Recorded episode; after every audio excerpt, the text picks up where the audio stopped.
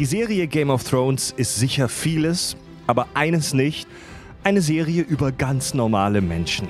Man muss wirklich kein Fachmann sein, um bei Joffrey, Cersei, Ramsay und Co. einen ja, mittelgroßen bis großen Dachschaden zu diagnostizieren. Wir nehmen uns aber heute ein.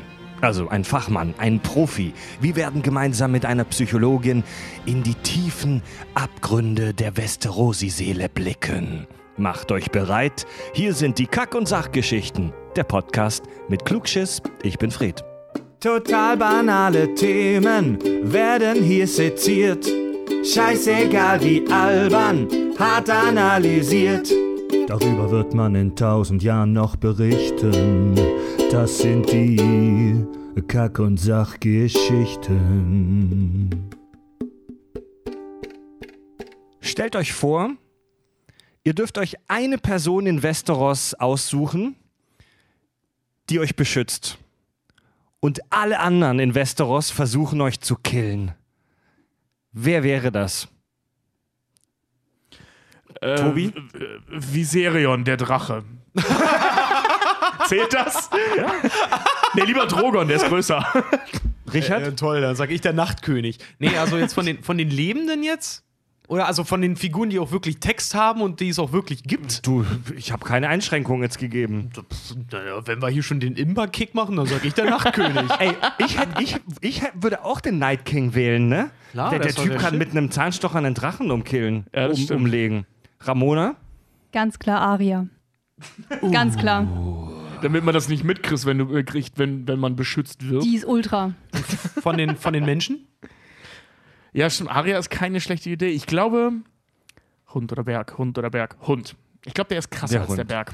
Gut, dann stellen wir, dann Wer ähm, besiegt ihn? ey? Brienne von Tat wäre es bei mir nämlich. machen wir kurze Vorstellungsrunde. Die Hörer haben gerade schon ähm, gehört, eine, lieb, eine liebliche, äh, reizende weibliche Stimme kommt dazu. Zuerst mal die äh, üblichen Saftrillen. Hallo Tobi. Äh, Postproduktionsmensch im Genau. äh, öffentlich-rechtlichen Fernsehen, hat uns vor 50 Folgen mal versprochen, selbstproduzierten Käse. ja, stimmt. Oh. Da haben Hab wir, ich tatsächlich letztens wieder drüber nachgedacht. da haben wir Angriff nehmen. nie irgendwie wieder was davon gehört. Eine Enttäuschung. Ja. Komm, der reift noch. Er reift noch. Was hast du stattdessen gemacht? Monogamie und Schattenschweife. Schattenschweife? Nee, wie heißen deine Viecher nochmal? Gürtelschweife. Ach, Gürtelschweife. Zwerggürtelschweife. Tobi hat so komische Echsen. Äh, in der blauen Ecke äh, Richard, Zu allen Schandtaten bereit. Hi. freiberuflicher Fotograf, Ex-Filmkritiker, merkt man auch heute noch daran, dass es immer so ein paar Grad kälter wird, wenn er den Raum betritt. Dafür bin ich hier, um es auf Normaltemperatur So zu eine- lassen, sonst so eine- wäre es zu nostalgisch. So eine Aura des Todes, die er um sich äh, hat. Und heute haben wir wieder ein bisschen Östrogen bei uns in der Show. Hallo Ramona! Hallo. Hey. Ramona, Vielen Dank. Möpse Ist- ans Mikro. Wir, wir hatten das bei, bei, bei Patreon, äh, bei, unserem, bei der Crowdfunding-Plattform, wo man uns unterstützen kann für unsere äh, Patronen schon angekündigt. Äh, vor zwei Wochen, vor fast zwei Wochen, dass du kommst in die Show. Und es haben schon ein Cool. paar äh, Hörer geschrieben, dass sie sich mega drauf freuen. Hashtag Team Ramona habe ich schon irgendwo gesehen. Uh, cool. Und weil du warst bei, äh, bei unserer Valentinstagsfolge vor fast einem Jahr mittlerweile auch schon mal mit den anderen Girls dabei, mit unseren Freundinnen. Äh, der Grund, wieso du heute bei uns bist, du bist, Ich bin Psychologin. ja, du bist Master of Science, Genau. machst aber gerade deinen Doktor. Genau. Und was, wenn ich dich mal fragen darf, was, was arbeitest du? Also si- sitzt du im, im, irgendwo und Leute sind bei dir auf der Couch oder? Überhaupt nicht. Das sind die Therapeuten. Das muss man trennen. Äh, ich bin mehr so in der Forschung. Ich äh, mache Präventionsprojekte oder ich arbeite bei Präventionsprojekten mit im Suchtbereich, also Tabak und Alkohol bei Jugendlichen. Das klingt schon mal voll geil. Also bin ich dabei. Ich mache so verschiedene Sachen. Wie du bist in der Suchtprävention gegen Alkohol und Tabak? Da bist du Genau. aber völlig falsch. Danke. Wir nehmen dir dein Bier, was du uns gekriegt hast, gleich wieder Nein, weg. also, äh, nein, aber die Idee ist gut, weil äh, äh, Leute wie Ramona, also die in solchen Bereichen arbeiten, sorgen dafür, dass, es, äh, dass wir in zehn Jahren keine Konkurrenz bekommen, weil die ganzen Jugendlichen nicht mehr saufen und rauchen und deswegen nicht so werden können wie wir. Ja, aber Ist dann sind wir ja schlechte Rollenvorbilder. Ja, ist Ja. doch geil. Also da, darauf ein Bierprost. Ja, auf jeden Fall. Wen findest du geiler, Luke Skywalker oder Darth Vader? Sind beide nicht gerade super Ram Vorbilder. Ramona, willst Darum geht's nicht. Ramona, willst du auch ein Bier? Ich trinke Sekt.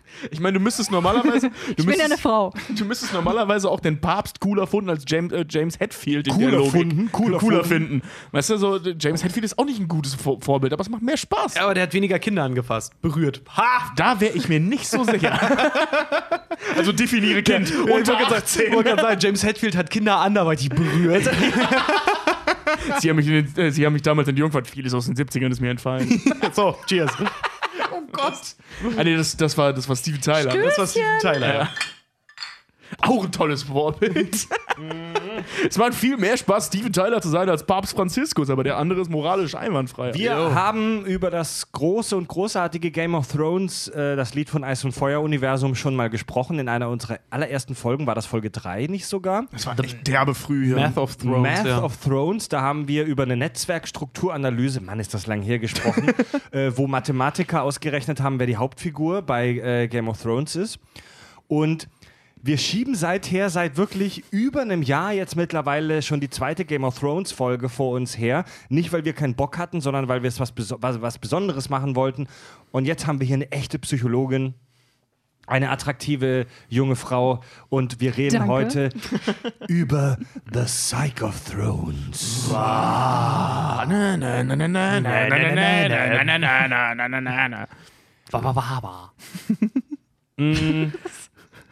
Gib mal vielleicht, bevor wir jetzt, also wir, wir, haben, wir haben uns eine Struktur für die Show überlegt und zwar haben wir folgendes gemacht. Jeder von uns hat zwei Figuren zugeteilt bekommen, mit denen wir uns so ein bisschen beschäftigt haben. Oder? Außer Ramona, die hat eine ganze Familie Genau, gekriegt. also mal, mal, mal, Du hast zwei Figuren, aber Ramona hat eine Familie.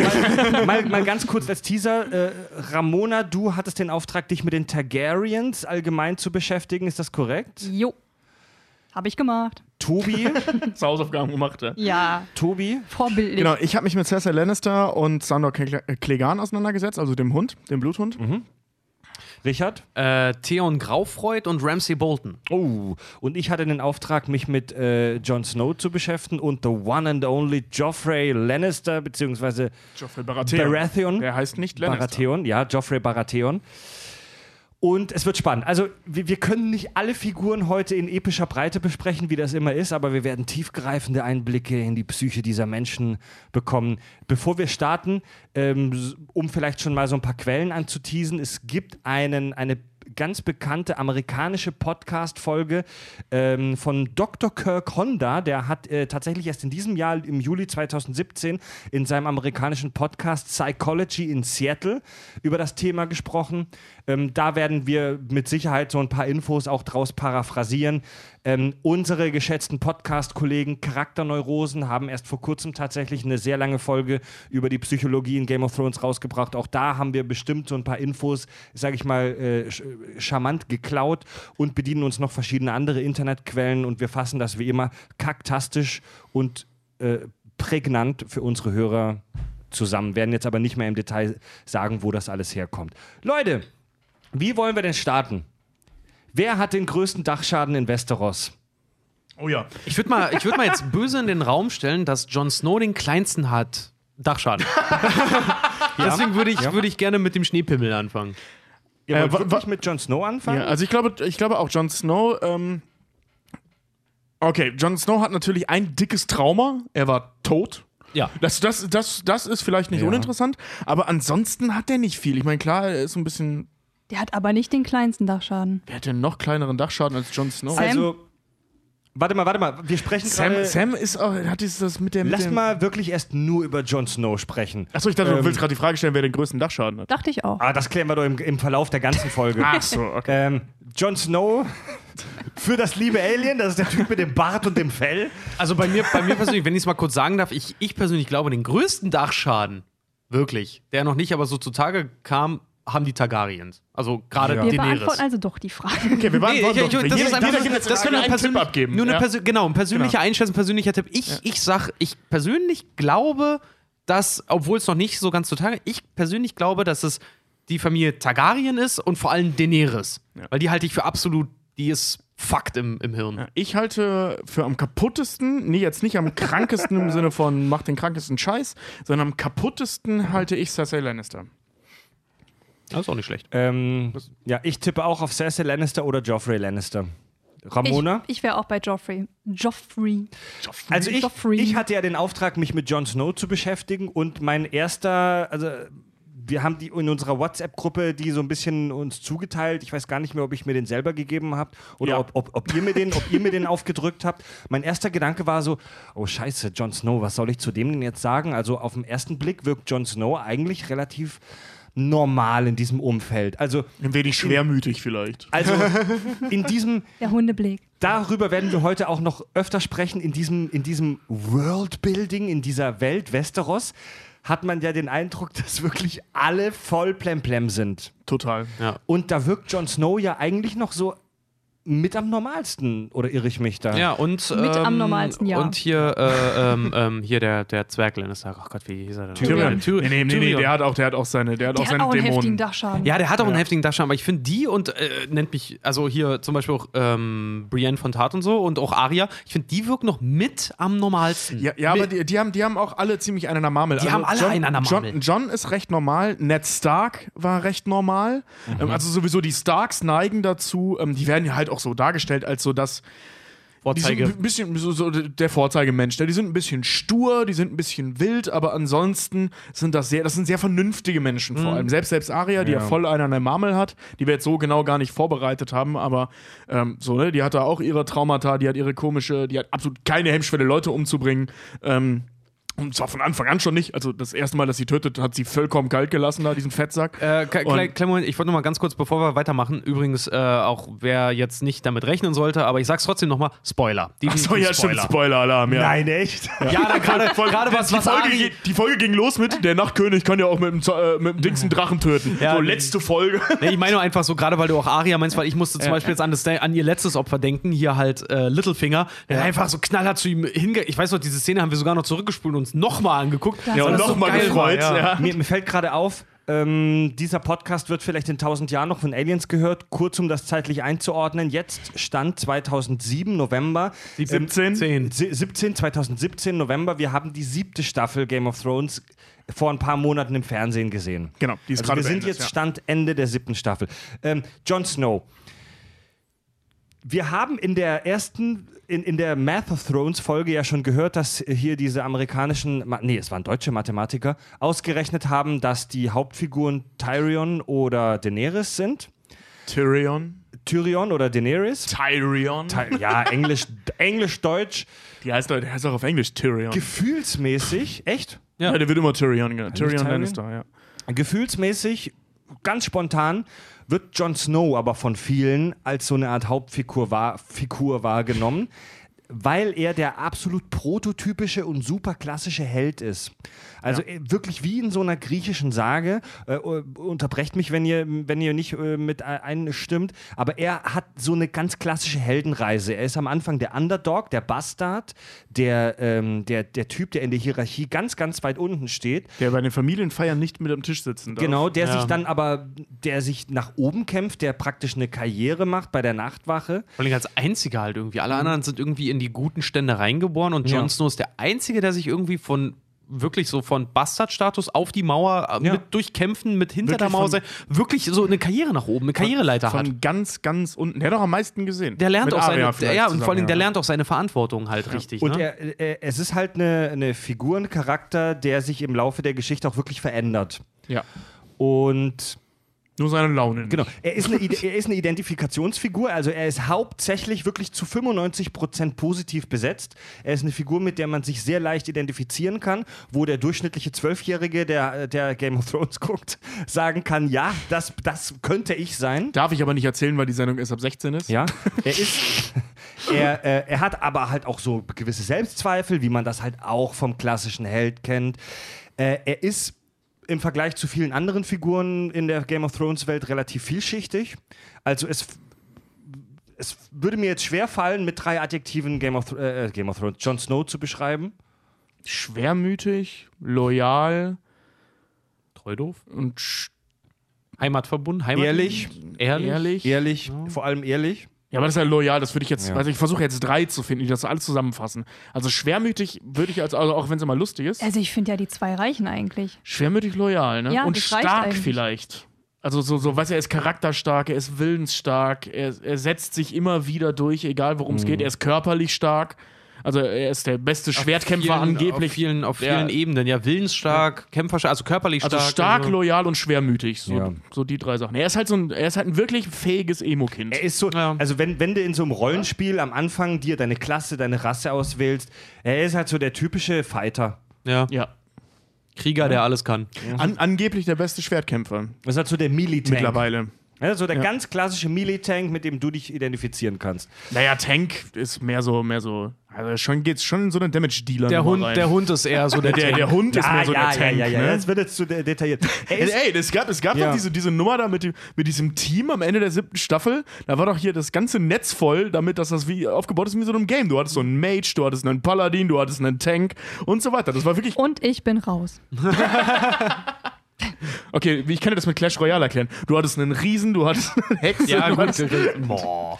Also, mir würde es super schwer fallen, mh, Jon Snow irgendeine Psy also wir versuchen in der Folge ja jetzt krampfhaft irgend jedem der Figuren irgendeine psychische Störung zuzuordnen. Ne? Das ist ja jetzt das Konzept der Show. Ja. Und Was? bei, bei Also war bei meinem jetzt, Entschuldigung, hab, hab ich jetzt irgendwie den Langstrohhalm gezogen? Ja, also das fällt bei den meisten Figuren recht leicht. Bei Jon Snow ist es eher schwer, aber ähm, das habe ich irgendwo gelesen, das fand ich recht interessant. Bei Jon Snow könnte man diagnostizieren äh, exzessiven Idealismus. Interessant.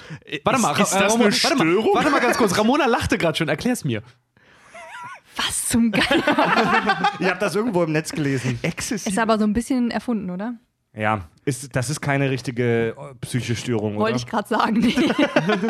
ich glaube nicht. Es ist, es ist eher so eine, ja, Ja, zumal er auch nicht besessen davon ist, ne? sondern er ist einfach ein so, Er macht the good guy. Ne? Ja, er macht das Richtige. So er, er, er, ist halt wie Finde ich aber auch nicht unsinnvoll.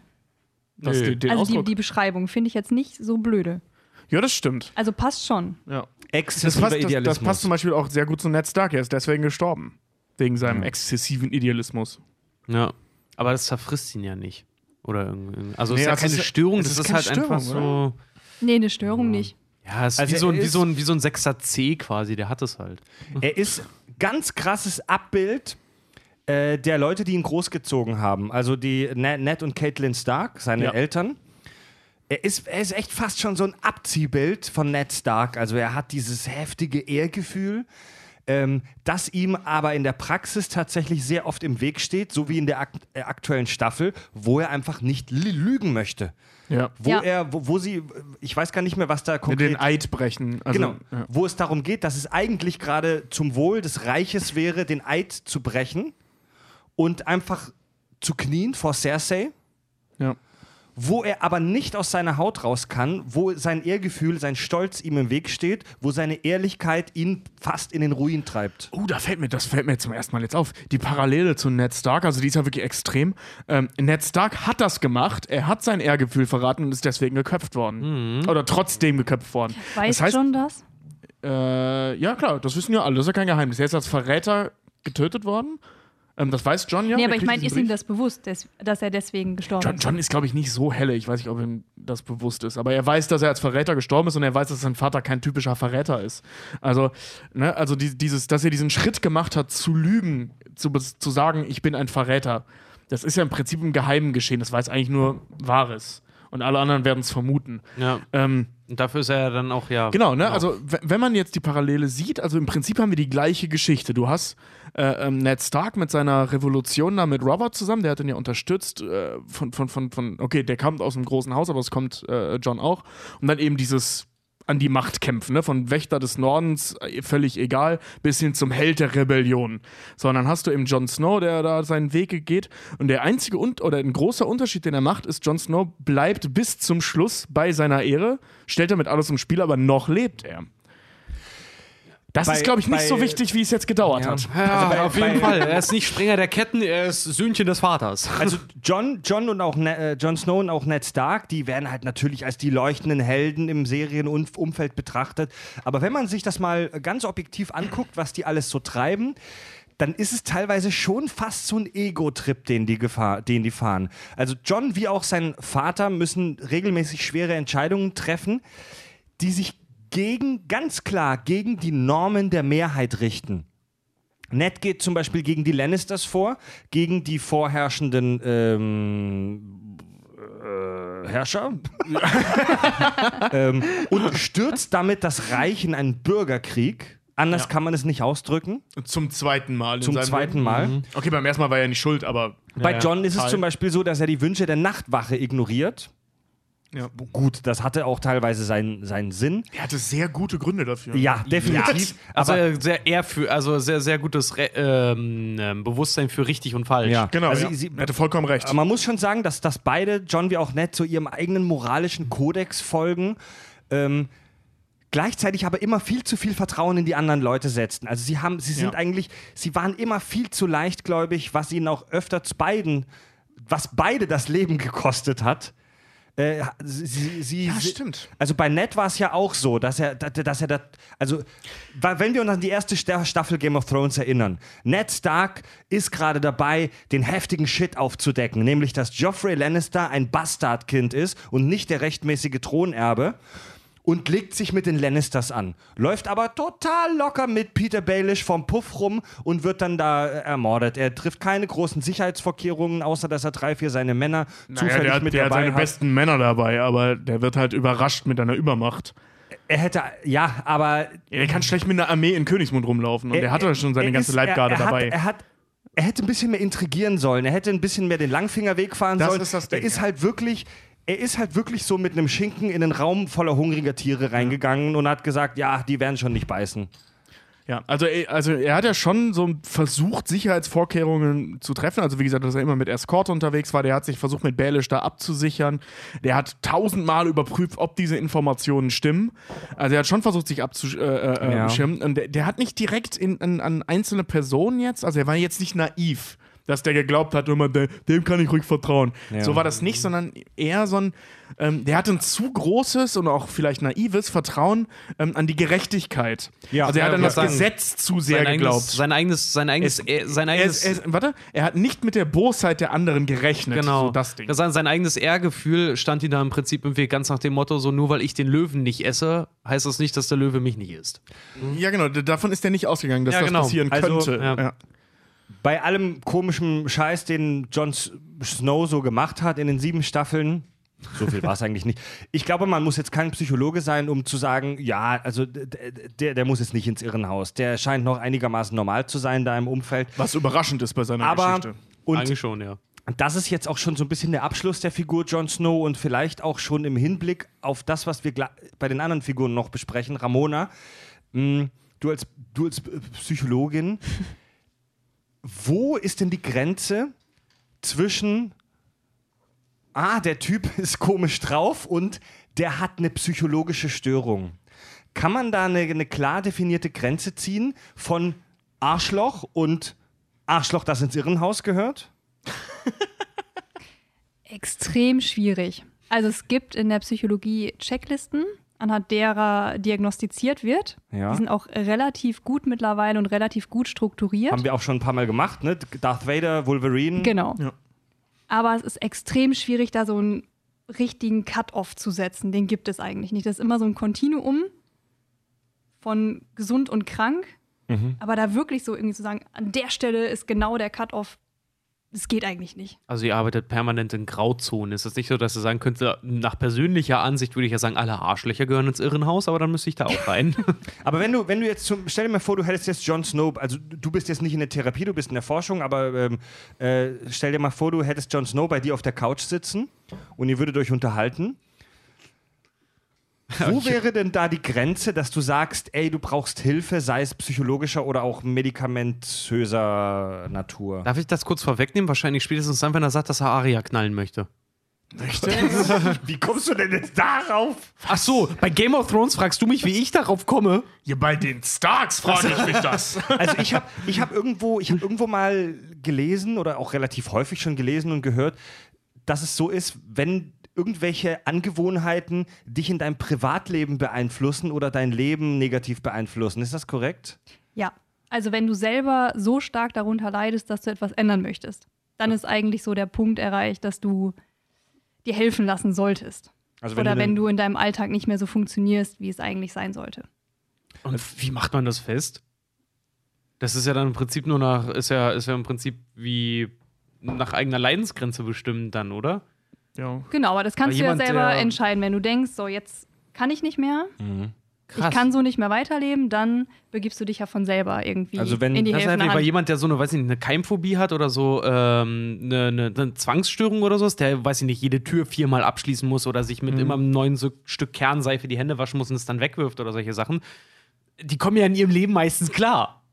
Ja, bis zu einem gewissen Grad. Bis zum gewissen ne? Grad, ganz genau. Da muss dann nämlich irgendwas, also die sind so nah am Rand, dass wenn irgendeine Kleinigkeit eigentlich schon passiert, die über den Rand kommen und eigentlich dann schon Hilfe bräuchten. Aber so im Großen und Ganzen, wenn die sich abschotten, kommen die ja meistens klar. Aber wenn, wenn du jetzt zum Beispiel von anderen Krankheiten oder so ausgehst, wenn äh, ähm, so Wahnvorstellungen, ne, also in, in all ihren wunderbaren Formen und Farben, also wenn du jetzt zum Beispiel äh, nicht mehr damit klarkommst, dass der ähm, blutspuckende Geist deiner verstorbenen Mutter dir ständig erscheint, Sehr ähm, blumig, Tobi. ja, dann, ja. ich, ich höre gerade das Hörbuch von Die Säulen der Erde, da kommt das drin vor. dann sollte man sich früher oder später halt äh, in Hilfe begeben. Es sei denn, du kannst es ertragen, es beeinträchtigt dich nicht in deinem Alltag. Also dann brauchst du streng genommen keine Hilfe. Du hast offensichtlich einen an der Marmel, Ja. aber wenn du keine Hilfe brauchst. wenn du damit klarkommst. ja, ne? ja, wenn die nett zu dir ist, die nicht den Boden Naja, voll saut. Es gibt ja auch die zwei Seiten. Also du kannst einmal diagnostizieren, du kannst einmal sagen, eigentlich bräuchten sie Hilfe, weil sie das und das haben Mhm. oder das und das Problem. Aber wenn derjenige selber nicht leidet, dann wird er sich ja auch nicht helfen lassen. Ja. Also Ja. entweder er kommt selber, weil er leidet, oder ne, also, Also wenn, wenn Ist ja auch nur gesund eigentlich. Also ne? wenn Ja. Jon Snow damit klarkommt, dass er jeden Morgen beim Brötchen holen beim Bäcker abgezogen wird, weil er so leichtgläubig ist. Alter, der ist, ist nicht alles so gut. naiv. doch, der, glaubt ist schon ziemlich naiv. Der ist ziemlich Okay, ja, naiv, stimmt. Halt. You ja, know ja, nothing, Jon You know Snow. nothing. Ja, stimmt. Ich war gerade bei Ned Stark. Ich nehme alles zurück, Entschuldigung. Ned Stark ist auch extrem naiv. Nein, ja, der, einfach der nur, war weil nur er, ja, sehr. gerade sagen, weil, er, weil, er, weil sie selber so eingenommen sind von ihren, Das- von ihren Vorstellungen von Ehre ja. und Recht. John, John ist naiv, aber Ned war ja nicht naiv. Der war nur. Ähm, der, der konnte sich nicht vorstellen, dass andere Leute nicht so. Er hat haben. einfach- Also der hat ja schon Misstrauen gegenüber anderen Leuten. Naja, der hat ja, aber nie er hat jemandem den- vertraut. er hat aber den- der, er der, den- dem den war Grad- nicht klar, dass Leute diese Grenze überschreiten ich könnten. wollte gerade sagen, genau, er hat den Grad des Misstrauens einfach unterschätzt. Genau. Ja. Ich würde Jon Snow da tatsächlich abschließen, weil äh, es gibt weitaus spannendere Figuren, über die wir noch sprechen möchten. Gibt es Freiwillige für den nächsten Vortrag? Äh, sagen Ram- einen oben, also, Tobi, ja? Ramona, möchtest du vielleicht mit der großen Familie der Targaryens weitermachen oder musst du dich noch warm trinken? Nee, das passt schon. Du kannst ja erstmal ein Targaryen machen und dann gehen wir weiter. Ja, muss ich sowieso, das ist so viel. Oh ja, Also, Targaryens also, würde mich auch wir, wir brauchen jetzt nicht den Stammbaum, das ist sowieso schwierig hier im Audioformat nachzuvollziehen. Aber ähm, Nee, es gibt eine wichtige Sache bei dem Targaryen-Stammbaum. wieso, wieso seid ihr denn, die Idee kam, glaube ich, von Tobi, wie, woher kam denn überhaupt die Idee, die Targaryens als Familie insgesamt in dieser Serie, in dieser Folge jetzt hier zu betrachten und nicht eine einzelne Figur? Ähm, also ich, ich hatte so das Gefühl, dass die ähnliche Probleme haben, ähm, weil du hast, du hast eine inzestuöse Familie, also die seit Generationen nur noch inzestuös verheiratet haben. Ähm, Rhaegar, der ähm, Bruder, der älteste Bruder von, von, von äh, ähm, Daenerys und Vater von John, und das war das, was ich äh, äh, gerade meinte, dass es einen wichtigen Punkt in den Stammbaum gibt. Daenerys ist die Tante von Jon Snow, nicht die Cousine. Merkt euch das? Die Tante, nicht die Cousine. Ich führe ständig diese Diskussion. Rhaegar war der Bruder von Daenerys, der deutlich ältere Bruder. Ähm, So, ne, alles inzestuös. Und wir haben halt eben den Mad King, wir haben Viserys, der, ähm, das wird aber Ramona, äh, weiß das besser als ich, ähm, ähnliche Züge aufweist wie der Mad King, gefühlt zumindest. Und jetzt eben Daenerys, die auch immer mal wieder solche Aussätze hat. Die, Der Mad, der Mad King, von dem hört man in der Serie relativ häufig, das war dieser große Targaryen-König, der. Der halt- letzte Der, Targaryen-König, der, ja. pra- der ähm, wie heißt die Stadt nochmal, King's Landing abfackeln wollte. Ja, generell Burn alles. them all. Äh, burn them Burn all. them all. Der Drachenfeuer Burn them gebunkert hat, wie irre mit dem dann die große Septe. Seefeuer. Ja. Aber Ra- Ramona, was hast du denn über die Targaryens rausgefunden, beziehungsweise was sind so deine. N nimm uns mit in deine Gedankenwelt. Oh Gott, Viel bist du Spaß. sicher? Weil ich sehe schon, dass du da so ein paar schöne Mindmaps und Notizen dir gemacht hast. Ja, die bringen, glaube ich, aber nicht viel. Die sind ziemlich durcheinander. Egal. Ich habe mich tatsächlich erstmal mit Eris beschäftigt, also dem irren König. Da habe ich irgendwie mal angefangen. Ich würde mal denken, Diagnose irre. ist das ein Fachausdruck? Korrekt. ist eigentlich, also Eris finde ich eigentlich mit am spannendsten. Ich finde eigentlich gar nicht Daenerys, was das Durchgeknallte angeht, am spannendsten, sondern tatsächlich Eris. Ich habe mich erstmal gefragt, warum der überhaupt als ihrer König bezeichnet, bezeichnet wird. Ähm, und es steht eigentlich überall, er ist wahnsinnig geworden. So. Ähm, und ich habe rausgefunden, dass Eris offensichtlich zwischendurch entführt wurde von, wie hießen die nochmal? Von den Finsterlins. Keine Ahnung, wo die herkommen. Waren das diese komischen Elfenviecher, die da im Norden rumhingen? Keine Ahnung. Das war irgendwas mit Dämmertal. Ähm, da, über Eris erfährt man in, im, im Buch deutlich mehr, in der Serie immer nur so durch Hören sagen. Woher hast Ja. du die Infos? Warst du da im Game of Thrones Wiki oder? Genau. Genau. Ja. Der wurde entführt. Aber Moment mal, die, die. das äh, war, das die, war die, vor die, der Rebellion, ja. Ja, ich wollte gerade sagen, aber die, die du jetzt, glaube ich, meinst, sind ja die, die den Nachtkönig auch erschaffen haben. Nein, das sind die Kinder. Ich wollte gerade sagen, das sind ja die Kinder, aber das sind nicht die, die Das- du jetzt das meinst. sind Nein, die nein, nein, nein, das ist, das ist irgend so eine Familie, die irgendwas nicht zahlen wollte. Genau, Ja, also als Eris König war, gab es eine Rebellion von den Finsterlins, irgendwie weil die die Schulden oder die Steuern nicht bezahlen wollten, wie auch immer. Und die haben dann Eris entführt. Äh, und vorher war er noch relativ normal, er war, alle fanden ihn toll. Dann wurde er entführt ähm, und war dann sechs Monate in Gefangenschaft. Und als er wiederkam, war er dann wohl annähernd wahnsinnig. Fucked. Das heißt, es brauchte Genau. irgendeinen richtigen Trigger, damit das, damit im Prinzip das, was in seinem genetischen Material auch irgendwo verankert ist, da richtig rauskommt. Ne? Vorausgesetzt, es war verankert. Ja. Das ist zu vermuten. Naja, auf jeden Fall ähm, hat Tywin Lannister auch so seine Finger im Spiel gehabt. Ähm, also es ist wohl so, dass der irre König auf Tywin Lannisters Ehefrau abgefahren ist und eventuell auch was mit ihr hatte, das weiß man nicht so genau. Und Tywin Lannister dann dafür gesorgt hat, dass er länger in der Gefangenschaft bleibt und nicht so schnell befreit wird. So, das hat der irre König ihm übel genommen. Also hat er einmal Komisch. auf der Komisch, ne? Hat er auf der Bei einer Galaxis so, äh, ich höre doch nicht auf den Typen mit dem Gehirn einer Zitrone. Ey, Vorsicht, ich glaube, das nehme ich dir übel. So, dann hat er auf der einen Seite den Vertrauensbruch durch seine Hand. Also Tywin Lannister war 20 Jahre die Hand des irren Königs quasi. Und auf der anderen Seite die offensichtlich traumatisierende Gefangenschaft über sechs Monate. Und dann ist er anscheinend wahnsinnig geworden, wobei, wobei wahnsinnig ja irgendwie, naja, Es wird ja nicht so das richtige Wort ist. wird ja, wird ja, wird ja in Westeros jetzt leicht inflationär gebraucht. Ja. Oh ja. So, und ich habe mir jetzt gedacht, weil wir ja hier krampfhaft versuchen, irgendwelche Störungen zu diagnostizieren, würde super. Die sind da. Die sind alle da, bei fiktiven Figuren. Würde super paranoide Schizophrenie passen. Jo. Echt? Ja. Ähm, Auch mit den ganzen Visionen, die er dann noch immer so Genau. hatte, ne? Ja. Er redet dann ja davon irgendwie, das sieht man ja auch in der, in der ähm, Serie, hier Burn Them All und er sieht ständig Feuer und so weiter. Und ich könnte mir vorstellen, dass durch die Gefangenschaft so die, so die Schizophrenie ausgelöst wurde. Wie, wie, Geht das? wie wird Schizophrenie ausgelöst? Genau das wollte. Achso, und ich wollte was anderes fragen, aber das ist auch eine gute Frage. Wie wird das ausgelöst? Interessanterweise kann das sehr verschiedene Ursachen haben, wie alles. Also kommt drauf an. Die Juristenantwort kommt drauf an.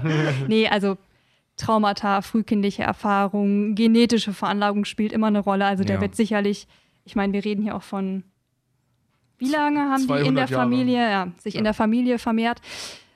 Also genetische Veranlagung wird da gewesen sein. Es kann alle möglichen Auslösefaktoren haben. Schizophrenie wird ja also in der, in der Popkultur ganz oft falsch dargestellt. Ich glaube, das ist so, glaube ich, die fast, fast die Krankheit, die am öftesten falsch dargestellt wird. Der Rockstar unter den falsch verstandenen Krankheiten. Ganz genau. Also Schizophrenie wird ja ganz oft äh, so wie eine gespaltene Persönlichkeit dargestellt, ne? dass man plötzlich äh, jemand anderes ist. Aber äh, Schizophrenie, das hat was mit Stimmenhören zu tun? Oder wie, wie sieht das aus? So von dir als Profi beschrieben? Na, Im Grunde ist es einfach erstmal eine Störung des Denkens und Wahrnehmens. Also du bist durchaus noch du selber, aber du hast ähm, das prominenteste Beispiel ist einfach Halluzination und Stimmenhören. Also du hast einfach irgendwie eine verzerrte Wahrnehmung oder irgendwie eine Art des verzerrten Denkens. Ja. Also es hat jetzt nicht unbedingt was mit gespaltener Persönlichkeit zu tun, sondern da ist einfach noch jemand, der mit dir redet zum Beispiel. Das ist aber auch schon übel. Kennt Ja. ihr das? Also du bist nicht mehrere Persönlichkeiten, sondern du hast äh, im wahrsten Sinne des Wortes einen neben dir laufen. Ja, und je nachdem, wie stark dieses Trauma Also, dann halt auch ist, ist er dann halt auch. Opfer dessen. Also der muss, der muss, wo wir gerade vorhin schon, schon beim Grad des Leidens waren, ob sich in deinem Alltag dann beeinträchtigt, als König, wenn du sowas hast und dann auch noch paranoide Schizophrenie, legt, äh, äh, äh, löst ja auch ähm, Panik- und Angstzustände aus. Ja. Das muss echt hart sein. Mal, Das ist hart. Kennt ihr das? Ähm, gerade wenn du als verfolgter Mensch der Welt, wenn du so willst, als König bist Ja. du ja immer ein Ziel. Ja. Kennt, kennt ihr das, wenn ihr irgendwo an einer Klippe oder an einem Abhang steht und da geht es tief runter und ihr Klar, guckt da immer. runter? Natürlich. Und- jeden, jeden Freitag. jeden Montag, wenn ich eigentlich. In Hamburg. Nein, also stellt ihr Hamburger Berg. Jeden kennt, Sonntag, kennt ihr das, wenn ihr, wenn ihr irgendwo runter guckt und ihr stellt euch wirklich aktiv vor, wie es wäre, da jetzt runter zu springen? Ja. Also ihr habt echt fast so einen kleinen, nur einen ganz kleinen innerlichen Drang, das jetzt einfach zu machen. Ich glaube, ich glaube, Kenne kenn ich jetzt nicht so, aber ich weiß, ich kann es mir vorstellen. ich, ich rede jetzt nicht von einem Drang, aber du, du stellst dir einfach vor, wie wäre es, wenn ich wie wär's, wenn ich es einfach machen würde. Ich will dich gerade Ja? falsch verstehen. Und Ja. das, das haben wir alle in uns. Und ich, ich habe das mal so in einer Fernsehshow oder wo das war, äh, das war ein sch- schöner Beitrag über Schizophrenie, also habe ich jetzt als interessierter Laie so wahrgenommen. Die haben das auch, nur viel, viel, viel stärker. Also es gibt wohl Schizophrenie-Patienten, die sehen, eine, die sehen eine äh, Straßenbahn vorbeifahren und dann rennen sie der einfach hinterher. Und dann müssen die dieser Straßenbahn hinterherrennen, weil ihre innere Stimme ihnen das sagt. Und nach 100, 200 Metern hören sie dann auf und wissen gar nicht, wieso sie das jetzt gerade gemacht haben. Cool. Ja, das ist wirklich so, dass da einfach eine Stimme im Kopf ist, die immer wieder sagt: renn hinterher, renn hinterher, Ja. spring davor, spring davor. Also wirklich richtig belastend. Und in dem Moment kann der Mensch ja auch nicht mehr trennen, wo die Stimme überhaupt herkommt oder was das überhaupt bedeuten soll. Es ist halt so mächtig, dass sie das wirklich tun. Das ist aber auch wirklich so, sowas, sowas hat man nicht einfach, sowas wird wahrscheinlich, ich sag mal, wie Herpes jetzt ausgelöst durch einen Katalysator, oder? Was kommt nicht einfach mit der Zeit?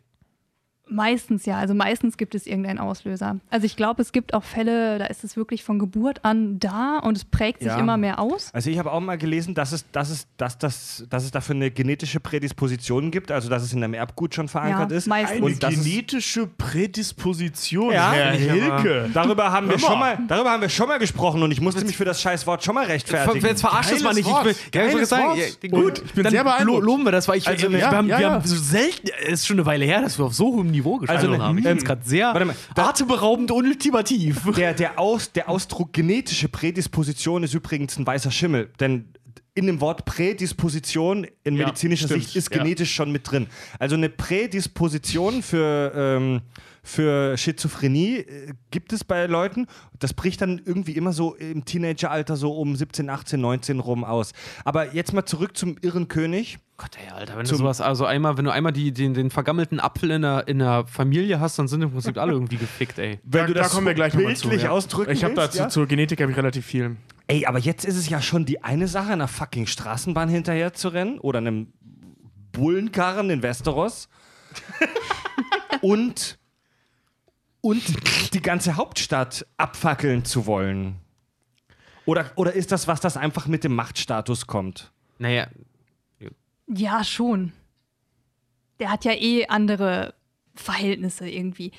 Und vor allem war da ja noch Tywin Lannister, der ihn dann im Stich gelassen hat. Also da war ja gerade die Rebellion von Robert? Robert. Tywin hat ihn im Stich gelassen, hat sich der Rebellion, glaube ich, angeschlossen, soweit ich weiß.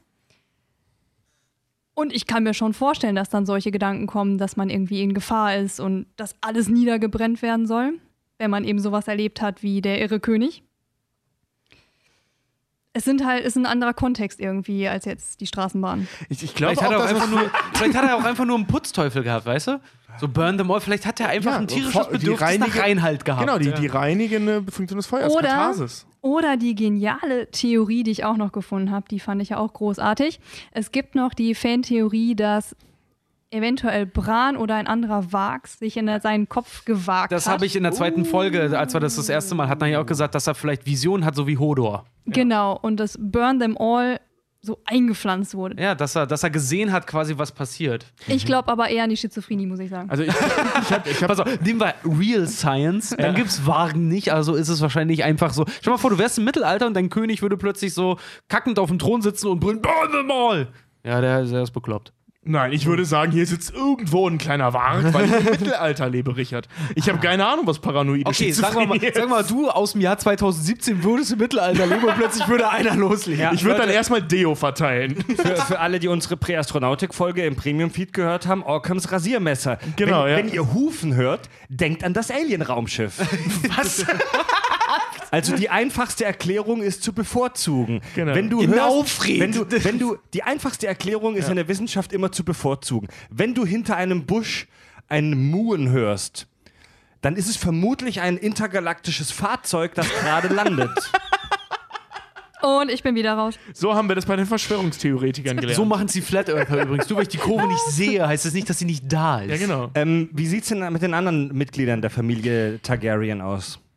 Dann, ähm, Was gibt's denn da noch so für Highlights? es gibt noch Viserys.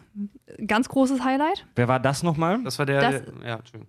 Das ist der Bruder von Daenerys. Ach so, den man auch in Game of Thrones sieht. Genau. Mit der, dem- der sie verheiratet und äh, sie die- anfasst und so weiter. Der die geschmolzene Krone Genau. über Ja, der sie anfasst? Bester Filmtod ever. Ganz Nee, ehrlich, ich fand dies, oder ja, es, hat, es ist auch ein Film, du Pappkopf. So, weißt du, also äh, ähm, Serie, äh, ja.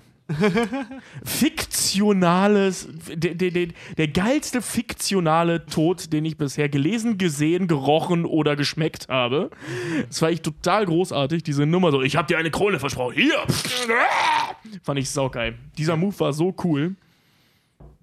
Weiter. Der hat, der hat äh, Daenerys angefasst? der fasst du? doch Daenerys. Ja, er, er präsentiert doch so Folge. ihren Körper so. und geht dann so Ja, an ihrem Körper entlang Ja, und und so. spielt so an ihren Brüsten und lass sie sehen, dass du eine Frau geworden bist. und Ja, tut so okay, dass, du, total dass du dir das gemerkt hast, ist mir schon klar. Ich wollte es von deiner Freundin hören. Also der, der hat ja seine, der hat ja seine, seine Schwester äh, Dani wirklich verkauft an diesen, an den Reiter-Lord, an den Dothraki-Lord, wie hieß er? Drogo. Karl Drogo. Karl Drogo. Wie, wie beurteilst du den? Also Viserys? Was hältst du von dem so als Psychologin?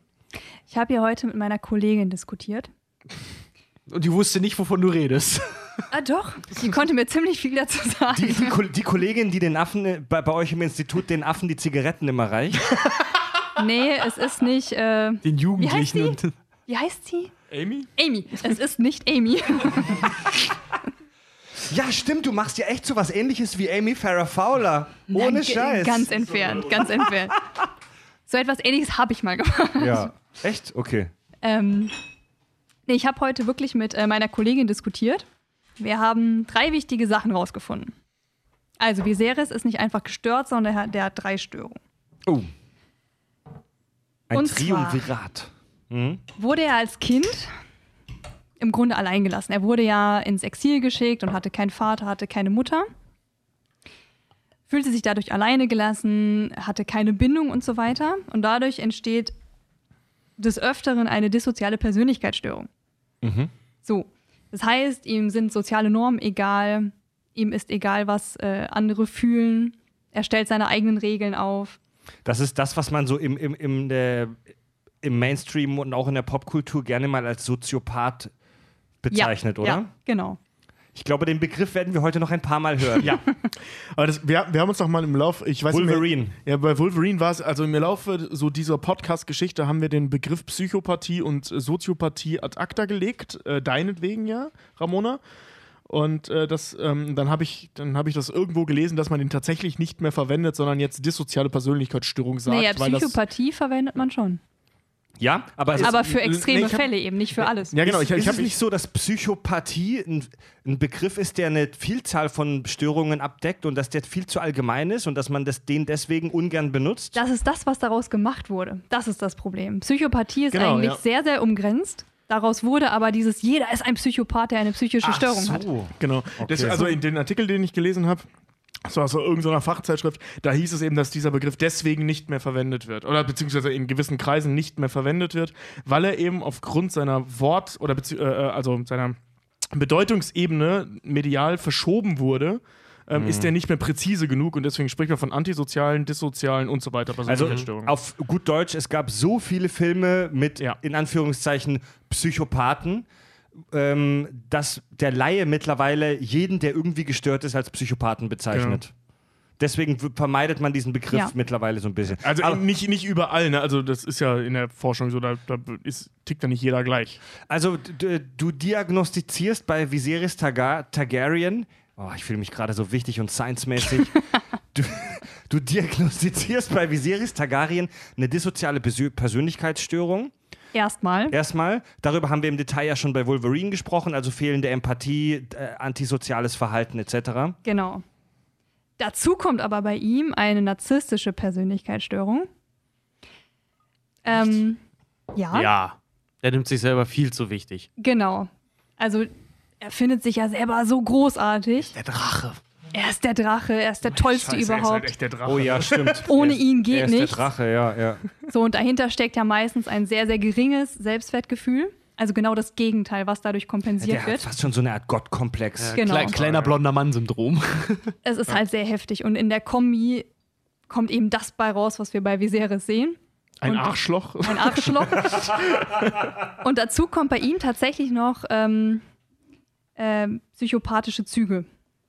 Also bei ihm ist es einfach noch mal extremer. Er hat überhaupt kein Empathieempfinden. Ihm ist es ja völlig egal, was mit Daenerys ist. Er verkauft sie Ja. in dieses Zitat. Genau, ne? ja, ich also, wollte gerade sagen, Zitat, ich würde dich von seiner, von seiner ganzen Horde Ja. flicken lassen, um seine Armee zu bekommen. so, also da haben wir noch sein mal eine. Stufe mehr. Er hat auch so einen extremen Ehrgeiz. Er möchte unbedingt der neue Herrscher von Westeros werden.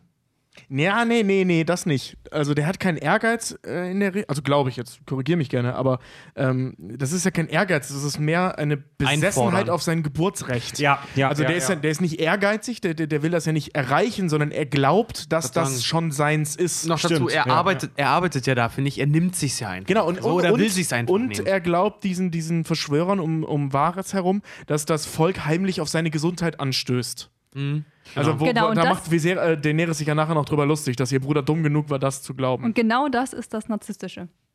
dass er Dieses, das glaubt. dieses heftig Okay. narzisstische. Also, Ja. du, ja, also, Also, ja, genau, dass, dass er von sich selber auch in den höchsten Tönen auch Genau. annimmt über, von anderen, dass er auch denkt, dass andere definitiv von ihm in den höchsten Tönen reden, ja? Er ist Das- ein scheiß Drache, Genau, das ist so das, ein Lutscher. Das äh, sehen wir ja beim aktuellen orangefarbenen US-Präsidenten.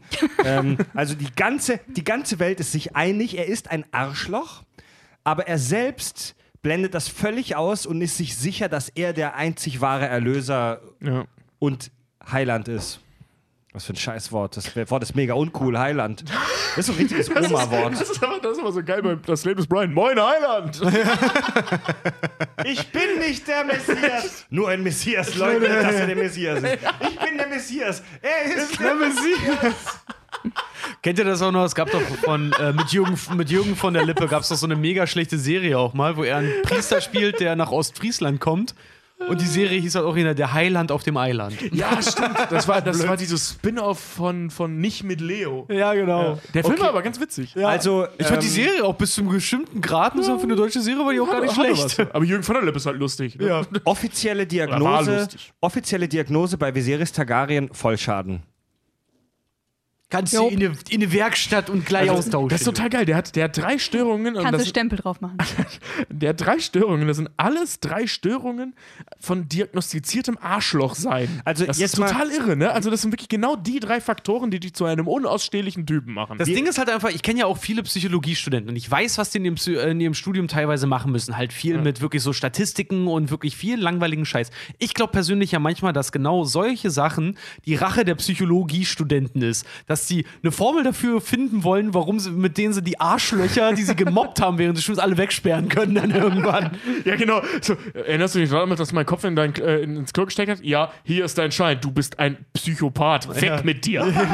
Ganz genau das ist es nämlich. War das ist das, die Rache äh, der Psychologiestudenten, der Nerds. Ramona, war das auch der Grund für dich, Psychologie zu studieren, dass du mit, dich selbst mit dem Kopf im Klo gefunden hast? Nein. Das, das war eine Also- Witzfrage, du hättest lustig darauf antworten sollen. ähm, Hab ich. Viserys, nochmal zu dieser Targaryen-Familie. Wir haben das jetzt so ein bisschen. Entschuldigung. Boah, das war mega asozial. Das war echt mega eklig, ey. Also, also Alter. wir sind ja eine seriöse Show. Jetzt mal alle an den, an den Kopfhörern noch. Wie, war das Wort nochmal? Sag schnell das Wort nochmal. Mit dem Prädispositionsding. Äh, Das ist in deiner Genetik verankert, ne? Prä Prädisposition. Damit hast du den Rülpser wieder gut gemacht. Also immer wenn du jetzt rülpst, musst du dieses Wort sagen. Also wir haben das ja so ein bisschen angeschnitten. Jetzt ein paar Mal und so ein bisschen jetzt mehrmals als selbstverständlich betrachtet. Diese ganze Inzest- und psychische Störungen-Nummer. Jetzt mal Klartext.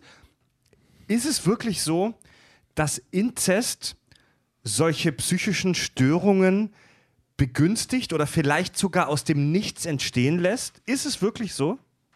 Ähm, damit habe ich mich auseinandergesetzt. Ich weiß nicht, hast, hast du da auch was zu?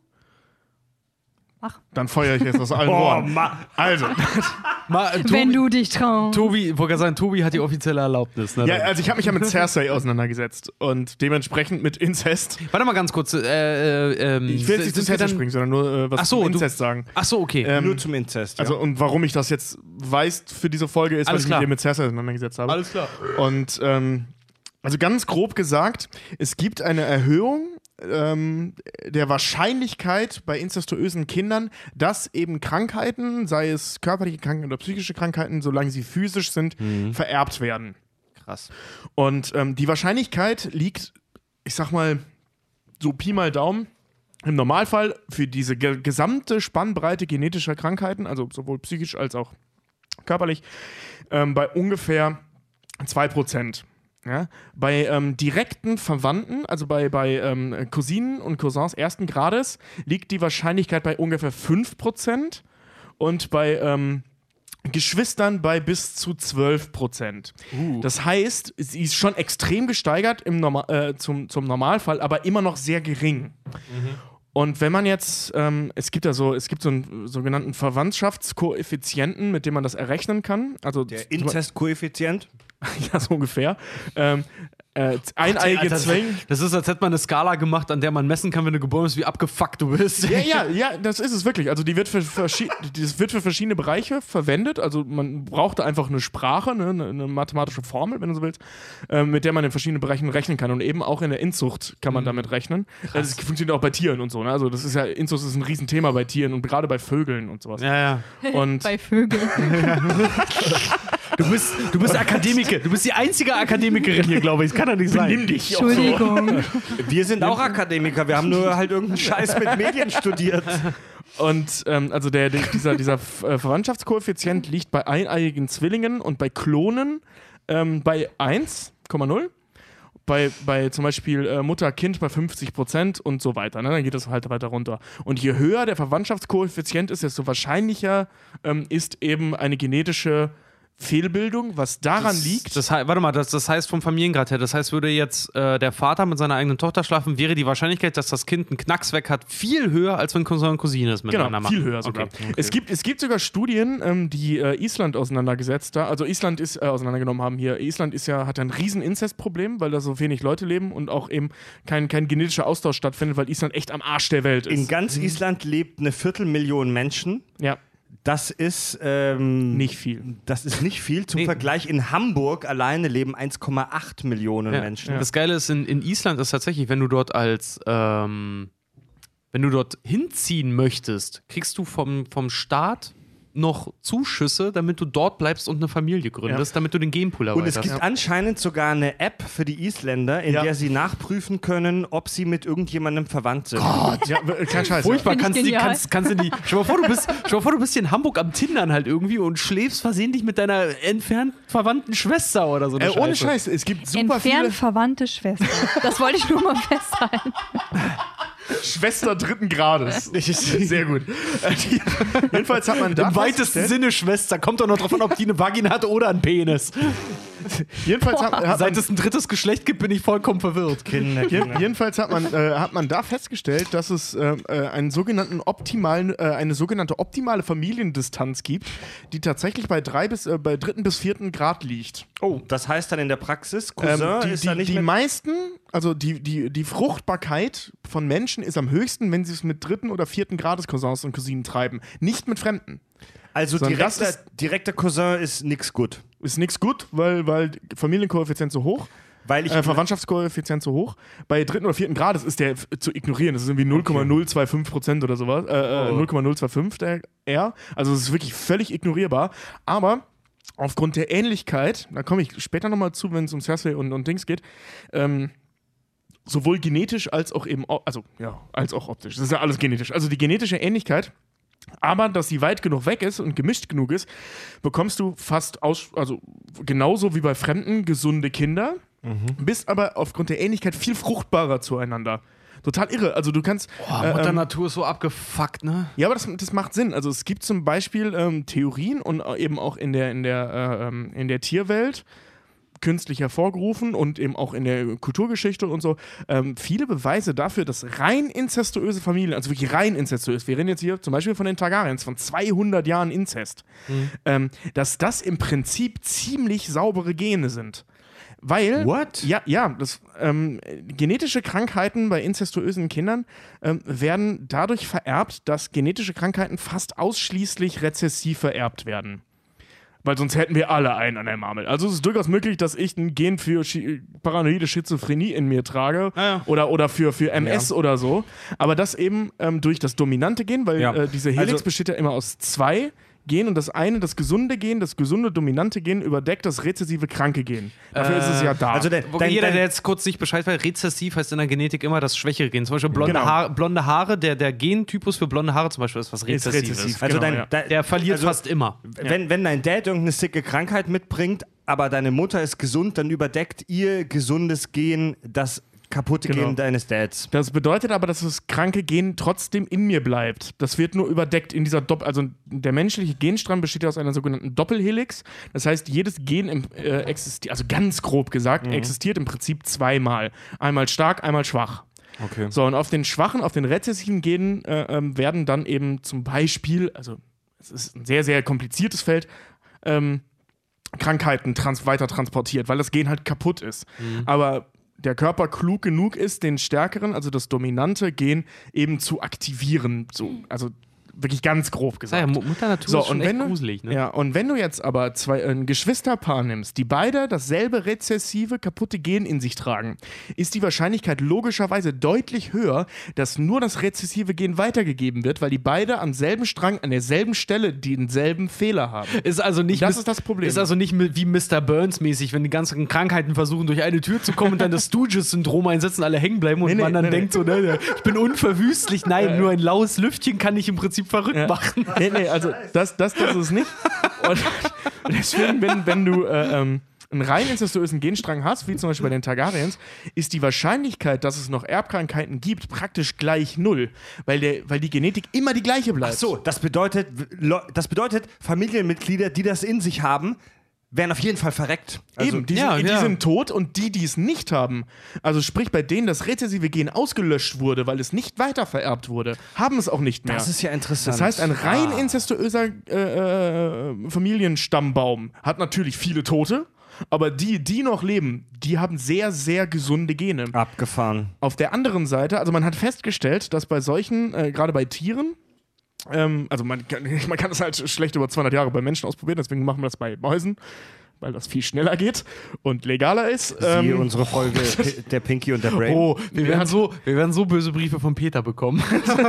Ja, also, entschuldige, aber ähm, dass, dass man, äh, man hat festgestellt, dass die ähm, ein deutlich schwächeres Immunsystem haben, ähm, was eben an der mangelnden Vielfalt innerhalb der Genetik liegt. Das heißt, die sind gefeit gegen praktisch gar nichts, außer gegen das, was schon in ihrer Genetik ist. Aber es kommt nichts Neues rein. Krass, Weißt das du? heißt also. Aber auf der anderen Seite sind die deutlich leistungsfähiger. Das heißt also jetzt mal ganz kurz auf Cersei das Ganze jetzt auch be bezogen, weil die schläft ja mit ihrem eigenen Bruder. Äh, Im Prinzip die Kinder, je nachdem wie viele Kinder sie hat, in mehreren Generationen liegt sie eigentlich den Grundstein dafür, dass, dass ihre Blutlinie irgendwann mal genetisch gesehen absolut rein würde irgendwie. Oder? Theoretisch ja. Boah. Und, und du siehst ihre Kinder, Ja. eins von drei ist wahnsinnig. Und die Theori- anderen beiden sind völlig normal. Theoretisch ja, aber ethisch natürlich super Das, fragwürdig. das, da, da Mann. kommen wir aber später, weil wir waren ja eigentlich bei den Targaryens. Ich wollte nur dieses Inzest Genau. erklären. Ähm, das mit, mit Cersei und, und so, das machen wir Okay, also da nehme ich jetzt nur mit, so wenn ich also meine Cousine vierten Grades treffe, dann kann ich mit der machen und wir machen das Superbaby. Alles äh, klar. nein, nein, nein, nein. Also da, dadurch wirst, wird das Kind nicht besser, sondern ähm, ihr seid einfach zu zweit statistisch gesehen fruchtbarer. Zu den, zu den, Und das Kind wird besser. zu den, ähm, zu den Targaryens, Ramona. Wollen wir gleich über Daenerys sprechen oder gibt es jetzt noch einen anderen wichtigen Punkt? Äh, nö. Ähm, ja, Daenerys ist eigentlich, finde ich, da muss ich Richard widersprechen. Also Richard hat ja vorhin gesagt, Daenerys ist so die mit dem größten Dachschaden. Ja, ey, wie gesagt, ich glaube noch nicht, dass, dass der noch nicht so zutage kam, aber ich glaube, was so Größenwahn angeht, ist die, ist die mit die schlimmste mit Cersei zusammen. Glaube ich ehrlich gesagt nicht. Also, ich finde, Ja, Daenerys ist so die abgeschwächte Form von Viserys, also ihres Bruders quasi. Ich glaube auch nicht, dass die noch so eskaliert. also Daenerys hat eine, ähnlich wie Jon Snow, eine extrem krasse Veränderung durchgemacht im Laufe der Serie. Sie war am Anfang eher so die, der passive Charakter, eher die, die schüchterne, kleine Blondine, die verkauft wurde an diesen heftigen Klingonen. Und ähm, Aquaman! Aquaman. und Der Typ kann mit Fischen reden und reitet auf Pferden. Sie hat eine wirklich krasse Wandlung durchgemacht im Laufe der sieben Staffeln ähm, und ist jetzt praktisch so zum aktuellen Stand ja wirklich so, so eine der mächtigsten, die mächtigste Frau mit äh, Cersei zusammen dieser Welt. Und ich kann mich gut an viele Situationen erinnern. Also wir, wir, wir so ein, wir im Freundeskreis haben sehr viele Folgen der letzten beiden Staffeln ach, was rede ich, der letzten drei Staffeln zusammengeguckt. Äh, das war immer so ein kleines äh, äh, Happening, so ein Meeting. Das waren die schönsten acht Wochen montags gucken. Also wir haben uns oft montags dann direkt zum Start der neuen, zum Release jeder neuen Folge getroffen und die gemeinsam geguckt. Beim letzten Mal sogar im Kino. Genau. Wir haben uns Das sogar, war wir, so cool. wir haben uns sogar Fol bei Folge 1, Staffel 7, ein kleines Kino auf dem Studio Hamburg Gelände in Hamburg gemietet für unseren Freundeskreis. Und klingt jetzt viel wichtiger, als es tatsächlich war. Es ist wirklich so ein ganz kleines Kino. Aber geil. Äh, nein, es war ein ziemlich geiles Kino. ja. Und Das war der Hammer. So. ja. Und ganz oft fielen da Sätze wie, boah, Dani wird immer krasser.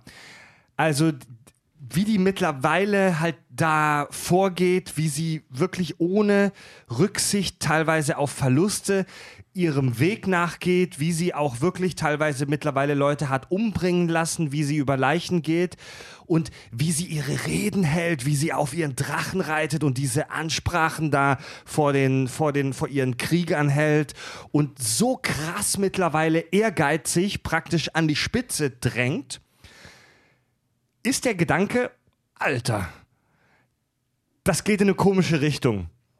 Nicht ganz falsch. Also ich, ich bin auch Hörer des Serien-Junkies Podcast, die immer die, die neuen Folgen dann besprechen und da gab es auch so Diskussionen und da haben die, äh, die, die, die Jungs aus der Serien und Mädels aus der Serien-Junkies Redaktion auch gemeint, ähm, sie machen sich ein bisschen Sorgen teilweise um Dani. Kannst du das verstehen, Ramona? Kann ich total verstehen. Absolut. Aber ich finde nicht, dass sie so extrem ist eigentlich. Sie ist immer noch empfänglich für andere Menschen. Also man kommt noch an sie ran, was jetzt zum Beispiel bei Viserys überhaupt nicht der Fall ist. Sie hat noch Empathiefähigkeit. Sie lässt andere Menschen noch an sich ran. Sie ist zwar extrem, sie ist natürlich auch ein bisschen narzisstisch, sie ist ein bisschen dissozial logischerweise, so wie ihr Bruder. Aber ich finde immer noch nicht so extrem. Sie ist extrem ehrgeizig. Logisch, weil sie auch eine beschissene Kindheit hatte, aber sie ist nicht so schlimm. Also, Also ich, ich, weiß, ich weiß, dass Richard eine völlig andere Situation, äh, Position vertritt. Das, äh, das, ich weiß, dass Richard, Dani, da, dass es nicht gerade dein Lieblingscharakter ist. Nee, da, da, davon, jetzt mal, davon jetzt mal ganz abgesehen, weil für mich persönlich ist sie äh, eine menschenmordende irre Schlampe. Aber davon abgesehen glaube ich halt einfach so, dass das in, den, in der kommenden Zeit, das, was man jetzt halt sieht, dass das bei der noch Potenzial hat, auf jeden Fall, ganz krass umzuschwenken zu, Alter, die Alte hat wirklich einen Vollschuss. Es gibt aber einen ganz, ganz gewaltigen und großen Unterschied. Das wird so ähnlich auch mal ähm, äh, tatsächlich ausgesprochen in der Serie ähm, zwischen Viserys und Daenerys, die ja ähnliche Verhaltensmuster zeigen. Aber Daenerys hat, und das meinte Ramona gerade schon, ähm, einen entscheidenden Unterschied. Und zwar, es ist die Empathiefähigkeit und sie ist deutlich vorausschauender. Und das zeigt sich eben, und das wird nämlich in der Serie mal gesagt, sie mag völlig einen der Marmel haben und sie mag ganz krass narzisstische Züge haben und sie hat auch wirklich äh, äh, hier megalomanische Züge und ja, ich sage nicht größenwahnsinnig, weil das haben wir für die Pink and Brain Folge vorbereitet. äh, Klugscheißer. Züge und eben auch äh, unheimlich auch egoistische Züge. Mhm. Aber, und das ist eben der große, gewaltige Unterschied, sie weiß das, sie, das ist ihr vollkommen bewusst, dass sie diese Aussätze hat und hat deswegen Tyrion Lannister zu ihrer Hand gemacht. Da- dazu das sagt, ich, weiß gar nicht mehr, ob sie das war, aber irgendwer sagt das auch in der siebten Staffel. Deswegen seid ihr die Hand des Königs. Da, da, das, da, da muss ich aber zum Beispiel sagen, auch gerade, weil man das in der siebten Staffel so sieht, ich fand es auch gut, dass sie Herr Tyrion deswegen halt zu ihrer Hand gemacht hat, damit sie eine Stimme der Vernunft drin damit hat. sie eine Bremse hat. Äh, ganz genau. Ja. Das Problem ist aber in der siebten Staffel, wie oft hört sie auf ihn? Ja, und was Äh, hat sie und das, davon? deswegen, deswegen finde ich, find ich halt sozusagen, sie ist weitsichtiger. Das wird immer, immer weniger. Ich fand sie früher weitsichtiger als Ja. mittlerweile. Und das baut so ihre, ihre Vernunft dahingehend, was sie erreichen kann, baut immer mehr ab und wird auch immer mehr wie zu, bei Viserys zu einfordern eigentlich. Und das, deswegen sage ich, ich glaube persönlich, die ist ein ganz großer Kandidat für halt wirklich irgendwann Vollschuss und das ganze Ding aus den Augen verlieren. also ich glaube, ähm, äh, also ja, das war ja in der siebten Staffel so, so schön ein sagt, nicht ein- Riesenproblem, dass nicht ein Sockenschuss, sondern ein Sockendurchschuss. Es war ja ein, Riesen, ein Riesenproblem in der siebten Staffel, dass sie eben aufgehört hat, auf Tyrion zu hören. Ja. Und das hat äh, äh, einmal sehr, sehr gut geklappt. Das war dieser Überfall auf, auf äh, ähm, hier Jamie und, und äh, den Tyrell-Schatz. ja. Und einmal so gar nicht geklappt, weil sie dadurch einen Drachen verloren hat. Klar, Jon Snow gewonnen, aber den Drachen verloren. Ja. Ne, also eines ihrer Kinder. So, jetzt kann man natürlich drüber streiten. Für, für uns Fans war das natürlich fantastisch, dass sie Jon Snow gerettet hat. Ähm, ich glaube, faktisch betrachtet war das eher dumm, weil scheiß vor auf Jon Snow. Die hat. Äh, Sie hat den Drachen ja nicht verloren, sie hat ihn ja sogar der Nachtwache übergeben, nicht der Nachtwache, der- den, den der- Todläufern das, da das, übergeben. wissen, das wissen die aber noch nicht. Aber jetzt, ähm, sagen wir mal, die, wir nehmen jetzt nur mal die Rechnung von denen, die selbst wissen. Die wissen ja noch nicht, dass der Drache ein untoter Eisdrache ist, was ich seit zwei Staffeln äh, vorausgesehen habe. ja, ist okay, Orakel, jetzt. Und äh, ähm, Klugscheißer. äh, äh, guck mal, sagen, die, die haben, äh, die Tobi ist auch immer nur so schlau wie die Fantheorien, die er online eine Folge vorher liest. ja, deine Mama, jetzt kommt die zum habe ich schon Punkt. länger. Jetzt kommt zum Äh, Punkt, du Spacko. Jedenfalls, jedenfalls, worauf wollte ich hinaus? Genau.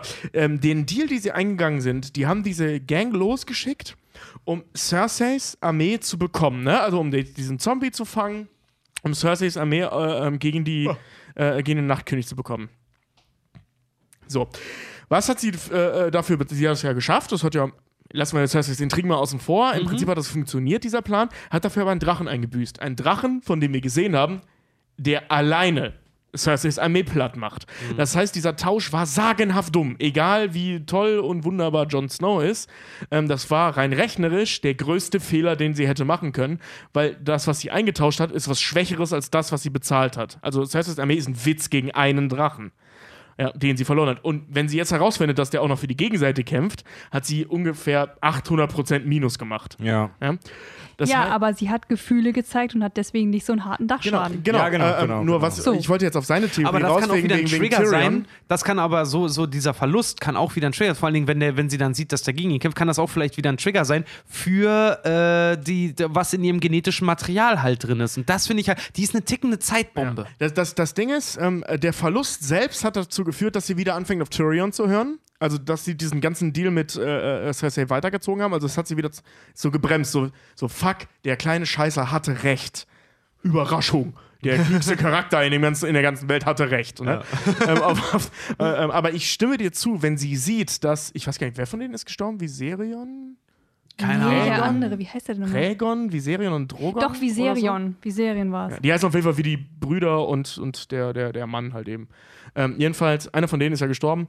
Und ich kann mir vorstellen, wenn sie sieht, dass, sagen wir, Viserion, ähm, ein Untoter geworden ist, das könnte ein Riesenproblem werden. Weil ich glaube, egal ob jetzt Drache oder tatsächlich Kind, weil für sie sind das ja die Kinder, ähm, ich kann mir nichts Traumatisierenderes vorstellen, als dein Kind als untote Waffe wiederzusehen. Mhm. Also zu dem Thema empfehle ich äh, äh, deswegen- Stephen Kings Friedhof der Kuscheltiere. Ja, wie gesagt, äh, deswegen, deswegen glaube ich halt einfach, Bestes dass sie, dass sie so, so mega kaputt ist, weil das Ding ist halt einfach, überlegt dir mal, zum Beispiel eine Cersei oder sowas, die ziehen ihre, ihren psychischen Knack seit Jahren durch. Die, jetzt mal blöd gesagt, die wissen, wie man den Drachen reitet. Hormonell gesehen. Ja. Ist nicht ihr erstes Rodeo, ne? Ja, ganz genau, ist nicht ihr erstes Rodeo. Wie äh, Daenerys kriegt das dann halt plötzlich wahrscheinlich in der nächsten Staffel so volle Breitseite, die wird's wahrscheinlich über, Also- über Mann. Ich denke mal, die hat wirklich dann einen Sprung in der Ich Schüssel. kann, ich kann es wirklich gut verstehen, wenn manche Leute sagen, Daenerys, Daenerys, Daenerys Maximus. Kämpferin aus Westeros, Daenerys. ich kann es voll nachvollziehen. Ihr heimlicher Gladiatorenzwilling. Dineros. aus Griechenland mit einem Mops und mit Tzatziki-Waffen. Ich bin Dineros Maximus, spanischer Legionär. Ich kann es, ich kann es total Zweite Kohorte. Kommandeur der Truppen des Nordens. Ich kann es total nachvollziehen und mir ging es selber auch beim Gucken der letzten Staffeln teilweise so, dass man, wenn man Danis Treiben und ihre äh, Ansprachen, die sie da so hält und wie sie sich gibt, wenn man das so beobachtet, dass man da vielleicht ein, das ein oder andere Mal sagt, ah, die, lang, die Alte geht langsam in Richtung VS, Vollschaden oder in Richtung Größenwahn.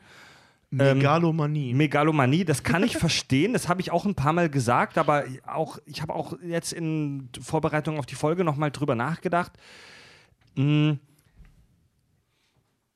Sie zeigt teilweise sehr ungewöhnliche Verhaltensweisen, aber man darf halt auch nicht vergessen, dass sie eine krasse Vorgeschichte hat und dass sie in einer extrem ungewöhnlichen Situation ist. Sie ist in, also das kann man, glaube ich, gar nicht überschätzen, in was für einer Situa in was für einer abgefahrenen Situation sie ist. Als Sklave, als, als Bumsklave, als Kind an äh, Commander Worf verkauft. Man darf nicht vergessen, in den Büchern war sie 14 zu dem In den Zeitpunkt. Büchern war sie 14. Also ähm, dann, dann praktisch so durch verschiedene auch Zufälle ähm, dazu gekommen, die Führerin der neuen Welt zu werden. So viel Verantwortung lastet auf ihren Schultern. Tausende, wenn nicht sogar Millionen von Leben, die Erwartung ähm, einer ganzen Welt lastet auf ihren Schultern. Das ist eine super krasse Situation. Da wären, da wären ganz andere Leute schon längst dran zerbrochen. Und wenn man, wenn man das alles äh, berücksichtigt, verhält sie sich in diesem Serienumfeld eigentlich auch relativ gesund. Das oder? stimmt. Also, es sind ja noch mehr Faktoren. ne? Das sind ich nicht ja nur die Millionen relativ, von aber ich Leuten. sag ja, sie, sie ist so eine tickende Zeitbombe. Sie ist so. Ne, Glaubst du? ne, für mich ist sie eine mit Sekundenkleber zusammengekittete Vase. Ich wäre mir nicht so sicher. Also da, wie gesagt, ich kann mir das vorstellen, wenn, wenn sie sieht, was aus ihrem Kind geworden ist, dann glaube ich, bricht bei ihr irgendwas. Irgendwas geht bei ihr kaputt. Ich weiß nicht, ob sie dann ausrastet oder ob sie aufgibt. Das kann ich mir auch vorstellen. Dass, dass dieser, weil Daenerys muss langsam aber sicher mal wieder auf die Fresse fallen. Die ist seit vier Staffeln oder so nur noch bergauf. Das ist dramaturgischer Nonsens. Da muss auf jeden Fall noch was passieren. Ja, klar, was Und hochfliegt, das fällt Töten- irgendwann tief runter. Genau, weil das Töten eines Drachen hat nicht gereicht, weil die ist immer noch ganz oben. Was ich aber noch sagen wollte, noch mehr Faktoren, also was dafür spricht oder für ihre eigentliche Persönlichkeitsveränderung sprechen müsste, ist ja nicht nur, dass sie äh, verantwortlich ist für Millionen von Leben, sondern du hast auch ähm, auf der einen Seite den Familiennamen, den sie trägt, eine 200-jährige Dynastie, plus direkter Nachfahren dieser, dieser krassen äh, äh, Valyrier, von denen wir kaum was wissen. Also die Targaryens sind ja äh, Abtrünnige der Valyrier gewesen, also die sind mit denen verwandt. Und die ist im Besitz der drei einzigen Atombomben auf dieser Welt. Und behandelt sie wie ihre Kinder. Ja. Also das ist schon.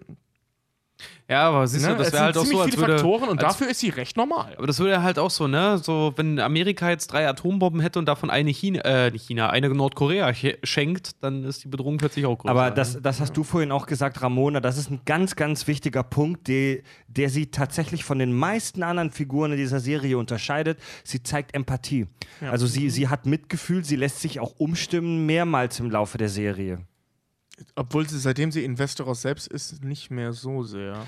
Ja. Aber ich glaube, das sind die Umstände geschuldet. Ja, also sie hat halt ist wahnsinnig... überfordert. Sie Ja, hat denke ich nämlich auch. Ja. Sie hat einen extrem hohen Druck von außen. Sie ist wie, sie ist wie eine junge Frau, die gerade erst von der Schule gekommen ist. Sie ist eine junge Ja. Frau, die gerade erst von der Schule und gekommen die, ist. die aber durch irgendwelche äußeren Einflüsse Flüsse und auch durch äh, Talent und durch eigenen Ehrgeiz eine voll die krasse Chefposition plötzlich innehat. Und das ist drei eine, Atombomben. Ja, und drei Atombomben, die sie wie Kinder behandelt und mit denen sie Frauen in Führungspositionen. ja und mit, Hey, und äh, nee, also also das ist es nicht. ich gebe doch bescheuerte Männer in Führungspositionen. Nein, also das, das mit der Frau habe ich jetzt halt so gesagt, weil sie eine Frau ist. Bei einem jungen Ma Kerl, dem das passiert du hast nichts Falsches gesagt, er hat was Falsches Ja. gesagt. Ich habe nichts Falsches gesagt, ich habe was Ein Unakzeptiertes hast du. gesagt. Nein, ich habe Falsches gesagt. Send in Sexistenglas. Also sie ist in einer super krassen Position, wo Leute echt dran zerbrechen können. Ohne Ja. Scheiß. Wir reden, wir reden hier nicht davon, irgendwie so ein 10-Mann-Hipster-Werbeagenturunternehmen zu führen. Daran würden schon viele zerbrechen. Wir reden von, wir reden davon, der Führer der fucking neuen Welt zu werden. So, sie wird, sie, sie ist ja wirklich dabei, der weibliche, Robert jetzt Baratheon. nichts Falsches sagen. Nein, ich, ich klinge mich hier aus. Ihr wisst, was ich meine. Ja. Du wolltest der weibliche Hitler sagen. Ja, aber mir ist, während ich das gesagt habe, aufgefallen, dass ich einfach nur Hitler um des um der Provokation willen sagen wollte. Das hat jetzt keinen Sinn. Ich wollte einfach nur das Wort Hitler sagen. Hitler, Hitler, Hitler, Hitler. Also das Ding ist, äh, ähm, also was Fred meint, ist, sie arbeitet auf die krasseste Führungsposition, die es jemals du- gegeben hat. Ich glaube, das, Ja. glaub, das ist klar. Nein, ich wollte es nur noch mal deutlich machen, weil, weil das ist krasser als das, was, äh, was ähm, wie ist der Rhaegar? Ne, Rhaegar war der Bruder. Aegon, Aegon, Aegon, der, der, der Eroberer, der hier der Boss Targaryen, der damals die sieben Königslande geschaffen hat, also vereint hat. Was Daenerys vorhat, ist noch krasser, weil die eben auch Essos da unter Kontrolle hat, ne? oder Teile von Essos. Gut. Krasser Sheet. Ja, Wollen wir nach den Targaryens mal ein Päuschen machen? ich würde auch jetzt langsam in Richtung kleine Pause gehen. Wir haben nämlich mittlerweile schon ziemlich viel rauchende Köpfe gehabt. Ja. Und wir haben noch ein bisschen. Müssen wir was. zu den Targaryens noch irgendwas Wichtiges sagen? Haben wir noch irgendwas Wichtiges vergessen, Ramona? Ich glaube nicht. Ich glaube, wir können einen Punkt machen. Dann machen wir Punkt. Ich, ein, eine ich. Sache noch, ähm, ich fand das sehr enttäuschend, wie Rhaegar dann aussah. Ich habe mir den immer so ein bisschen wie so eine cool aussehende Version von, oder so eine, so eine, ein männliches Pendant zu Daenerys vorgestellt. Also irgendwie cool aussehen, gut aussehen. Das war die Rückblende, Okay, ne? wenn, Ja, und in wenn du dir ein männliches Pendant zu Daenerys vorstellst, dann kann ich nur sagen, dann wäre ich auch, war, dann war ich auf eine Enttäuschung gefasst. ja, nee, äh, ne, was ich damit meine, ist, äh, ja, dass du die Clark nicht magst, darum geht's nicht, sondern einfach äh, um, um, um was, Völlig um absurd. was cool, um was cool Kleine, passendes. kleinbrüstiger Junge mit blonden Haaren. Ja, ja, zum aber die, ah, heiß ist sie trotzdem. ich, ich finde die auch nicht. mega heiß. Voll nicht. Ich finde die toll. Ja.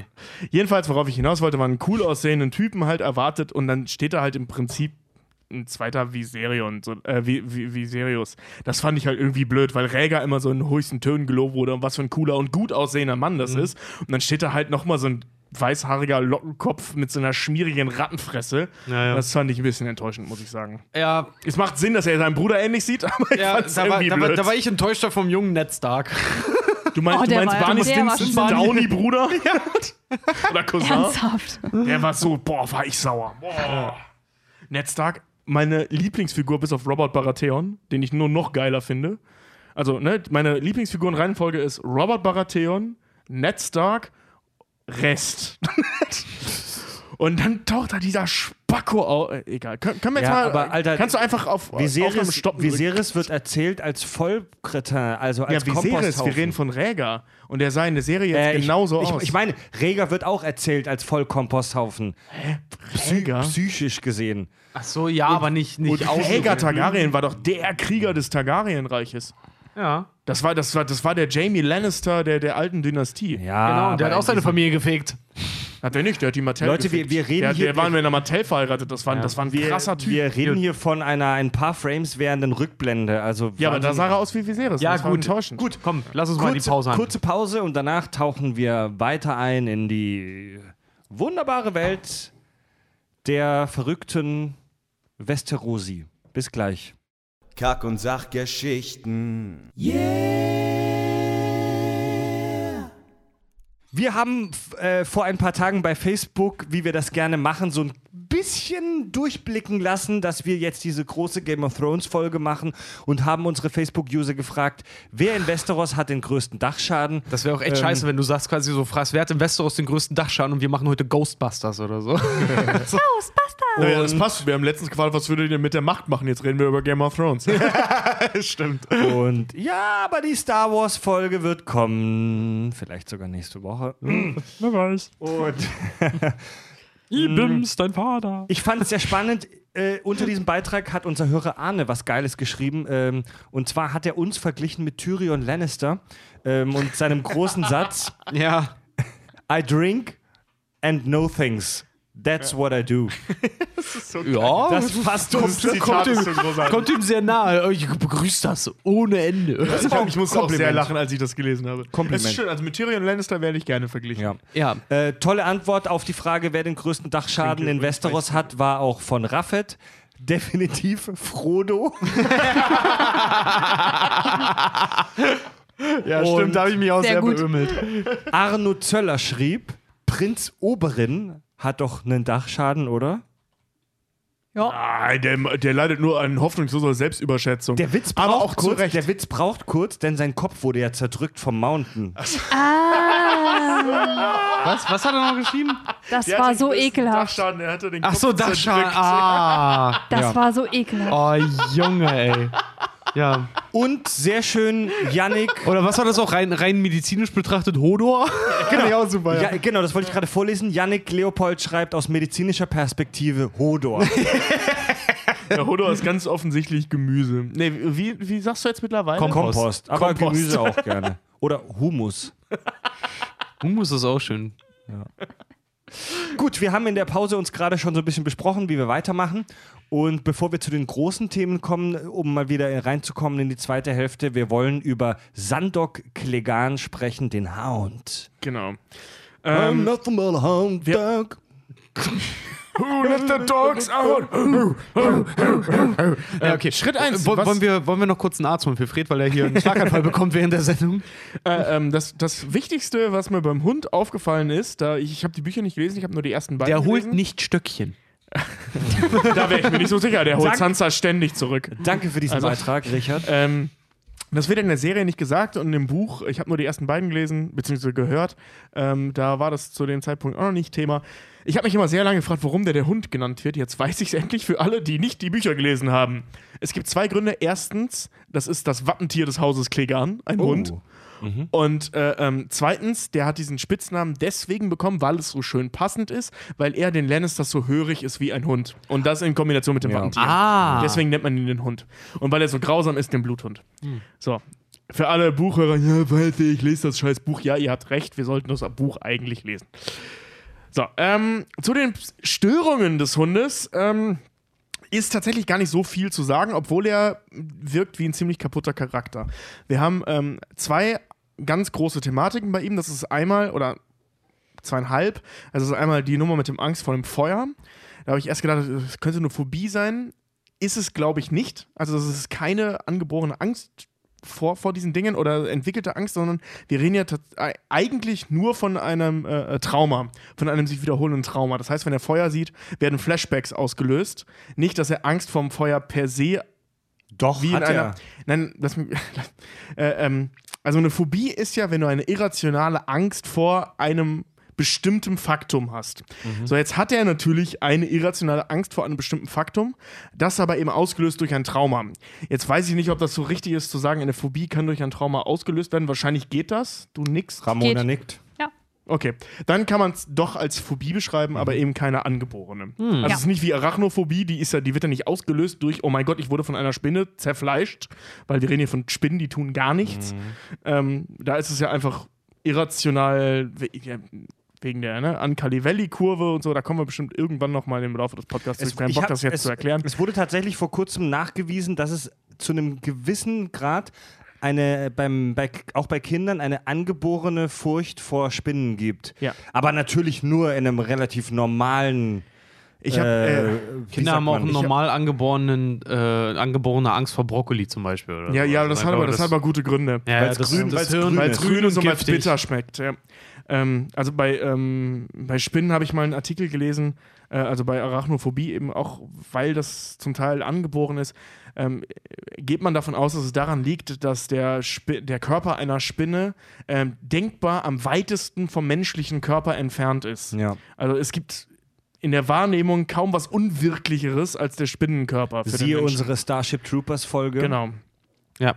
Egal, darauf wollte ich nicht hinaus. Worauf ich hinaus wollte, ist eben diese Angst vom Feuer. Ausgelöst halt eben, und das ist der nächste wichtige Punkt, durch das Trauma, das er durch seinen Bruder erlitten hat. Sein Bruder hat ja sein Gesicht in glühende Kohlen oder in ein Feuer gepresst, Genau. deswegen auch die Brandwunde. Genau, ähm, also sein, sein, die Hälfte seines Kopfes ist verbrannt, in den Büchern viel krasser noch. Da sieht man den Kieferknochen und so. Also es ist wirklich viel krasser als in, in der Serie. Ähm, und zwar, weil er als sehr kleiner Junge, ich glaube 8, 9 höchstens, ähm, hat er sich ein Holzspielzeug, ein Holzpferd, nee, ein Holzritter von, von seinem Bruder ausgeliehen, von Gregor Klägern. Ähm, der hat das gesehen, als böswillig interpretiert und ihn schweigend, also ohne was zu sagen, ohne ihn anzubrüllen, also einfach nur ins Feuer, in so eine, ähm, in, in, das, in, den, ähm, in das Kamin. Kaminfeuer des Hauses, das nur noch glühte, reingedrückt. Also nicht in lohnende Flammen, sondern in, in die Glut reingedrückt. Ohne was zu sagen. Also ein ziemlich traumatischer ähm, Moment, gerade weil es sein älterer Bruder war. Ja, das Ding, ne? Also das, das verfolgt ihn. Das zeigt sich eigentlich nur in zwei Punkten. Das ist der Hass seinem Bruder gegenüber, der, denke ich, sehr verständlich ist. Und ähm, eben in seiner Angst vor dem Feuer. So, und der dritte Punkt ist eben diese, dieser Bruderhass, weil in den Büchern wird gesagt, dass er seinen Bruder schon immer gehasst hat. Also das ist, das ist nicht erst seitdem. Die beiden konnten sich noch nie leiden. Ähm, ich habe mir da so verschiedene Theorien, was Geschwisterliebe und so. Übrigens, ein ganz schwieriger Punkt. Ähm, wenn du was über... Ja, ein Westeros Geschwisterliebe ist ein schwieriger Punkt. Didim. Übrigens, Ja, ganz ich schwieriger Punkt. Geschwister, Geschwisterliebe. Wen hast du nochmal auch gemacht? Cersei oder so? Ich bin ja so ein bisschen vorge vorgefertigt. Nee, Oh Gott, ey, die Untertreibung Du des bist Jahrhunderts. prädisponiert. Prädisponiert, genau. Nee, was, was wirklich äh, schwierig ist, ist, ist äh, ähm, zu recherchieren in Sachen ähm, Brüder. Also alles, was so Verhältnisse zwischen Brüdern angeht. Ähm, du findest immer nur was zum Thema Schwestern. Also jetzt, also in der Realität, nicht in Game of Thrones. Wenn du äh, so Verhältnisse zwischen Brüdern ähm, psychologisch beleuchtet äh, recherchieren willst, findest du nichts. Also wirklich gar nichts. Ja, wie gesagt, Leute Family Guy so schön, ne? Men, we know how to be friends. Ja, genau, ja, genau. Weil, äh, ähm, also es gibt natürlich so, so, so, so, so historische Sachen, aber so rein psychologisch völlig uninteressant scheinbar. Es gibt ganz viele Sachen zu Geschwistern und noch mehr Sachen zu Schwestern untereinander, aber nichts zu Brüdern. Also das ist total irre. So Echt? Ja, also entweder, Okay. ich habe einen Artikel gelesen, als ich irgendwann mal einen gefunden habe, ähm, Quintessenz dessen war, Brüder verstehen sich oder halt nicht. So, so, so Ende der, der, der psychologischen Zusammenhänge. Ähm, Was da natürlich interessant ist, ist, wenn man sich Rivalitätsverhalten anschaut, und das spielt nämlich, glaube ich, bei den beiden eine Rolle. Ähm, das Haus Klegan ist relativ unbedeutend. Es ist existent, es ist so ein kleiner, relativ armer Landadel. Also spielt nicht ganz oben mit, aber auch eben nicht ganz unten. Also die haben schon, die haben ihre Pächter, die haben ihre Leibeigenen, aber mehr auch nicht. Und gerade in, in solch aufstrebenden Häusern war das im Mittelalter und ist es ja auch heute noch, je nachdem, äh, wie man das extra äh, poliert. Ähm, eine große Frage mit der Erbfolge. Und der ältere Bruder war halt eben äh, äh, Gregor. Und äh, äh, Sandor ist natürlich aufgrund dessen, dass er sein kleiner Bruder ist, ein natürlicher Rivale. Auch wenn in der Erbfo- Erbfolge äh, also eigentlich uninteressant. So, jetzt war es wohl so, dass äh, die konnten sich von Anfang an nicht leiden. Gregor aber vor allem Sandor nicht und nicht umgekehrt. Es müsste eigentlich umgekehrt sein, dass der Jüngere den Älteren nicht mag. War es aber nicht. Ende der Diagnostik. Also wirklich, Sandor Klekan ist echt ein uninteressanter Charakter. Der hat einen Hang zur Gewalt, ähm, kennt, hat das von, von zu Hause aus nicht, nie anders erfahren, Ja. Hat aber auch keine äh, äh, psychopathischen Störungen oder so. Die Der ist durchaus empathisch. Bitte nicht psychopathische Störung. Okay, Entschuldige. Keine, keine, keine antisoziale Persönlichkeitsstörung oder keine Psychopathie. Psychische Störung. Nein, ich meinte Meine Damen und Herren, ihr. Also, ihr, keine ihr, erfahrt hier live am Mikrofon eine männliche Enthosung. nein, nein, wirklich, also ich, du hast mich gerade falsch verstanden. Ich meinte wirklich psychopathisch. Dann Äh, ist okay. Ja. Also er ist durchaus in der Lage, Empathie Ich zu wollte empfinden. nur nicht wieder diesen Sammelbegriff. Nein, nein, nein, nein, ich auch nicht. Da bin ich ganz empfindlich. Ich, hab, ich habe, ich habe im Netz, habe ich, ähm, habe Ich war jetzt noch gar nicht fertig. Achso, sorry, tut mir leid. Ähm, wir sehen, dass er in der Lage ist, Empathie zu empfinden, Arya und Sansa gegenüber. Wir wissen aus seiner Geschichte, er hasst, äh, er will nicht zum Ritter geschlagen werden. Er lehnt das ab, obwohl er ähm, Könnte. zum Teil äh, hier Leiter der Königsgarde ist. Der lehnt das ab, weil er Ritterlichkeit lächerlich findet, weil in seinen Augen sind Richt, äh, Ritter nichts anderes als Mörder und sich dann mit dem mit ähm, den, den Schein von Ruhm zu geben, findet er lächerlich, was ich eine sehr sympathische Einstellung finde, muss ich sagen. Ähm, also er ist sehr viel differenzierter als sein Bruder, er ist sehr viel empathischer als sein Bruder. Aber töten kann er sehr gut. Das sagt er einige Male, ich bin gut im Töten. Und genießt es auch. Hm. Aber jetzt nicht so, der ist kein Sadist. Er ist der macht einfach irgendwie seinen Job. Also ne? so, ja, ja, Er, ist halt, er ist halt auch zum Publikumsliebling geworden durch eine Mischung aus totaler Sickness, aber halt auch mega nachvollziehbaren Positionen und Meinungen. Also genau. er macht kranke Scheiße, er tötet Leute, er zerquetscht ihre Schädel. Er tötet auch Kinder. Er, er ist ein zynischer, verkrüppelter alter Bastard. Versoffen. Aber er, versoffen. Aber er hat schon, er hat so eine Art von ich sag mal, Ehrgefühl oder ich sag mal moralisch-ethische Einstellung, die man als Zuschauer nachvollziehen er ist, so ein, äh, er, ist so ein, er ist so ein väterlicher Charakter auch so ein bisschen. Teil, ja, er ist ein kaputter, väterlicher Ja, typ, so, ja. So, so ein bisschen, ne? Aber also ich habe im Netz ein paar Mal gelesen, äh, wo es auch um solche Diskussionen ging mit den Game of Thrones Figuren und deren Psychologie. Da wurde gemutmaßt, er hätte eine äh, posttraumatische Belastungsstörung, über die wir ja mittlerweile schon öfter gesprochen haben. Jetzt schüttelt Tobi den Kopf. Was, ähm. wa, was, was sagt denn jetzt hier unser Psychologenpart Tobi und diejenige, die es wirklich studiert hat? Ramona. Ramona? Also Tram. Ramobi. Äh, Ramobi nennen wir die beiden ja auch, Tobi und Ramona. Ja, stimmt. Äh, Ramona, ich weiß es nicht, also ich weiß es nicht, ob du dich, ob, ob das dein Spezialgebiet ist, wie sehr du dich damit auskennst. Kann man PTSB. D. PT das ist eine schwere Abkürzung. PTSD. Kann man, kann man Anzeichen für PTSD bei, äh, beim Hund bei Sandok Klegan sehen? Ja, Schon allein durch die Flashbacks. Also er hat ja wirklich oft. Hatte er wirklich Flashbacks? Mhm. Soweit ich weiß schon. Ja, wenn er, wenn er ins Feuer guckt, dann siehst du das immer ganz kurz, einfach so dieses, das lodert immer kurz auf und dann zuckt er immer schon also zusammen. Also, hast, also wirklich eindeutiges Zeichen genau, für, der erinnert sich. Also es, sind kein, es werden keine Bilder aus der Vergangenheit gezeigt, aber ähm, es werden die Realitäten, also es werden so Details von Feuer gezeigt. Ja. Äh, im, ja, Gegen, Im, Im Schnitt, also im, im Gegenschnitt zu ihm oder im, im, im wie heißt das? Ne? Egal. Und also so. die werden aneinander geschnitten, diese Bilder, so dass man ja. merkt, das löst bei ihm etwas aus. Wir sehen nur nicht was. Ja.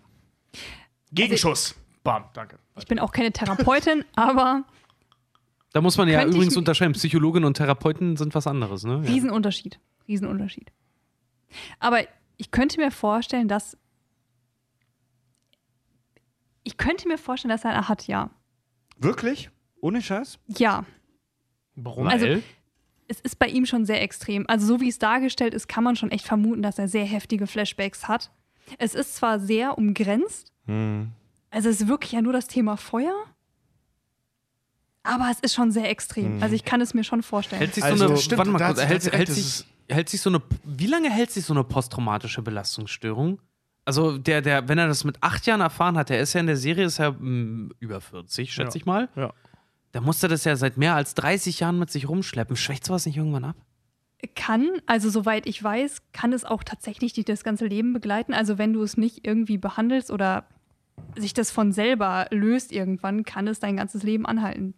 Soweit also, ich weiß. Also versuch mal einen ähm, Feuerwerkskörper neben äh, jemandem aus der Kriegsgeneration zu zünden. Ja, ja. Also meine Omas beide äh, ähm, können Feuerwerkskörper nicht ab. Es, kann, es kommt auch immer darauf an, wie stark es ist. Also ja, wenn du stark genau. traumatisiert genau. und äh, ich meine, er war ein Kind, er wurde ins Feuer gesteckt mit dem Kopf. Also er ist schon echt tra stark traumatisiert. Also es wird, es wird oft so ein bisschen dargestellt und auch äh, rezipiert von den Leuten, auch in den modernen Medien, dass wenn Leute ein traumatisches Erlebnis haben, sie immer auf jeden Fall PTBS bekommen.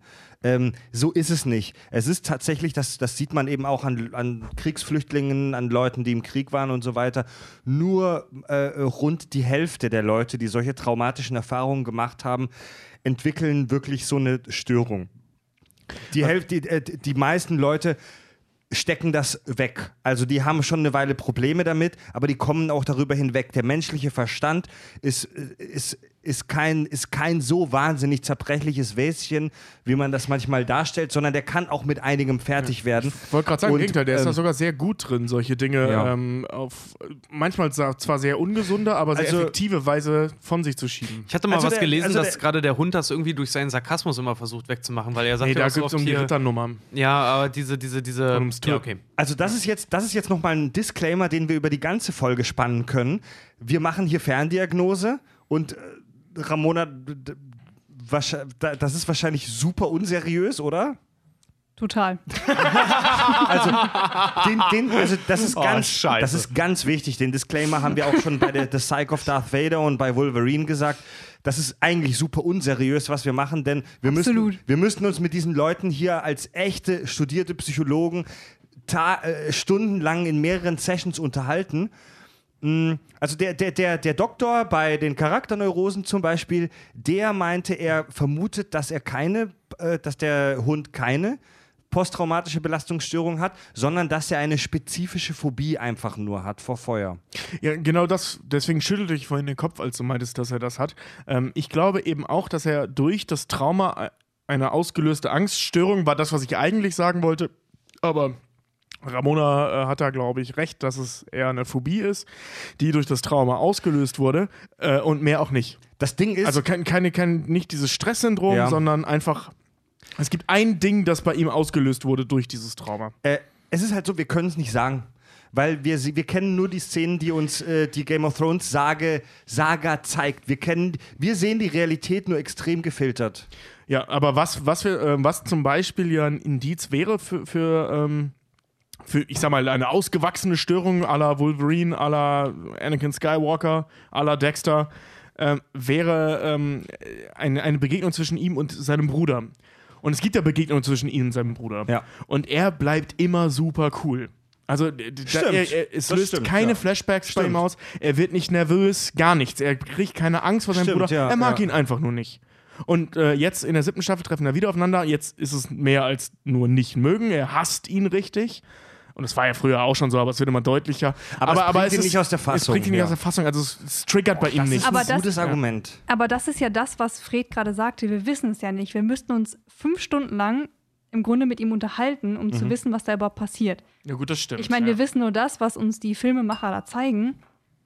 Aber du weißt ja, Ja. gar nicht, was in ihm passiert. Also ich meine, die entscheiden ja, wann wir Flashbacks sehen und wann nicht. Das stimmt, ja. Es gibt, Also- ja, es gibt ja diesen Spruch, Films are life without the boring parts. Ja. Also Ja. wir sehen hier ja nur die spannenden Dinge, die in deren Leben passiert. Was in den fünf Stunden passiert, zwischen den Szenen oder den fünf Tagen oder in den fünf Wochen teilweise bei Game of Thrones, das sehen wir nicht. Aber sehr wichtig ist eben auch, dass wir, und genau das nämlich eben, wir sehen halt immer nur das, was wirklich wichtig ist für die Figur. Genau. Und es wäre für die Figur unheimlich wichtig, wenn er diese, wenn er ein, ein, ein, eine solche traumatische Belastung durch das Verhalten seines Bruders außerhalb des Feuers hätte, Das ist ein gutes Argument. wäre sein Verhalten seinem Bruder gegenüber anders. Das Verhalten seinem Bruder ist einfach nur, der Typ ist ein Arschloch und ich würde ihn gerne töten. Mehr nicht. Es ist keine Besessenheit und nichts. Also er ist ja wirklich nicht mal besessen davon, seinen Bruder zu töten. Er würde ihn gerne töten, klar, weil er ein Wichser ist. Und weil er ihm als Kind etwas Übles angetan hat. Aber es ist keine Besessenheit, es ist kein Zorn. Das ist mehr so ja. ein ja, das stimmt. Hass das stimmt, einfach. Das stimmt. Also es ist ja nichts Aktives, was, was ihn antreibt oder so. Er lebt ja nicht davor, seinen Bruder zu töten, Also- er würde es einfach nur gerne machen. Sehr spekulativ. Was, Klar, das was sein könnte bei Sandor Clegane, ist, dass er ein Alkoholproblem hat. Ja. Ist es tatsächlich so, dass Alkoholsucht offiziell als psychische Störung eingestuft wird? Oder habe ich das nur irgendwo aufgeschnappt und es stimmt nicht? Sucht ist eine psychische Erkrankung, Okay, okay. ja. Ja, Ähm, auch ma- vererbbar. Man, man muss dazu sagen, Ja. ähm, ich rede heute extrem viel, ne? Aber Oh, egal. Tobi, ich rede jetzt, ich rede Also, jetzt weiter. ich mö- ich möchte- Heute, darf, darf ich also. Leute. Ich möchte den Bogen spannen und langsam aus dem Hund rausleiten. Ähm, also dazu jetzt, aber das passt zu, viele Ga zu vielen Game of Thrones Charakteren, Charakteren. Im Mittelalter war es üblich, also gerade im frühen Mittelalter war es üblich, dass man sich nur von Wein und Bier äh, flüssig ernährt hat. Das hat damit mit zu tun, dass, dass man äh, Wasser für giftig gehalten hat, weil es, was es viel auch war, gerade in Stadtregionen, weil die halt eben alles ins Wasser abgelassen haben. Was sowohl Färbemittel angeht, als auch eben sämtlichen Unrat. Und äh, In, ähm, Ham in Hamburg zum Beispiel und vielen anderen mittelalterlichen Städten war es so, dass Kinder morgens eine leichte Biersuppe bekommen Genau, haben. Das hatte jetzt keine 5% wie wir und das Bier damals war vermutlich auch deutlich lascher, als wir es heute trinken. Nein, Tobi Nee, nee, das Bier, das Bier war in vielen Fällen sogar deutlich stärker. Echt? Man Ähm, hat das aber für Kinder mit Wasser verdünnt. Ja, du konntest damals in den Städten besonders kein Wasser saufen, weil es alles vergammelt war. Genau. Es gibt auch dieses Ding, ich glaube, das hast du mir mal Fred, äh, erzählt, Fred, ähm, dass das Herrengedeck, ein Bier, ein Schnaps, daher kommt, dass der Schnaps eine ähm, antiseptische Wirkung Ja. nach dem Bier, äh, nach dem Wasser in dem Bier hat. Also, weil im Bier ist ja sehr viel Wasser drin und wenn das beim Kochvorgang nicht alles vernichtet wurde, die Keime, hat man halt Schnaps hinterher getrunken, weil das eben antiseptisch bzw. Äh, desinfizierend wirkt. Ja. Ähm, jedenfalls war das im Mittelalter gang und gäbe, dass man halt eben gesoffen hat, weil man, man hat nichts anderes getrunken. Kinder haben immer, äh, reiche Kinder haben verdünnten Wein getrunken, äh, arme Kinder haben verdünntes Bier getrunken, arme Leute haben verdünntes Bier getrunken, wenn man sich mehr leisten konnte, stärkeres Bier. Also das war jetzt nicht, ich habe ein Bier und das ist so und so stark, sondern es gab eine Urbrühe und da hat man dann Wasser nachgekippt. So das Ding. Und Und deswegen so ist Weine und Biere waren ja eher auch so Gewürzweine eigentlich. Ne? ja, das war ja total der. auch, auch war das Bier, so die haben da alles mögliche reingekippt. Ne? Ähm, Äh. also es war im Prinzip Gebräu und Schaum. Gedöns. und Gedöns, ne? ähm, und und deswegen, und gerade bei, bei Kriegern war das halt echt normal, dass man, äh, äh, dass die getrunken vor und während einer Schlacht getrunken haben. Und ähm, Alkoholismus im Mittelalter zu diagnostizieren, halte ich für unheimlich schwierig, weil es im Prinzip alle waren. So, jetzt gab es natürlich welche, die dem Rausch, also das ist ja ein, schon noch ein Unterschied, dem wirklich im Vollrausch zugeneigter waren als andere. Ähm, in Sachen, also dahingehend würde ich dann sagen, ja, der Hund hat ein Alkoholproblem, weil er dem Rausch sehr zugeneigt ist, auch wenn man das in der Serie nicht so sieht, aber es wird im Buch sehr häufig erwähnt. Ich weiß aber nicht, ob der wirklich so extrem ist, Ja, weil es eben alle machen. Also die saufen alle. Genau. Also Das man ist bei sieht, man, auch sieht so ein den, Ding. man sieht den Hound relativ häufig, wie er eben sich einen Becher reinzieht und wie er sagt, oh, ich muss jetzt saufen, so mal sinngemäß. Aber wir sehen jetzt nie in der Serie, dass er wirklich ein Problem dadurch hat, dass er gerade nichts zu trinken kriegt. Er hat Bock zu saufen, er liebt es zu saufen, Ja. aber wir sehen jetzt nicht, dass ihn das beeinträchtigt oder dass er, wenn er keinen Alkohol bekommt, er ein Problem hat. Ich, ich meine mich an ein, zwei Stellen zu erinnern, wo er bisschen knatschig wird, wenn nichts zu saufen da ist, aber der wird nicht zittrig oder sowas. Nee, also, Ja, sowas aber wir das waren nicht. Situationen, wo er allgemein gerade Genau. nichts bekommen hat, wo er auch hungern und äh, musste und wo gerade alles scheiße war. Und ja. Oder okay, gerade eine Schlacht Fragt man sich, dann fragt so. man sich immer, wie viel, zu wie viel Grad ist das auch der Schauspieler einfach. Leute, Ja, so- ich wir kenne eine schöne Anekdote zu dem. echt? Ja, zu dem Schauspieler, weil der, der Hound sagt ja im Original, sagt er immer, also im Deutschen ja auch immer, ihr Fotzen. äh, Im, im, im, You im, cunt. You, genau, im Original dann immer you cunt. Und der Schauspieler, der wurde, weil er das auch offscreen gemacht hat, bei den Leuten am Set und er wurde am Set ganz freundlich darum gebeten, dass er die Leute halt nicht alle als Cunts bezeichnet. und da, als Erklärung stand da, he kindly refused. Also er hat es freundlich, freundlich abgelehnt, das nicht mehr zu machen. Geiler Typ. Leute, wir haben noch viel vor, deswegen würde ich den Hound jetzt abkürzen. Wir haben tatsächlich jetzt äh, über den Hound länger gesprochen, als wir es eigentlich geplant hatten. Wir sind aber auch abgeschweift. Also ich. Komisch. Ja. ähm, über, über, über Alkoholkonsum sprechen wir vielleicht bei Cersei später noch.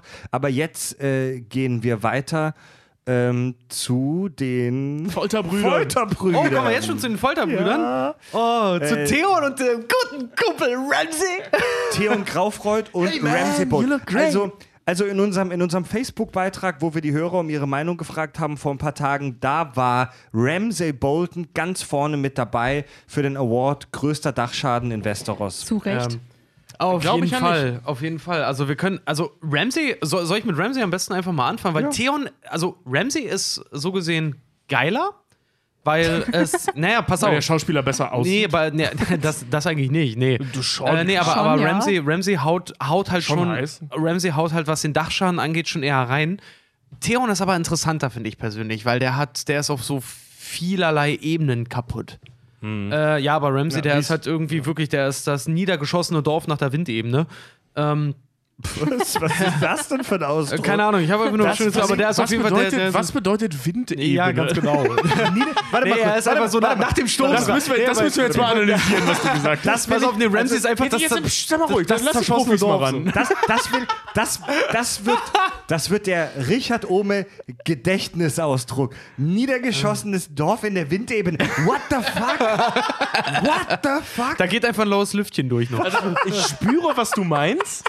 Aber die Wortwahl war so unver... Also es war gut. Das ist nicht so schlimm, weißt du? das. das war, ich das bin, war, ich das bin war, Künstler, ich male mit den Worten. Wenn sie dich ich war- berührt haben, waren sie Ich, richtig. ich wollte gerade sagen, also es gibt ja diesen, äh, diese, dieses Stilmittel Neologismus, wo man ein neues Wort erfindet. Du hattest praktisch einen neuen Satz erfunden. Ja, danke. Das ist super, weil der inhaltlich macht er super wenig Satz, aber man spürt ihn. Okay. Da macht super wenig Satz. Äh, Richard, Er macht super wenig Satz. Ja, irgendwo schon. Richard, wie Uri Geller sagen würde, The stage is yours. Ja, aber wie gesagt, Ramsey ist einfach so die komplette, totale Vollzerstörung eigentlich, weil äh, von seinem psychologischen Verhalten her kann man einfach nur noch ganz klar sagen, dissoziale Persönlichkeitsstörung. Ja. Ähm, Ganz, ganz kurz, Ramsay Bolton, für alle Hörer, die nicht ganz aufmerksam waren, das ist der Typ, der Theon Graufreud foltert. ja, über genau, Staffeln das- hinweg.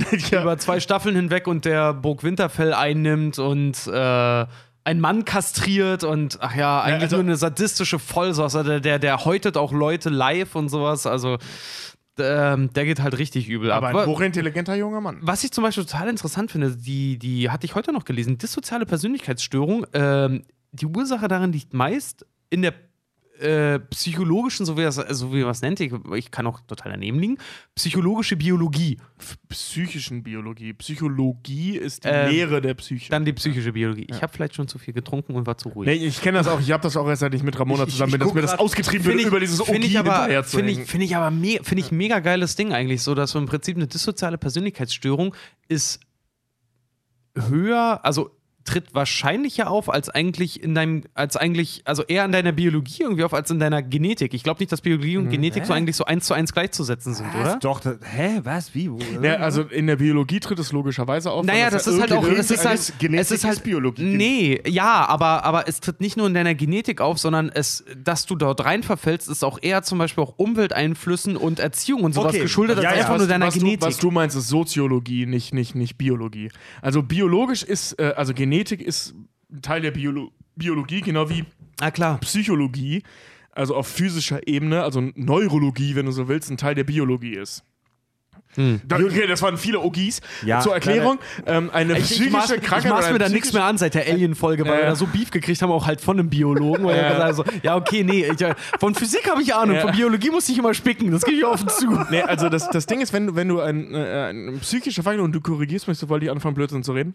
Ähm, ein, ein, Er hat übrigens eine auf Ramona psychische gezeigt, nicht auf einen von uns. Ja, eine psychische Veränderung ähm, bedingt ja eine physische Veränderung innerhalb der Synapsenverbindungen. Warte mal nochmal. Eine psychische Veränderung, sei es eine Erinnerung, völlig egal, irgendwas. Ja, sobald in deinem Gehirn irgendwas passiert, verbinden sich ja Synapsen miteinander. Das heißt, es ist Mhm. ein physischer Vorgang.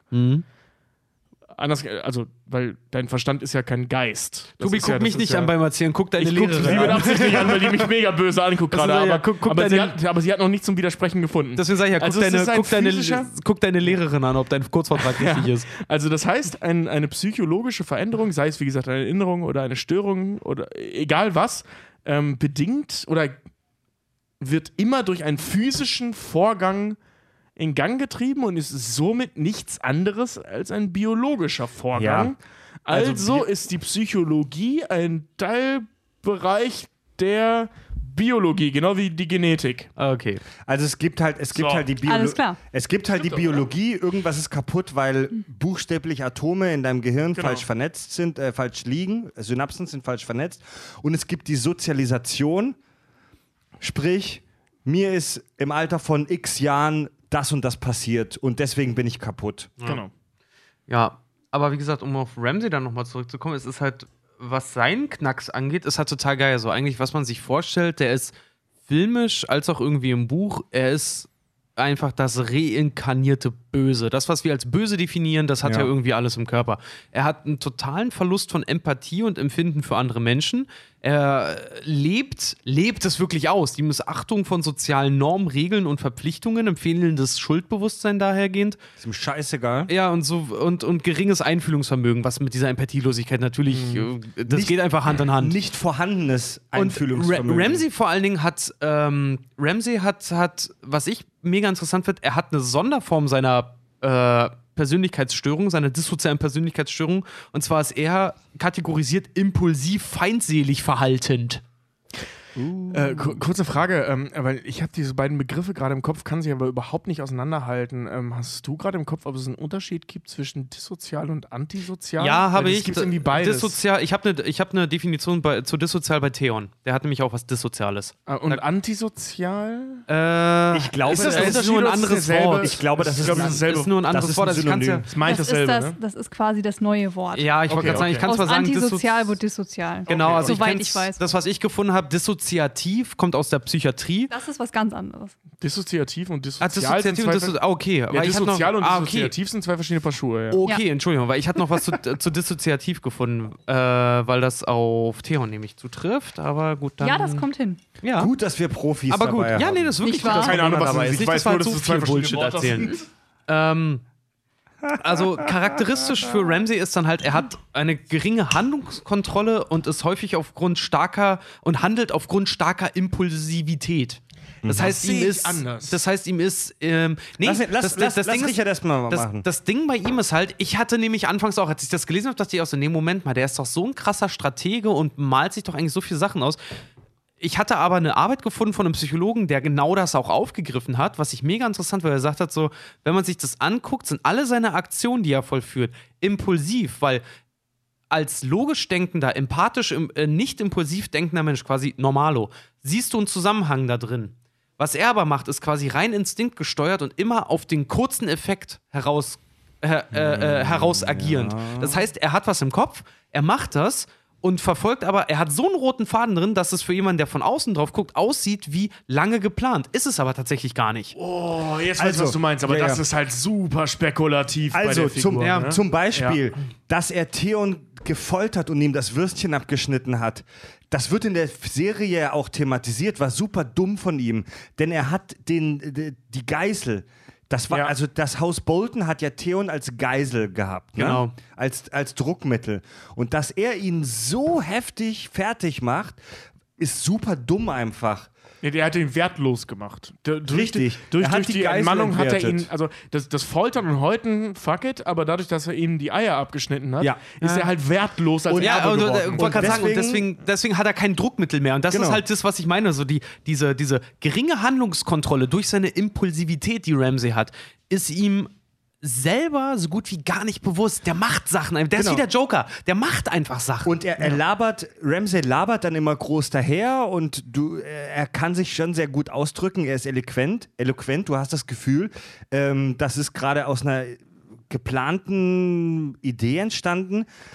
Aber er hatte ja auch mega Beef mit seinem Vater deswegen. Also Den er dann sein. Vater hat ihm, ja. sein Vater hat ihm ja gesagt, ey, du hast unsere Geisel kaputt gemacht, so sinngemäß.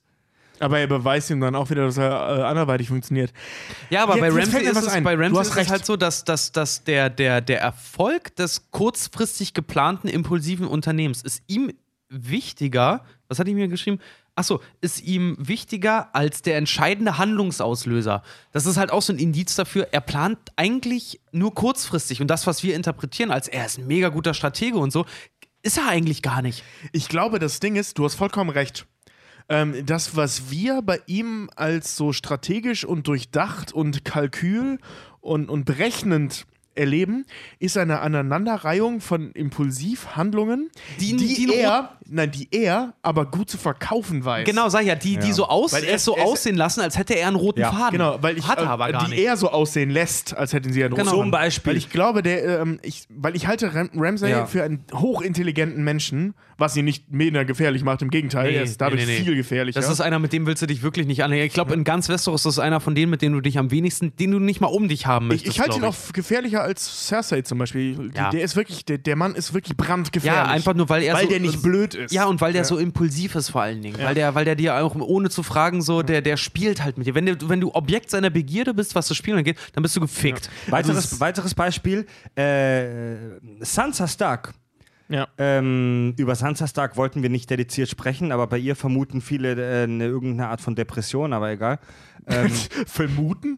Ich glaube, die, die ist echt recht deutlich. und er hat, Sansa Stark war ebenfalls Geisel, sogar noch viel wertvoller als Theon Graufreud. Und er hat sie auch kaputt sie war die ja. Erbin des Nordens. Ja. Also sie war wirklich eine, eine der Schlüsselfiguren teilweise in der Serie zu einem großen Teil. Der Norden, guckt euch mal die Karte von Westeros an, der Norden ist verdammt groß, Alter. Mann. Der Norden ist mit Der Abstand das verdammt größte groß. Reich. Ja. Und was hat er mit Sansa gemacht? Er hat sie vergewaltigt, er hat sie gefickt, er hat psychisch... das geht mit einem, Und, geht und mit dem zwar, anderen einher. Und zwar ein. Zitat auf eine Art, über die ich nicht sprechen Ja. möchte, aber was Männer im Geheimen wohl mit Huren treiben. Keine Ahnung, was der es mit war wirklich, es war, Wahrscheinlich, ne? es war wirklich halt auch dumm. Er hätte sich die Sympathie von Sansa. Äh, er, ist ein, er ist ja ein charmanter Typ.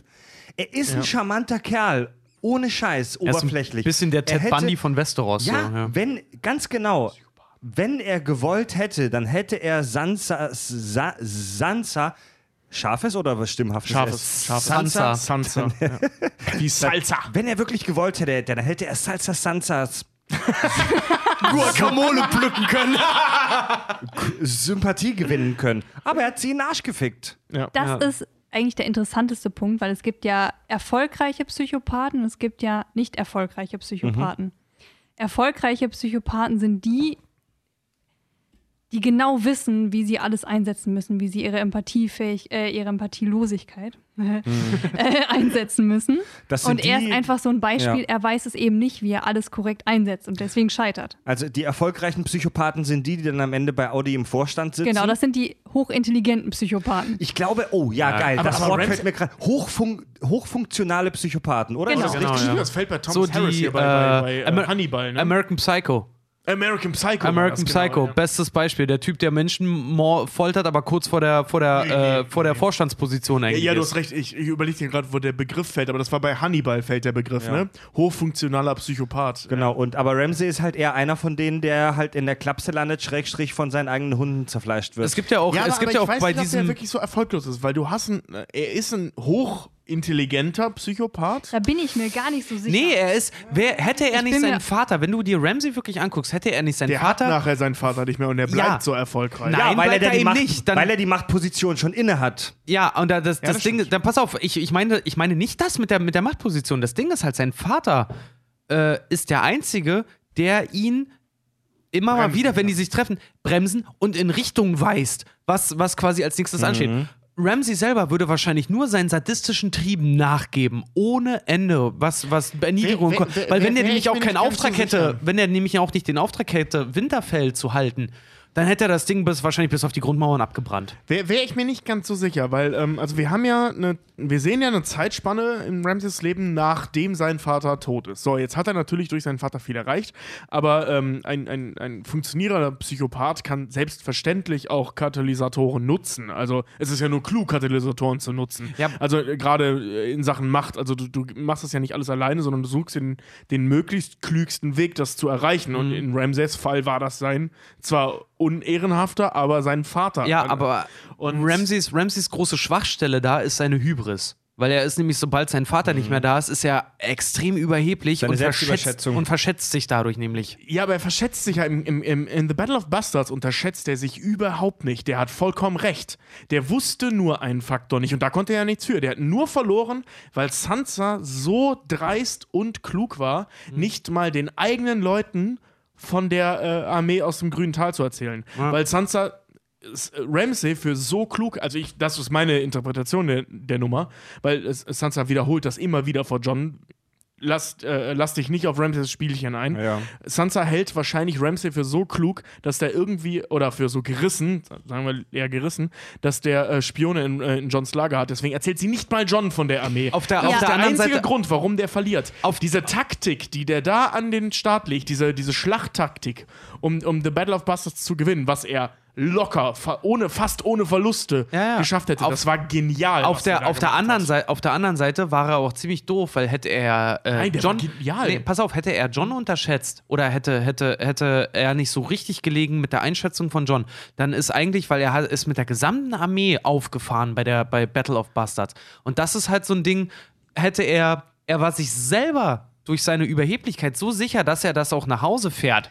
Ähm, Ja. er hat im Prinzip, er hat im Prinzip alles auf eine Karte gesetzt. Hätte er aber, wäre er quasi ein guter Herrscher, sagen wir mal, dann hätte er sich immer noch irgendwelche Leute in der Hinterhalt, Hinterhand gehabt. Und dadurch, dass dann halt er durch eine andere Truppenstärke übermannt wurde, das hat ja dann erst dadurch geführt, dass er in seine Burg geflüchtet ist und da keiner mehr war, um ihn zu verteidigen eigentlich. ja, aber genau, genau das meine ich. Also das war Ja, ja, aber das selbst, selbst wenn du das Ding sicher hast, gehst du nicht mit der gesamten Armee nach draußen. Ich, ich weiß, ich, ich weiß, Ja, was du er hat meinst. einen Ausfall Die gemacht. Überheblichkeit, gar keine Frage.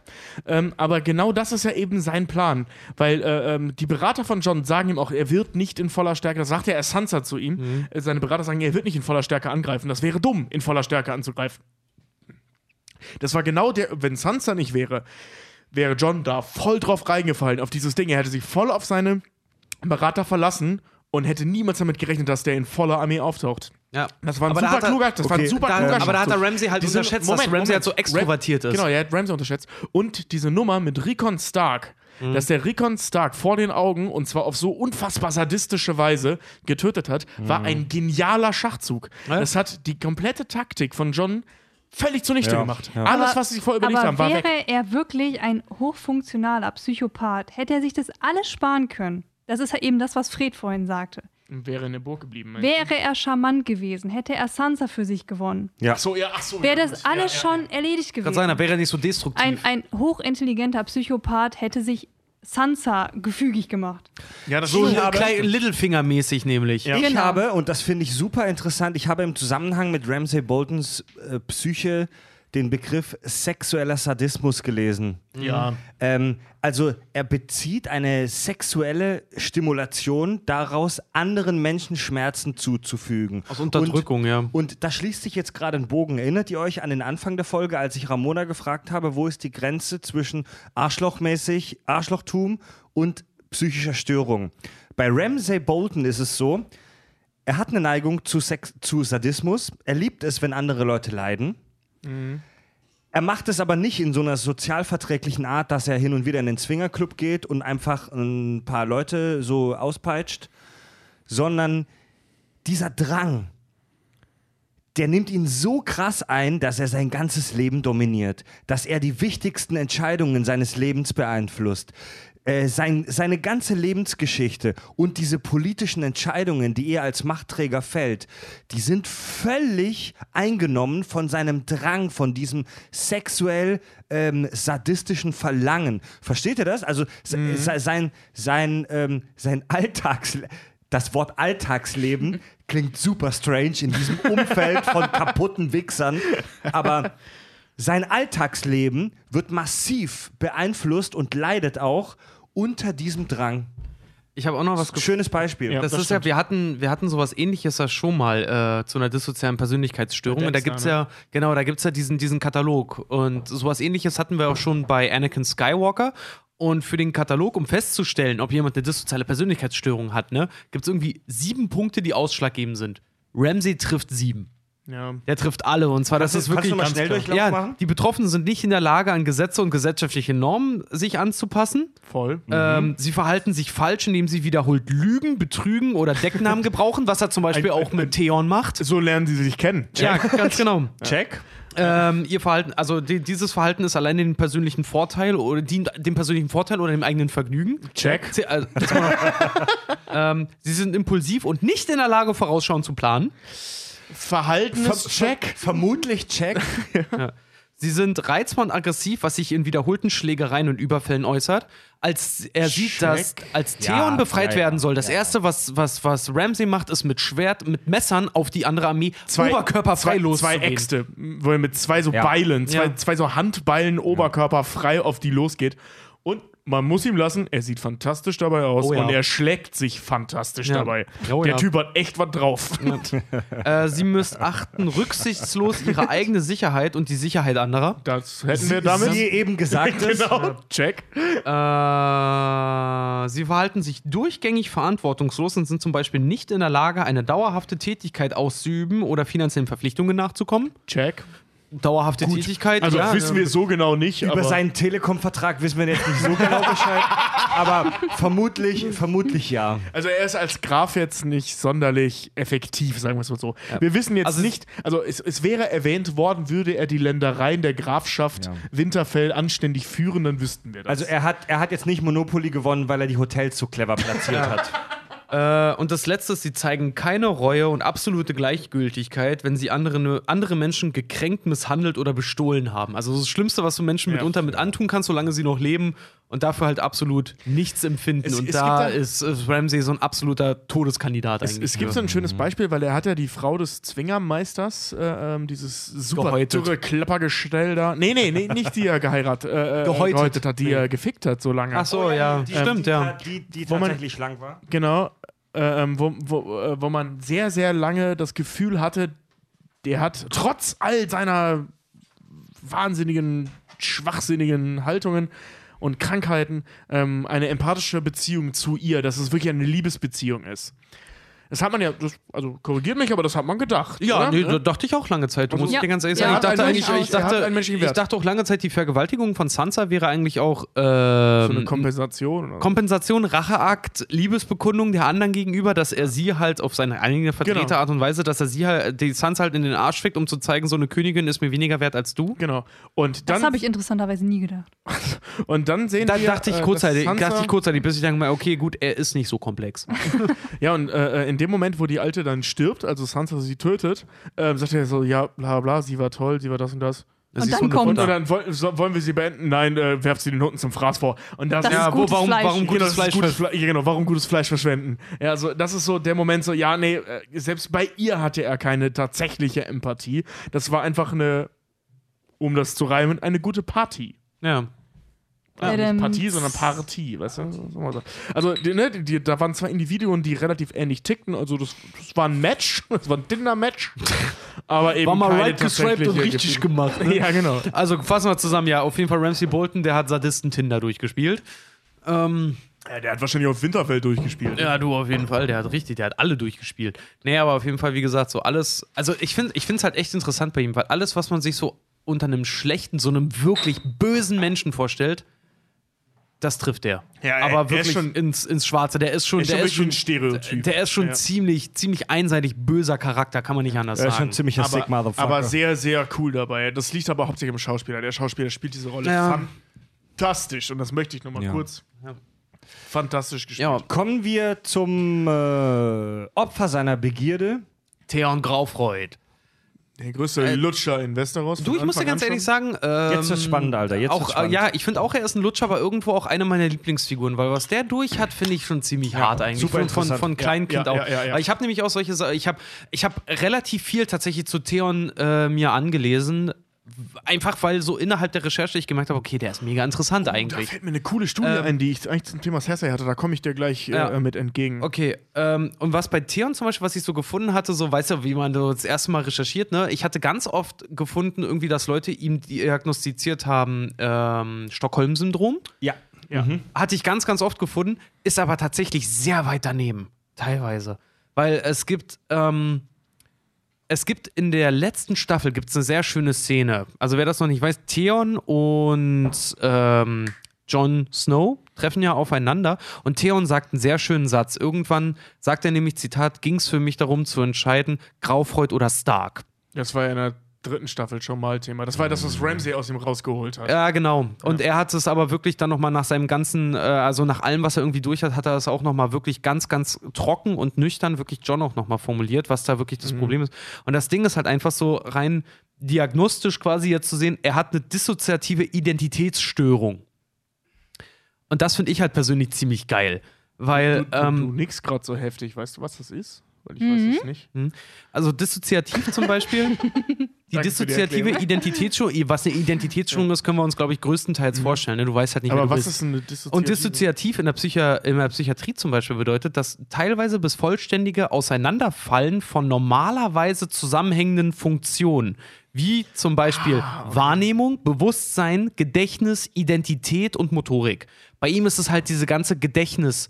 Sache. Er fühlt sich halt weder wie ein, wie, ein, wie ein Graufreud, noch fühlt er sich zum Beispiel wie ein Stark. War eine Identität oder als, als Gedächtnis. Ja, aber das, das, das fällt bei ihm, da, beides fällt bei ihm vollkommen auseinander. Weil die, die eine, mit der einen Seite will er sich nicht identifizieren mit den Starks und mit der anderen Seite kann er sich nicht mehr identifizieren mit den Graufreuds. Und das sind zwei komplett verschieden, äh, verschiedene Häuser, weil die Graufreuds sind sehr auf, auf, auf Rang, auf Kämpfe, auf Machtspiele, auf, auf Männlichkeit auch Die- vor allen Dingen und auf, auf. Rebellion und sowas sehr, sehr stark ausgestellt und auch irgendwo auch auf, auf Herrenrasse, wäre, wär, wohingegen die Starks, das Haus, eigentlich eine sehr vernünftige und eine sehr diplomatisch äh, eingestellte Familie eigentlich sind. Und mit diesem Zwiespalt lebt er, seit der eigentlich ein kleines Kind ist. Und das ist ziemlich krass eigentlich, weil der ist so langsam mehr und mehr zermürbt worden eigentlich, bis dann tatsächlich Ramsey ihn vollkommen kaputt gemacht hat. Auch noch körperlich. Ja, und dann auch noch körperlich. Also der ist wirklich, persönlich finde ich, der ist eigentlich mit am geficktesten eigentlich und der hat nicht mal mehr einen Schwanz, der also Typ. der ist totally fucked. ja. Ja, also wenn man das ist noch mal echt kurz zu, zu der Figur selber halt noch mal zusammen, er ist halt, also um das wirklich zu verstehen, er ist halt Sohn von Balron Graufred, der König der Eiseninseln, ne? Ähm, und Ein hat diagnostiziertes Arschloch. Genau. Ähm, er hat die, die Burg. Und da, da, pass auf, das wird ja noch interessanter. Er hat ja die Burg Winterfell äh, besetzt und verliert ja die Burg an Ramsay Bolton und äh, also den, den Bastard von Bruce Bolton. Und er wird ja gefoltert aus rein sadistischer Freude Ramsays heraus. Äh, was aber krass ist bei den, bei den Boltons, äh, bei den Boltons sage ich schon, bei den, bei den Graufreuds, wenn man sich die Familie ein bisschen näher anguckt, in der, das sind, glaube ich, mit die gesündesten in ganz Westeros. In der gesamten Familie Graufreud gibt es keinerlei Geschichten von geistigen Krankheiten. Aber das liegt halt. Moment, Moment. Die Graufreud sind ja so ein, so ein mal wieder so ein, so ein Kriegervolk, das extrem, vielleicht noch viel mehr als alle anderen, Wert auf diese. Diese Stärke, Herrenrasse, diese ganze Nazi- Ja, Nazi-Ideologie-Scheiße das- legen. das- Und dass Kinder, die irgendwelche körperlichen oder psychischen Schwächen gezeigt haben, wurden vermutlich entweder gleich getötet oder in der Familie. oder, zwei Zungen, Ich wollte gerade sagen, das klang so, als würdest du mit zwei Stimmen gleichzeitig sprechen. oder in der Familiengeschichte oder, oder vermutlich einfach aus der Familiengeschichte gelöscht. Ja, das Geile Ähm, ist nämlich ich der einzige, der einzige, der noch eine psychische Störung quasi aufweist, ist äh, Theons Vater. Der hat Anzeichen von Und Größ. der Bruder von Theons Onkel? Vater. Meinst- ja, also ja, der sein Bruder von Onkel, Theons ja. Vater, ja. Ähm, die Also, zeigen, die zeigen Eig- Anzeichen. Eigentlich ist es nur die Schwester, die keine, kein, Ja, aber, keinen Knall aber hat. das, das ist halt auch so krass, weil er war, äh, Theon war nicht da, seine Schwester war aber äh, mit denen die ganze Zeit verbunden. Und zwar der einzige, die einzigen, die halt wirklich Anzeichen Ascha. irgendwas, Ascha. Äh, die, die, die, die wirklich Anzeichen in der Familie zeigen, sind der Vater und sein Onkel, die zeigen Anzeichen von Größenwahn, weil die relativ früh Ja. auch schon äh, das kommunizieren, dass sie zum Beispiel davon ausgehen, dass sie eine Rebellion gegen Robert Baratheon gewinnen würden. Der- Einfach der- nur, weil sie von den Eiseninseln sind. also Ja. der, der, der, der Onkel, der, ähm, wie heißt er noch? Äh, Puh, der heftige, der größte Pirat von ja, der, Westeros. der, der so, ange, Ah, wie der heißt so der angeteased Heißt der nicht auch irgendwie so Aegon oder sowas? Ja, äh, ich weiß Euron. Nicht, genau. Euron. Euron. Genau, Euron Graufreud, Graufreud. der, der Ich wollte gerade berüchtigste, Eragon sagen, aber das war ein anderes Buch. ja, der, der, der größte und berüchtigste Pirat, Pirat, Pirat. Pirat von Westeros. Weißt du, der, Ja. der, der Typ, der sich da hinstellt und sagt, ich bin der Sturmbruder. Das ist. Mit zwei Genau. gesunden Händen. das, das ist das Ding, der, der ist mehr als größenwahnsinnig. Der ist eben auch narzisstisch. Also die, die Naja, Graufreud. Größenwahn ist ja ein Teil des Moment, Narzissmus. Moment. Also Ey, Größenwahn das, ist ein Teil der Magie. Leute, das ist auch hochspekulativ. Also die, die Greyjoys werden zwar teilweise in der Serie so ein bisschen als komisches kleines Kaff irgendwo an der Küste erzählt, als so Ostfriesen halt.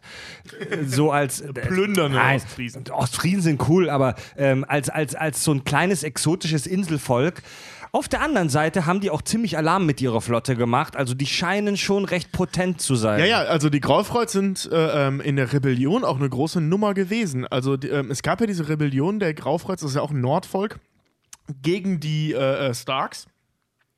Was ja eben dazu führte, dass äh, ähm, Theon dann eben als Geisel, als ähm, Geisel zur, wie, wie, wie sagt man das? Äh, als Beweis dafür, dass es nicht noch eine Rebellion geben wird. Deswegen Ja. hat ja, Ach so, ja, äh, ja, Ned. Stark Den, den Sohn, also den Thronerben, eben als Geisel genommen. Ja. Ähm, äh, gibt. Also das ist schon, das ist ein sehr wichtiges Volk. Und es hat, es hat schon vor Euron und vor Aschas, was ja eigentlich Aschas Pläne waren, ähm, die größte Flotte in Westeros gehabt. Und nachdem Ja. Ascha diesen Plan hatte, den Euron ja in die Tat umgesetzt hat, ist das lächerlich, was die für eine Marine haben. Also das ist schon, es ist ein sehr wildes Volk. Die leben vom Plündern. Ähm, die es gibt ja dieses, dieses geile Ding im Internet, wo, wo Euron sagt, fällt alle Bäume und baut mir tausend Schiffe und dann ein Schuss von außen von den Außen, es gibt keine Bäume da in der Gegend. Super, Also, super wack. Ja, es, also es werden ganz großartige Schiffe werden. Also, es gibt einfach keine Bäume.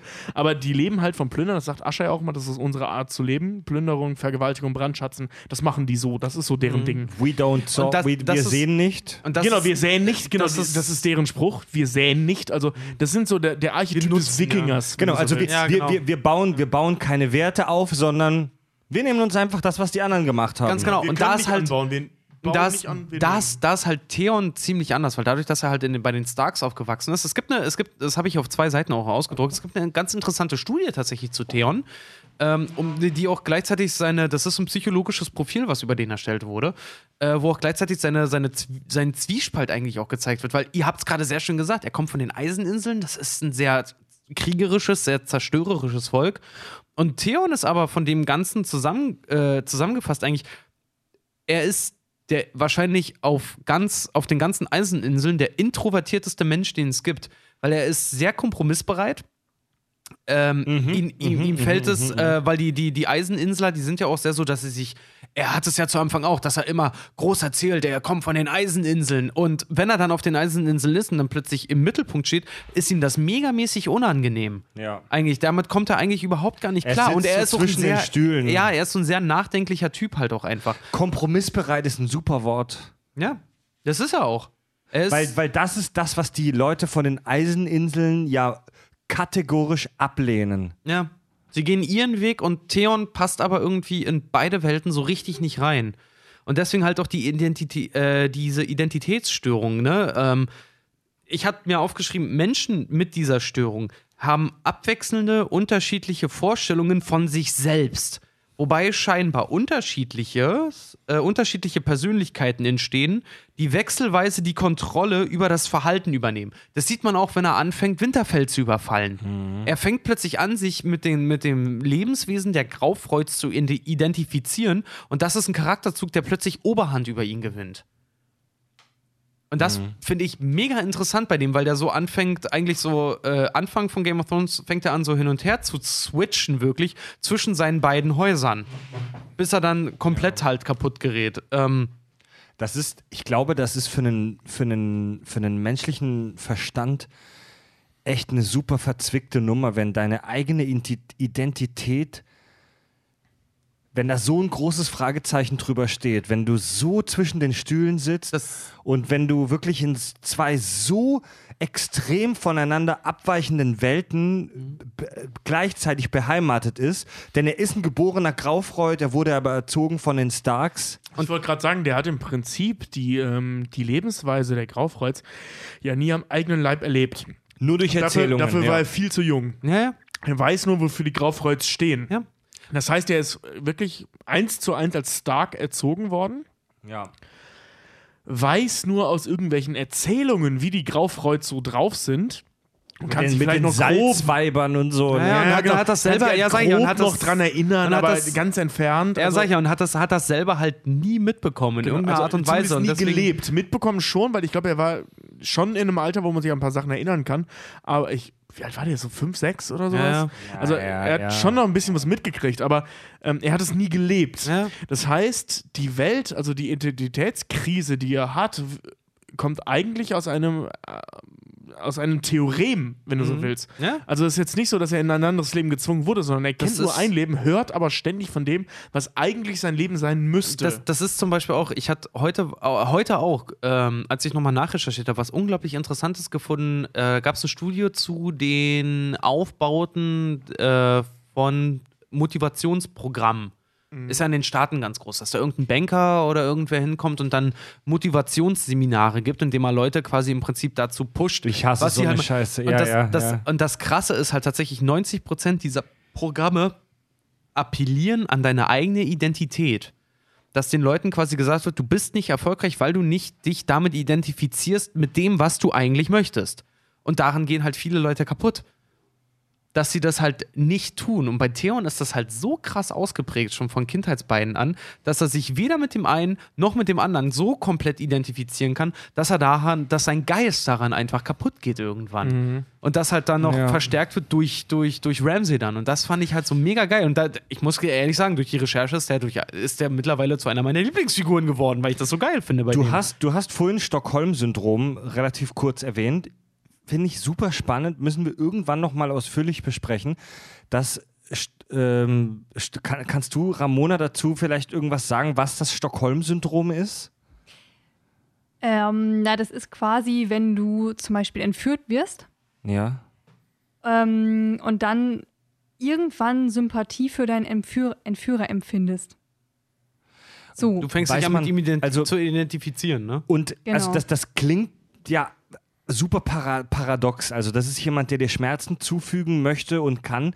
Wie, weiß man, wieso Menschen anfangen mit diesen, mit diesen, mit den Leuten, mit den Entführern etc. oder hier mit den Folterern oder so weiter und so weiter Sympathie zu empfinden? Also es gibt mehrere Erklärungsansätze. Natürlich ist immer noch nicht geklärt, welcher wirklich stimmt. Ja. Plausibel finde ich eigentlich, dass ähm, die Entführer in so einer Situation, zum Beispiel, du bist irgendwo in einem Gebäude eingeschlossen mit den Entführern und die Polizei steht draußen. Äh, und die Polizei kommt als relativ passiv rüber, die befreit dich nicht sofort, ähm, aber die Entführer lockern zum Beispiel deine Fesseln oder geben dir was zu trinken, weil du etwas wert bist. Du bist als Geisel ja wertvoll für die Entführer. Und so entsteht dann irgendwie eine Bindung zu den Entführern. Du findest die, ähm, du siehst die als positiver als die Rettung, als, als die Polizei. Ähm, Das funktioniert aber vermutlich erst, wenn du eine gewisse Zeit mit den Entführern verbraucht hast. ja, Also nach fünf Minuten wird das schwierig wahrscheinlich. Also ich äh, entstanden ist, ich habe auch mal kurz darüber äh, mich eingelesen. Der entstanden ist der Begriff äh, oder dieser Name Stockholm-Syndrom. Der basiert auf einer realen Geiselnahme Anfang der 70er in Stockholm in einer, in einer Bank. Da haben äh, ein paar Kriminelle in ein, dieser Bank Geiseln genommen und das hat sich über ein paar Tage gezogen und am Ende dieser Geiselnahme war es so, dass die Geiseln mehr Angst von der, vor der Polizei hatten, als vor den eigentlichen Entführern. Ach, das wusste ich gar nicht. Das ist ja krass. Ja. passt aber bei Ramsey überhaupt nicht, finde ich. Findest Bei du, Theon. Äh, bei Theon. findest du denn Stockholm-Syndrom, Ähm, ne? Pa- pa- Finde ich nämlich auch, weil Passt das, überhaupt finde ich, nicht. das, das kratzt, das kratzt doch, das ich kratzt, das. Nee, das, das. Nee, das Nee, er überhaupt so nicht. oberflächlich an dem eigentlichen Problem. Und er hat. macht alles, er macht alles aus Angst. Er macht nichts, weil er Zuneigung zu Ramsey empfindet. Er macht alles nur aus Angst vor Ramsey. Egal was okay, es ist. hm, hm, schwierig. Bei den Ja, Starks pass auf, das Ding, das Ding ist nämlich, das, da, pass auf, es ist ein super geiler Übergang, weil ähm, der mit als Ursache für eine dis dissoziative Identitätsstörung, als Ursache werden Entwicklungsstörungen im Gehirn aufgrund extrem nega negativer Lebensumstände während äh, Ling oh, Lebensumstände während der Kind ja, Lebensumstände während der Kindheit aufgeführt. Ähm, aber gerade im Erwachsenenalter sind als Katalysatoren für eine Identitätskrise, die er ja dann auch hat, extrem negative Lebensumstände überwältigender Art. Also Misshandlungen, Missbrauch, das sind Sachen, die dazu führen können. Und das, was, was, was Theon erlebt hat, löst, also er wird ja dann zu, zu Stinker. Ne? Ich wollte gerade sagen, wir reden durch, durch negative äh, Verstärkung. Und das ist so der Höhepunkt seiner Störung eigentlich. Okay, Weil dadurch, wir- dass, wir reden- dass er das vorher schon hatte, war das so einfach für Ramsey. Und durch seine sadistische Ader hat er das so schnell erkannt. Für Ramsey war das unfassbar einfach, ihn zu manipulieren.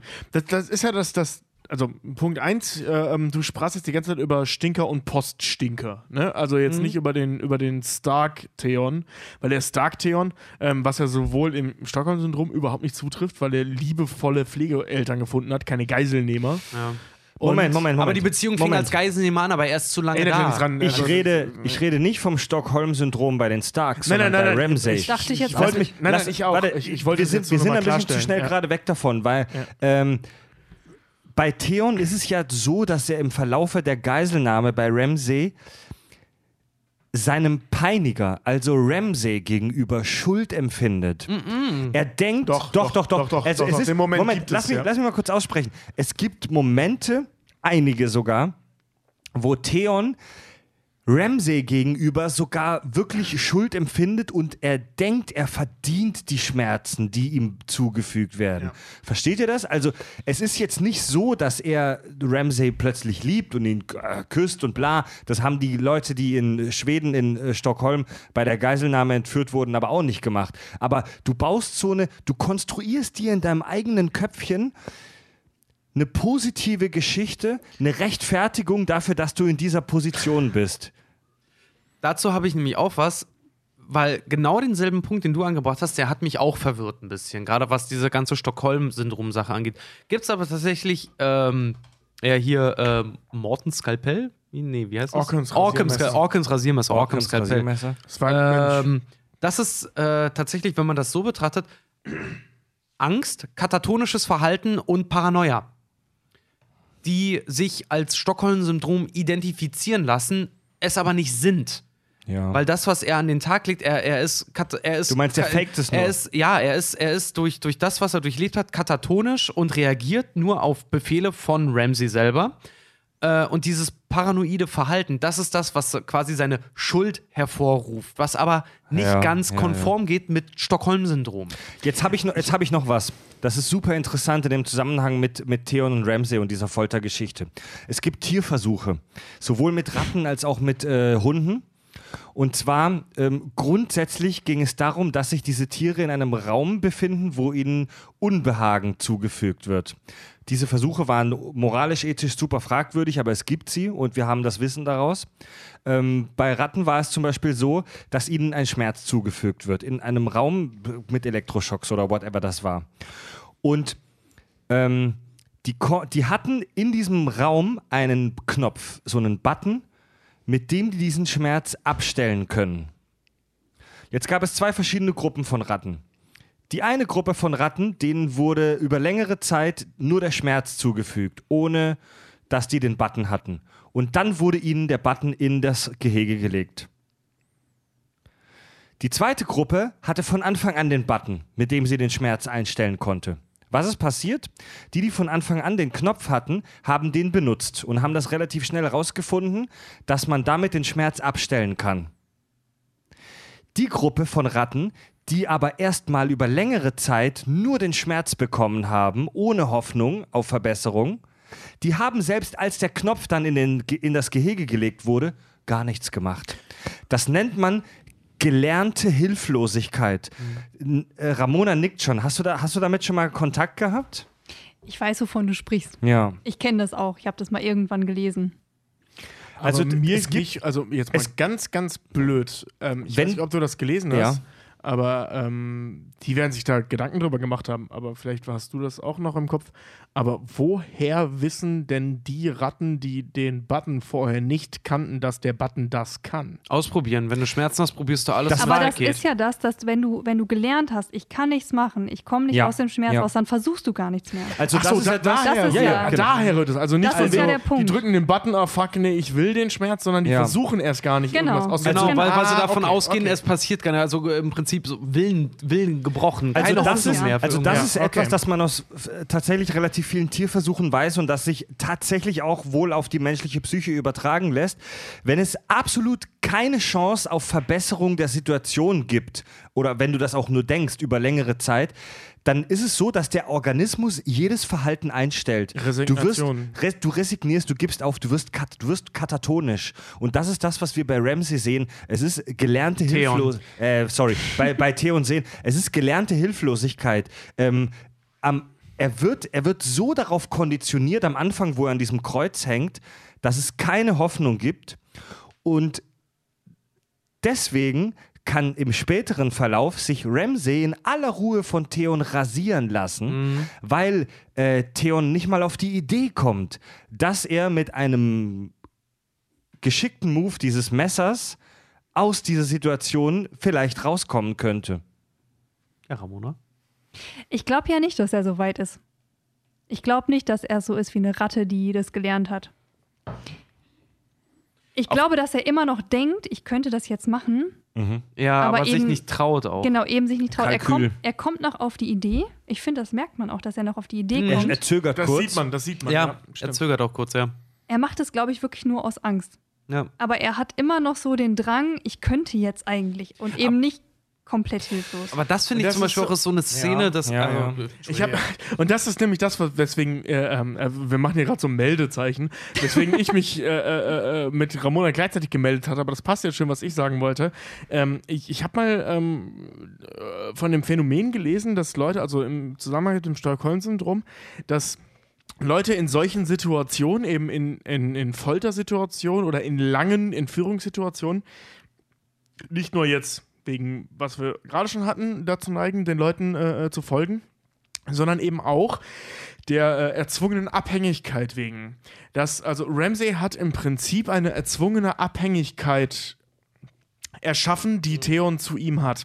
Das heißt, weil Ramsey hat entschieden, wann darf er essen, wann hat er Schmerzen, wann hat er keine Schmerzen, wann darf er trinken, wann darf er los. Und der Moment, wo er ihn zum Beispiel rasieren durfte, wir sehen, wie gesagt, er zögert, er war in der Lage, ihn zu töten. Der hätte mit Sicherheit auch, weil ähm, Theon ist ein kampferprobter, äh, der, der wurde als Ritter großgezogen, also der Er, kann ist, kämpfen. er ist keine Vollpussy. Ne, er ist wirklich keine Vollposition. Er ist auch sehr geschickt. Also, es wird in der ersten Folge mal gesagt, er ist ein sehr geschickter Schwertkämpfer. Der hätte mit Sicherheit diesen alten, gammeligen Ruth Bolton äh, fertig machen wahrscheinlich, können, ja. was heißt fertig machen, aber er hätte ihn wahrscheinlich überwältigen können. Seine Chancen standen nicht schlecht, aus der Nummer rauszukommen, weil das waren die einzigen beiden Personen in dem Raum. Wir sehen, dass er zögert, aber ich glaube, dass, die, dass diese eingefleischte, diese anerlernte, durch diese Extremsituation ähm, Abhängigkeit, das überwiegt. Also nicht, nicht, dass er dieses Empathische äh, zu, zu seinem Entführer hatte, sondern dass er sich an diese, an diese Abhängigkeit gewöhnt hat. Ja. Also was über diese Katatonie hinausgeht, also über, das, über, das, über die Leidensfähigkeit, über die anerlernte Leidensfähigkeit hinausgeht, dass er sich eben äh, in eine Abhängigkeit rein manövriert hat. Weißt du, dass er das Gefühl hat, Das- fuck, was mache ich denn das- ohne Ramsey? ganz genau, Klar, das- der, der Typ ist beschissen für mich, aber ohne ihn habe ich nichts zu essen, habe ich nichts zu trinken. Genau, und das, das siehst du ja zum Beispiel auch, wenn, wenn seine Schwester, wenn Theons Schwester versucht, ihn ja zu befreien, ne? Genau, ihn ja genau, in dem, da- in dem kommt Käfig, genau in dem, das. in dem Käfig dann sieht. Du siehst ja Theon auch wirklich an, er kann es ums Verrecken nicht. Also er sieht seine Schwester vor sich stehen, die da steht mit Armee. Ich, wir holen dich hier raus. Er kann es nicht glauben. Dieser, dieser, dieser, dieser, dieser ganze Prozess mit dem, was, was Ramsey mit ihm durchgezogen hat, ist so gefestigt in seinem Hirn, dass er sogar seine gesamte Vergangenheit eigentlich wie vergisst. Und die hätten es geschafft, den rauszuholen. Ja. Also Ja. Ascha ist Ja. sehr fähig. Ja, Die ja. hätten es geschafft, die da rauszuholen.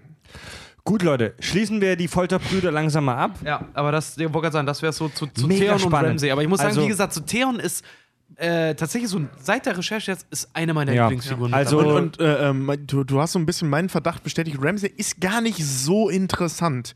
Ramsey ist halt ein Psychopath Ja. und ein Sadist. ja, genau. Ende. Ja, ja, ja. So, also das- für, man- für man Vollschaden aber- reicht's nicht. Ich Also für, für wer ist der Krankeste in der Serie, reicht es nicht. Er macht die krankesten Sachen. Ja. Aber er hat die wenigsten oder mit, mit die wenigsten einzelnen ich grad sagen, Störungen. er- er hat er- halt er zwei ist- sehr starke. Ja. Er, ist ein, er ist ein sehr gutes Opfer für, der hat, also der ist, er ist so leicht diagnostizierbar. Er ist so, ja okay, der hat eindeutig einen Schuss und der ist unsympathisch und irgendwie, irgendwie ist aber auch. Unsympathisch ist er nicht. Unsympathisch ist er nicht. Ich finde ihn super sympathisch. Ja, ich, ich, ich finde ihn auch jetzt. Ramsey, sehr, Ich finde das sehr war- gruselig, dass ich den so sympathisch Ramsey, finde. Ramsey war für mich persönlich auch, als ich es gesehen habe, auch eine der geilsten Figuren. ja, oder? Aber das Ding ist halt, du ihn nicht? Aber Ding ist, er war Ding, fantastisch. Aber, das Ding ist halt aber durch so, seine, ah. durch, seine, durch seine klare Motivation, das ist ein bisschen wie der Joker, sag ich ja, ne? Durch, Ja, durch, genau, seine, genau, durch ja. seine klare Motivation ist er so zugänglich für ein Publikum. Ich stell mir Aber gerade- Theon ist eigentlich der interessantere. Ich stelle mir gerade vor, wie ich so als Patient, als armer, leidender Mensch zu Richard, dem, dem Psychologen, gehe. Und, Yeah. er, und er stellt mir dann so eine Diagnose mit Stempel aus. Sie haben einen Vollschaden und Sie sind unsympathisch. Und sie haben Mundgeruch. Und sie haben viel zu viele Bonbons aus meiner Schale genommen während der Sitzung, die berechtigt. Okay, Leute, dann wird's langsam echt serious hier. Also wir kommen jetzt wirklich schon, also das war jetzt schon super spannend. Also ich glaube, bisher ist Theon mein absolutes Favoritengemüse. Aber wir, es wird es wirklich spannend, denn wir kommen jetzt zu Cersei Lannister. Also ich muss jetzt, ich muss jetzt äh, kurz gestehen, ich habe ja vorher gedacht, ich habe den absoluten Glücksgriff ge äh, gezogen mit Cersei in Sachen kaputt. Ähm, Cersei ist, also ich kann vorwegnehmen, Scherben, der zieht Ja, am meisten genau. kaputt. Genau, wer, wer die meisten Scherben hat, gewinnt ja heute Abend. ähm, ich glaube leider, dass, dass Cersei nicht ganz so kaputt ist wie, wie Theon. Äh, diese sagen, es diese Identitätsnummer ist eine geile Sache. Ich habe bei Theon immer nur an die Folter gedacht. Ich wollte gerade sagen, es kommt, auf, es, es kommt so auf den Grad der Zerstörung an. Ne? Eine kaputte Vase ist nicht so schlimm wie der rote Ring bei deiner Xbox 360. Ne? Äh, genau, Alter, genau. was laberst du? Ich war, vor allem, war das nicht bei der Playstation, dieses rote Pulsieren? Ja, das gab's auch, ja. Na, egal. Jedenfalls, ähm, das war doch dieses Red Light of Death, hieß Ja, das. genau, Light of Death, ja. Egal. Ähm, Cersei Lannister, ähm, kurz zur, zur, zur Beschreibung, wir haben die äh, Frau des Usurpators, wie die Targaryens ihn nennen, äh, ihn nennen, also des, des Rebellenanführers Robert Baratheon. Ähm, sie hat ihn geheiratet, sie hat ihn geliebt. Darf ich ganz kurz sagen, dass Usurpator ein Wort ist, das in der westlichen Popkultur praktisch fast nicht existent war vor der Serie Game of Thrones. Das stimmt, das haben die nicht mal bei Herr der Ringe benutzt, obwohl das passend Das hat gewesen niemand wäre. gekannt. Ey, keiner kann mir erzählen, dass er das Wort Usurpator vorher ge äh, gekannt hat. Ja. Das ist jemand, der unrechtmäßig eine Machtposition innehält. Also der Usurpator, äh, äh, Robert Baratheon, so nennen die Targaryens ihn ständig. Also egal. Sie ähm, war damals als, als junge Lannister total verliebt in Robert Baratheon. Er war groß, stark, mächtig, geiler Typ und hat die Rebellion gewonnen. Also so ziemlich das Geilste, was rumlief. Und sie hat ihn abbekommen. Also sie hat ihn wirklich vergöttert. Wirklich ein Rockstar. W wirklich. Und sie war ein Groupie. Und, und das als hochnäsige Lannister. Also sie hat sich ja immer schon für was Geileres und Besseres gehalten und hat ihn tatsächlich dann abbekommen. Sie wurde mit ihm verheiratet und musste ziemlich schnell feststellen, ähm, wie sie so schön sagte, als er dann mal besoffen über mich herfiel, hat er äh, äh, äh, ständig Liliana gesagt, weil, weil Robert halt in, in die Schwester von, von Ned Stark verliebt war. Das heißt, diese Ehe war äh, alles andere als befriedigend für sie, also sowohl sexuell als auch eben äh, emotional und hat sich was ganz anderes davon erhofft. Also sie hat den geilsten Typen bekommen und hat festgestellt, der Typ ist der größte Scheiß, den man bekommen kann. Nicht, weil er grausam oder so ist, war er nicht. Also Robert Baratheon ist nicht grausam, weil die er ist kein Sadist, gar zusammengepasst nicht, haben, sondern ne? genau, die passen nicht zusammen. Robert liebt eine andere und er ist halt, äh, und sie ist halt eine Verbindung, wenn überhaupt. Also sie ist eigentlich nur da. Politische Ehe. Eine politische Ehe. Und das hat sie fertig gemacht, weil das für sie anders aussah. So, das ist so Cersei Lannister. Das ist so die, die, die, die, die Ausgangsposition. die Ausgangssituation. Und jetzt das, kommt. Das wäre so eine Person, die würde die schlimmsten Facebook-Einträge machen. Ja, genau, genau. Und jetzt kommen so Zukunft und Vergangenheit. Ähm, wenn man sich die, die Zukunft bzw. die Gegenwart anschaut, ähm, Cersei Lannister ist unfassbar bedacht auf ihre Kinder und führt eine incestuöse Beziehung mit ihrem Zwillingsbruder. Was schon zwei sehr starke, sehr starke Punkte sind. Und ist unheimlich machtbesessen. Also sie ist wirklich extrem darauf fixiert, ihre Macht zu behalten. Und ich habe mir halt angeschaut, okay, wo kann das alles herkommen? Wie passt das alles zusammen? Und ich glaube, das kann man relativ einfach zusammenfassen. Ähm, der, der, der größte Schlag in Cerseis Leben war der Tod der Mutter. Die Mutter ist gestorben. Ich weiß jetzt nicht genau, wie viel älter Cersei ist als Tyrion. Ein paar Jahre. Ähm, lass es irgendwas zwischen fünf und neun Jahre sein. Neun, glaube ich, oder so, ja. Ja, das, also, das ist also schon- als, als Tyrion geboren wurde, war Cersei alt genug, um an seinem Bett zu stehen und ihn zu beschimpfen. Genau. Also und zu verstehen, wo das, dass er seine sie, Mutter. Sie wird schon ja. mindestens im Kindergartenalter gewesen sein. Genau. Und ähm, gab zu beschimpfen, Ja, es war ja so, und auch an seinem Schniepel zu ziehen, wie, wie oberen Mattel das so schön sagt. Ähm, also, äh, ne, sie Also war ich, alt ich glaube, genug. glaub, die wird schon um rund zehn Jahre älter sein. Also sie war alt genug, um zu wissen, was da vor sich ging. Und im Alter von, sagen wir, sagen wir mal, sie war zehn, einfach der, Mathemat der Moment, Moment, Mathematik. ich habe mir sogar aufgeschrieben, sie war neun, als ihre Mutter Neun. starb. Also sie war neun, als die Mutter starb. Die hat es also sehr genau mitbekommen. Und ich habe mir so verschiedene äh, Geschichten und Statistiken und Untersuchungen angeguckt, was mit Frauen passiert, die ihre Mütter äh, sterben. Unheimlich interessant ist, ähm, Mädchen reagieren viel stärker auf den Tod der Mutter als Jungs. Im Vorfeld, in der Pubertät umgekehrt. Hä? Das heißt, Also junge Mädchen, für junge Mädchen ist es viel schlimmer, die Mutter zu verlieren, als für junge Jungs. In der Pubertät schlägt das dann um. Da ist es Ah. für Männer viel schwieriger Krass. als für Frauen.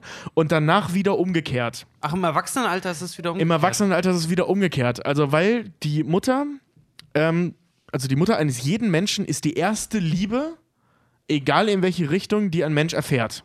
Also, ob Mann, Frau, völlig egal. Das ist das erste Individuum, das man liebt. Und bei Frauen kommt eben besonders hinzu, dass es auch gleichzeitig eine Identifikationsfigur ist, weil sowohl man ist sich genetisch ähnlich, dementsprechend Verhalten, Aussehen und so weiter, und das ist die erste weibliche Bezugsperson, die man kennenlernt. Das heißt, man verbindet sich unheimlich stark mit der Mutter. Man ist so, man sieht so aus und das ist das erste weibliche Wesen, das ich treffe. Das ist übrigens beim Vaterkomplex eine interessante Role, Rolle. Role Model Geschichte und solche Sachen Jetzt wird halt, es ne? psychoanalytisch. Ja, das stimmt, das ist aus der Psychoanalyse, ja. Aber es macht auch super Ist es, viel ist, es, Sinn. ist es so eine freudsche Nummer gerade, die Tobi abfeiert? Nee, nee, nicht nur. Aber das Nee, das kommt ist doch ursprünglich von Jung, Freud. oder? Ja, das ist von Jung. Was, C.G. was, was, was C.G. ist Jung. denn von Jung? Er- Erklär's kurz, was ist von Jung? Diese Vater- und Mutterkomplex-Geschichte mit diesem Elektra- und Ödipus-Komplex. Genau. Das Das, hat, von das, Jung. das hat Jung und hier die Tochter von Freud, die, äh, wie hieß sie immer Freud? Irgendwas jetzt aus dem Anna. Doppelnamen.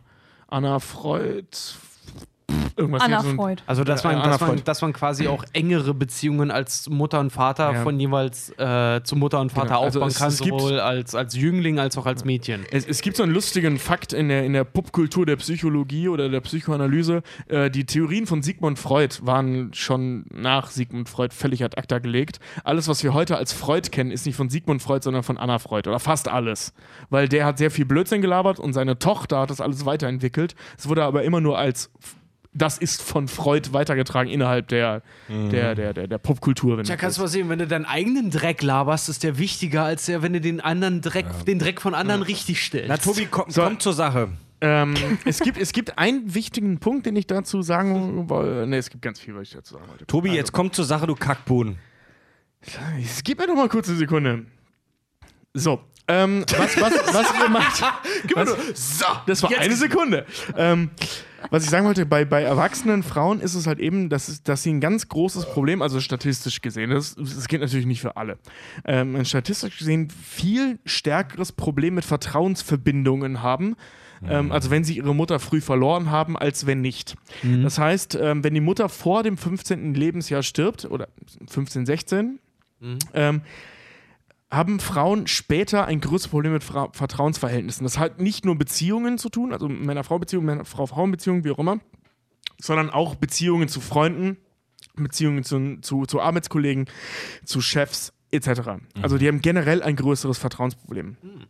Ähm, und was dazu führt, und äh, ähm, da habe ich, mir- da hab ich mir ein ganz schönes Zitat aufgeschrieben, weil ich das so schön fand, ähm, dass ihre, äh, dass, dass, dass, dass äh, äh, Eltern, äh, Quatsch, Mütter in, in dem Bereich dazu neigen, ihren Kindern das auch eben weiterzugeben.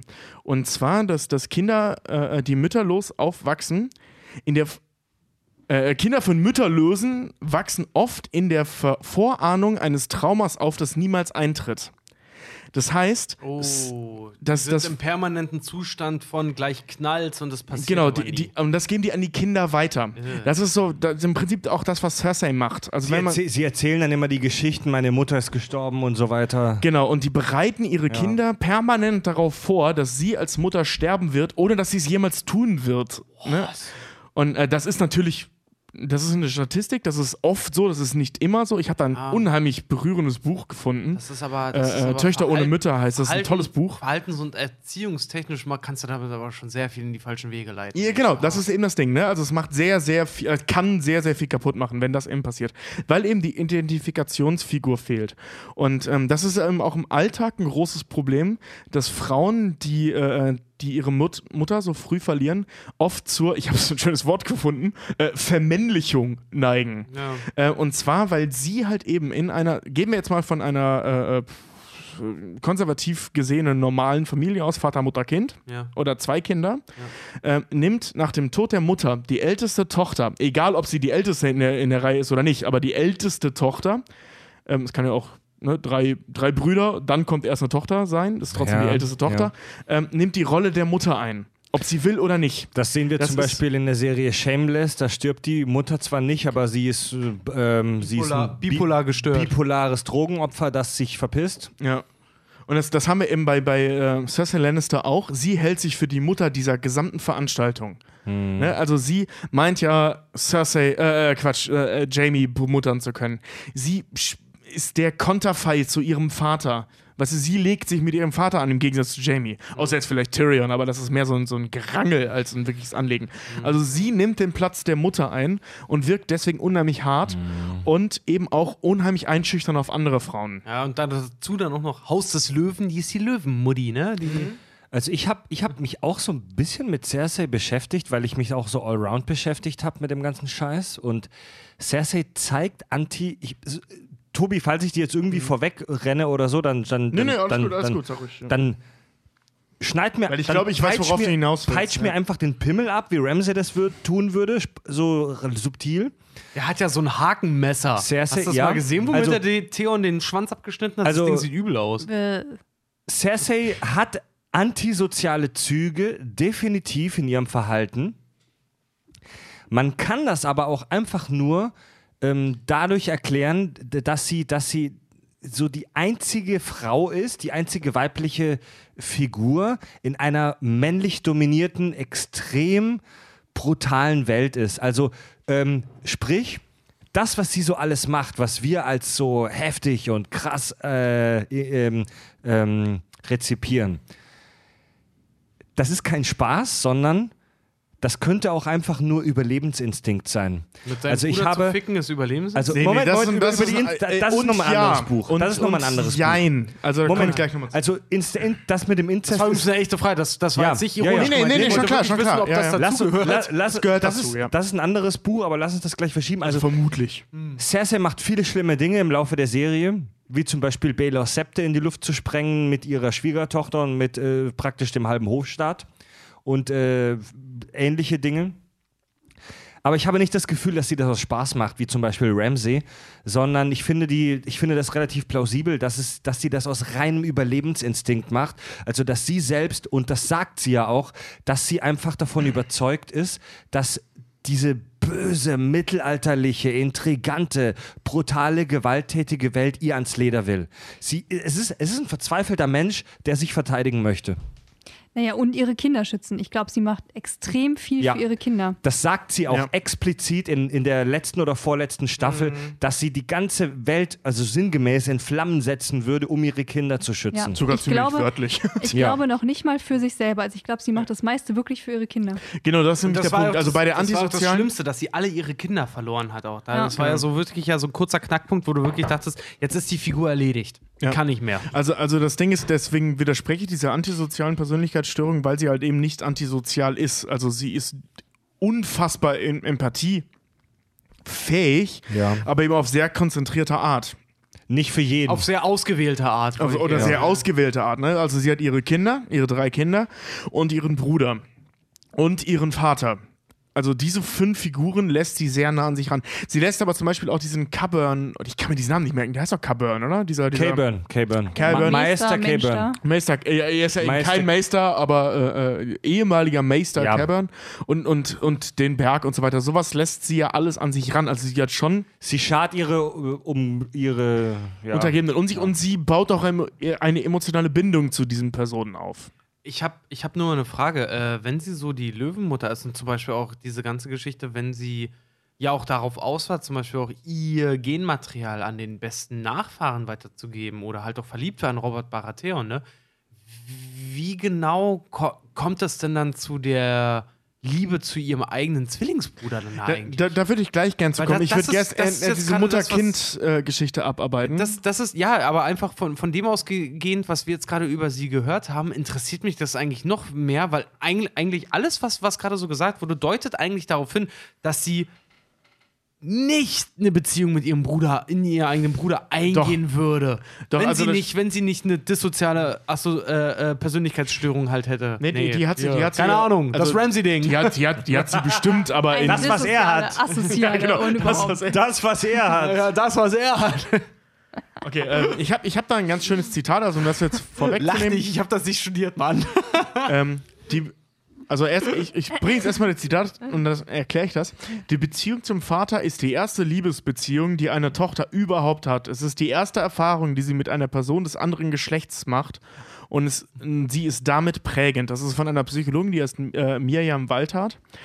Und, Das ist aber ähm, auch schon ein bisschen Freud, Freudsch, Freudsch, das, oder? nein, sie, ist keine, sie ist keine Psychoanalytikerin, sie ist äh, äh, Psychologin. Ja, aber überleg dir doch mal, du als Vater, wenn du eine Tochter hast, du setzt doch das Level für die ganzen Waldjochens, die dann später mal deine Tochter aus Waldjochens. die dann mal deine Tochter ausführen wollen. Das heißt, wenn du jeden Tag von der Arbeit kommst und ihr ein kleines Blümchen mitbringst, dann denkt ihr irgendwann, ja, das ist normal. Aber- das heißt, wenn die jetzt irgendeinen so Kunden da irgendwie am Start hat, der das nicht macht, dann schießt ihr den wahrscheinlich eher ab als den anderen. Aber es klingt schon psychoanalytisch. Ist schon so. Äh, äh, äh, nee, jein. Ähm, sie meint in dem Fall nicht, also Liebesbeziehung nicht im Sinne von, ich hätte gern seinen Schwanz, sondern äh, äh, Liebesbeziehung im Sinne von, der Vater ist die erste Figur, sowohl männlich als auch weiblich, ist ja völlig egal. Die erste Liebesbeziehung eines Kindes, die sie zu einem Menschen, der nicht die Mutter ist, führt. Liebesbeziehung man heißt sagt- ja nicht, jetzt lass mich Platonische ausreden. Liebe, Also eine platonische, nein, eine, eine, eine familiäre Liebe. Ähm, die im weitesten Sinne platonisch ist, jetzt nicht bei den Lannisters oder bei den Targaryens, aber bei den allen anderen schon. Ähm, also das heißt, das erste Lebewesen, das, zu das man eine Liebesbeziehung aufbaut oder Liebe empfindet außerhalb der Mutter, ähm, was ja schon innerhalb passiert, deswegen fand ich meine Wortwahl sehr schön, ähm, ist halt eben der Vater. Und das ist natürlich gerade, und da, dann, dann kommt die Psychoanalyse ins Spiel, für die Tochter halt eben eine große Nummer, dass das erste männliche Wesen äh, ähm, äh, das erste Wesen außerhalb der Mutter, das man anfängt zu lieben, ein Mann ist. Man sagt So, ja auch immer so schön, jede, jede Tochter ist irgendwann in ihren Vater mal verliebt. Ja, das ist so eine Psychoanalyse. Da ist Ramona ein riesen Gegner von, deswegen versuche ich die außen vor zu Da lassen. sind, Na, Gegner da nicht. sind, da sind, äh, Oh, da kenne ich aber andere also da sind große Teile der modernen Psychologie große Gegner davon. Ja. Also äh, diese ganze Sieg Sigmund Freud ist eine super, also korrigier mich, äh, Ramona, aber Sigmund Freud ist eine absolut krasse Figur. Das ist Ja. jemand, der für die Psychologie echt heftige äh, Dinge gemacht hat. Ich glaube, er war so der Erste, der das wirklich mit naturwissenschaftlichem Ansatz gemacht hat, oder? Also wirklich Ja, Statistik ja, ich geführt hat glaube und so auch. weiter. Ich Ja. habe mal von einem Psychologie, also auch von einem Psychologen, den ich auch kenne, gehört, dass Freud so so viel Gutes, wie er beigetragen hat, so viel Bullshit hat Ja. er auch beigetragen. Er- so, er- meinte auch so, so was, was der erzählt hat, er meinte auch so, da ist ziemlich viel Dreck und ziemlich viel Scheiß und Blödsinn dabei. Aber aufgrund der falschen Behauptungen haben Leute dann irgendwann das Richtige Ja, rausgefunden. vor allem, was Freud vor allem gemacht hat, also jetzt abgesehen von seinen, von seinen Erkenntnissen her, ähm, er hat den Weg bereitet dafür, für, um, um Psychologie salonfähig zu machen. ja. Ne, also, dass Psychologie wirklich als Wissenschaft und nicht als wir ziehen Zähne und schneiden Därme raus, ähm, Ja. weil jemand Stimmen hört, sondern sich wirklich mit dem Thema eben auch. Ja, das war ja so, ne? Du bist so Ja, ja, ein ja. Riesenfan von diesem Darm rausschneiden Ding, Ja, Tobi. das machen die Ey, halt, das haben seit, die halt früher ja, gemacht, Seit, ja. seit fünf scheiß Kack- und Sachfolgen habe ich das Gefühl, dass wir nur noch über rausgeschnittene Därme sprechen. Aber das haben die halt nur mal gemacht vorher. Und, und gerade so Figuren wie Freud haben eben dafür gesorgt, dass, dass, dass sich Leute anders mit dem Thema Psychologie auseinandergesetzt haben. Rausgeschnittene Därme. Vielleicht sollten wir bald über The Human Centipede oder über Saw, über die Saw-Reihe mal eine Folge machen. Alter. Okay, weiter, weiter mit Cersei. Genau. Ähm, Oh, Ramona wollte gerade was sagen. Zwei Sachen. Ich distanziere mich davon. Ich bin nicht unbedingt Gegner. Und das Nervigste finde ich, dass man die Sachen nicht widerlegen kann. Das Von- stört mich eigentlich Von daran. Freud jetzt, oder was? Mhm. Man kann es einfach nicht widerlegen. Sondern man kann es nur erweitern, ne? Und dadurch, ja. Solche Also- Sachen wie, die, Tra wie seine Traumdeutungssymbole und so ein ja, und Scheiß, so oder? verdrängte Erinnerungen. Du kannst einfach nicht widerlegen, dass Erinnerungen verdrängt werden. Ne, also wie willst du das wieder? Egal. Ich glaube, da habe ich letztens was Gegenteiliges gelesen. Ja. Fällt mir gerade ein. Das hatten wir bei. Bei irgendeiner Folge hatten wir das schon mal mit der Verdrängung, wo ich behauptet habe, Verdrängung gibt es gar nicht mehr. Dass es irgendeine Studie gibt, die zeigt, Verdrängung gibt es nicht mehr. Aber egal. Okay, Aber das wollte ist ja wieder sagen, was anderes. Das ist bevor ja uns- verifizieren und nicht falsifizieren. Egal. Bevor wir uns aka ins akademische Pimmelfechten hier verfallen, Cersei. Genau. Cersei, ähm, kommen wir zu der eigentlichen Pimmelfechten. Also ich würde jetzt, bevor wir auf das Inzest eingehen, äh, eben das andere Thema nochmal abhaken. Also sie hat die, äh, ein ganz großer Punkt bei ihr ist halt eben der Verlust der Mutter, als sie noch sehr, sehr jung war. Und somit die weibliche Identifikationsfigur. Was ihr als Identifikationsfigur blieb, war ihr emotional mega distanzierter, völlig überdominanter Vater. Und die Tatsache, dass sie als einzige Frau in der Familie. Was machst du da? Ich habe gerade Richards Headset anprobiert, während er auf dem Klo ist und das ist das unbequemste Scheiß-Headset, das ich je probiert habe. Aber verrat's ihm nicht. Verrat's Okay. ihm nicht. ähm, also das Einzige, was ihr halt übrig blieb, war ihr distanzierter Vater, der auch völlig überdominant ist und sich eigentlich überhaupt nicht für seine Kinder interessiert hat, außer Erben darin zu sehen. Und ähm, das Ding beim Vaterkomplex ist halt eben, dass in den ersten Jahren der Entwicklung die Beziehung zum andersgeschlechtlichen Elternteil eine riesige Rolle spielt. Ähm, nicht im ödipalen Komplex, wie, wie die Psychoanalyse sagt, sondern Also eben ich einfach will ihn ficken. Genau, sondern eben einfach nur in der Entwicklung des eigentlichen Bezugs. Bezugsperson. Ja. Genau, das, das liegt äh, ähm, also wahrscheinlich daran, dass sagen wir mal, so, wir sind jetzt hier fast alles Jungs und ähm, wir Jungs haben unsere Mutter kennengelernt und der einzige Bezug in den ersten Jahren, den wir überhaupt zu einer Frau hatten, war unsere Mutter. Also zum andersgeschlechtlichen äh, Part. Das ist bei Frauen logischerweise ein bisschen krasser, weil sie das Geschlecht der Mutter teilen und der nicht sie gebärende Organismus der Vater ist und gleichzeitig auch das andersgeschlechtliche äh, äh, äh, Wesen in ihrem Leben ist. Das ist, so, das ist so ein bisschen Wasser auf die Mühlen für die ganzen homophoben Arschlöcher da draußen. Ähm, es ist aber sehr, sehr vage, weil, weil andersgeschlechtliche oder gleichgeschlechtliche Partner das durchaus ergänzen können oder ersetzen können. Spielt aber keine Rolle an der Stelle. So, jedenfalls blieb das ihr völlig fern. Also sowohl die, ähm, äh, der Verlust der Mutter wurde niemals ersetzt und somit hat sie den Schaden halt eben, dass sie die Mutterfigur ersetzen musste und dementsprechend eine unfassbare Bindung äh, äh, in, der, in der Zukunft aufbaut zu ihren eigenen Kindern mit eben besagtem äh, Trauma, das niemals auftauchen wird und so weiter. So. Jetzt habe ich mir Dinge angeguckt, Gründe für äh, äh, Inzest.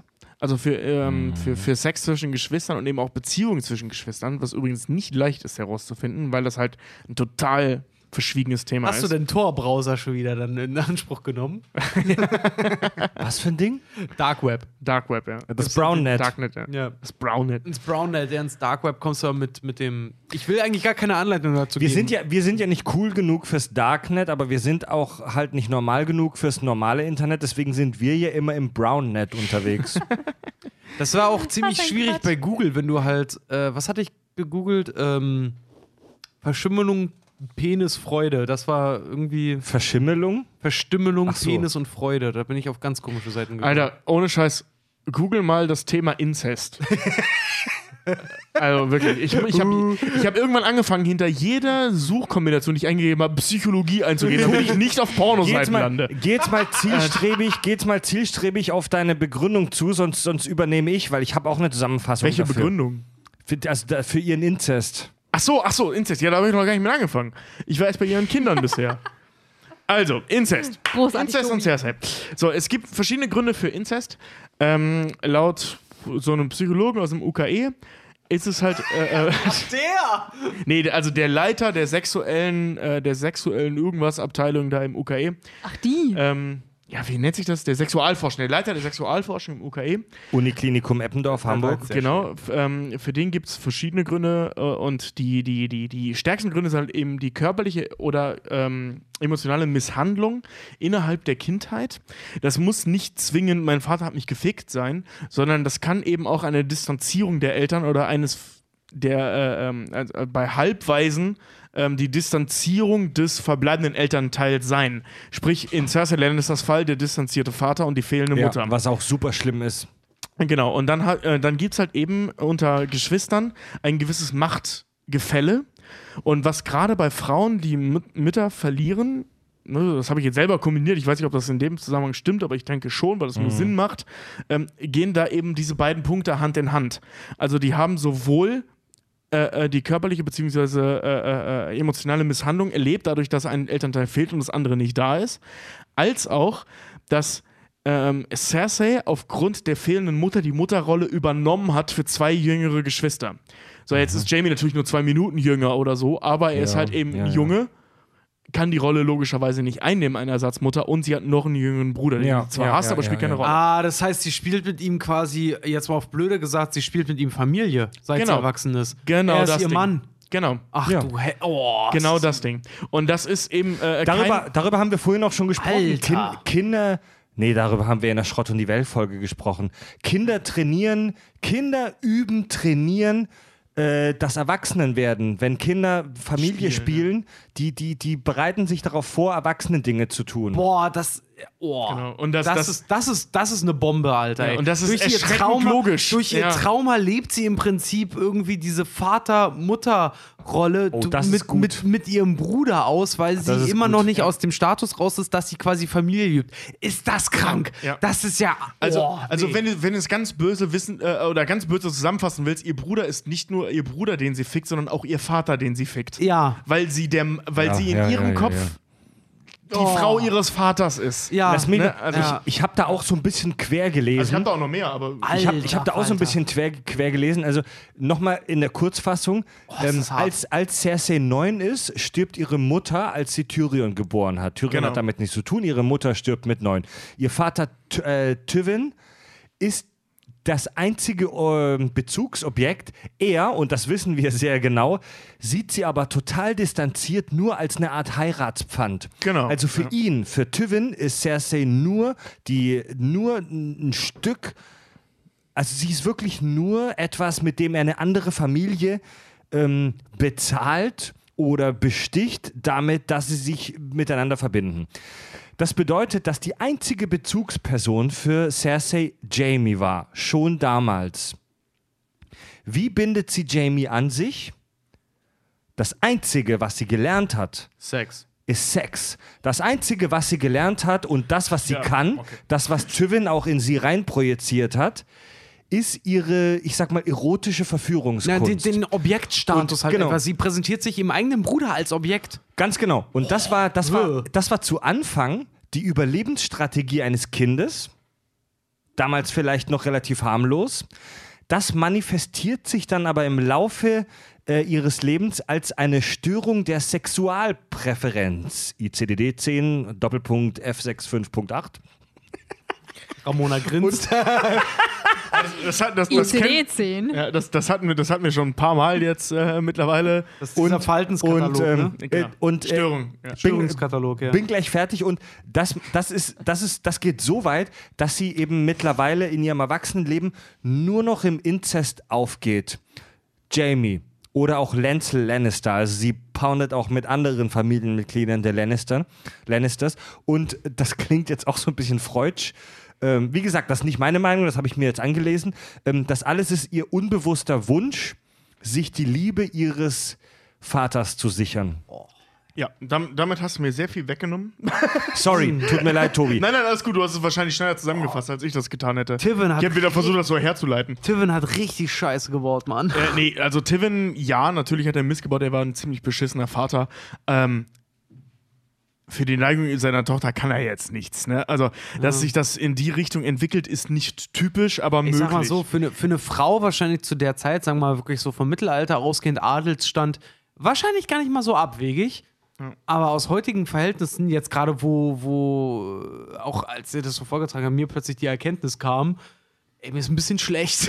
Ja, also es ist eine sehr ich logische find's- Konsequenz. Ich find's ne? richtig, ja. ich find's richtig, richtig eklig. Es Das- klingt das aber Mutter auch- es Natur ist so klingt- widerlich. Es klingt so plausibel. Das ist das Ja. Erschreckende daran. Es ist alles so plausibel.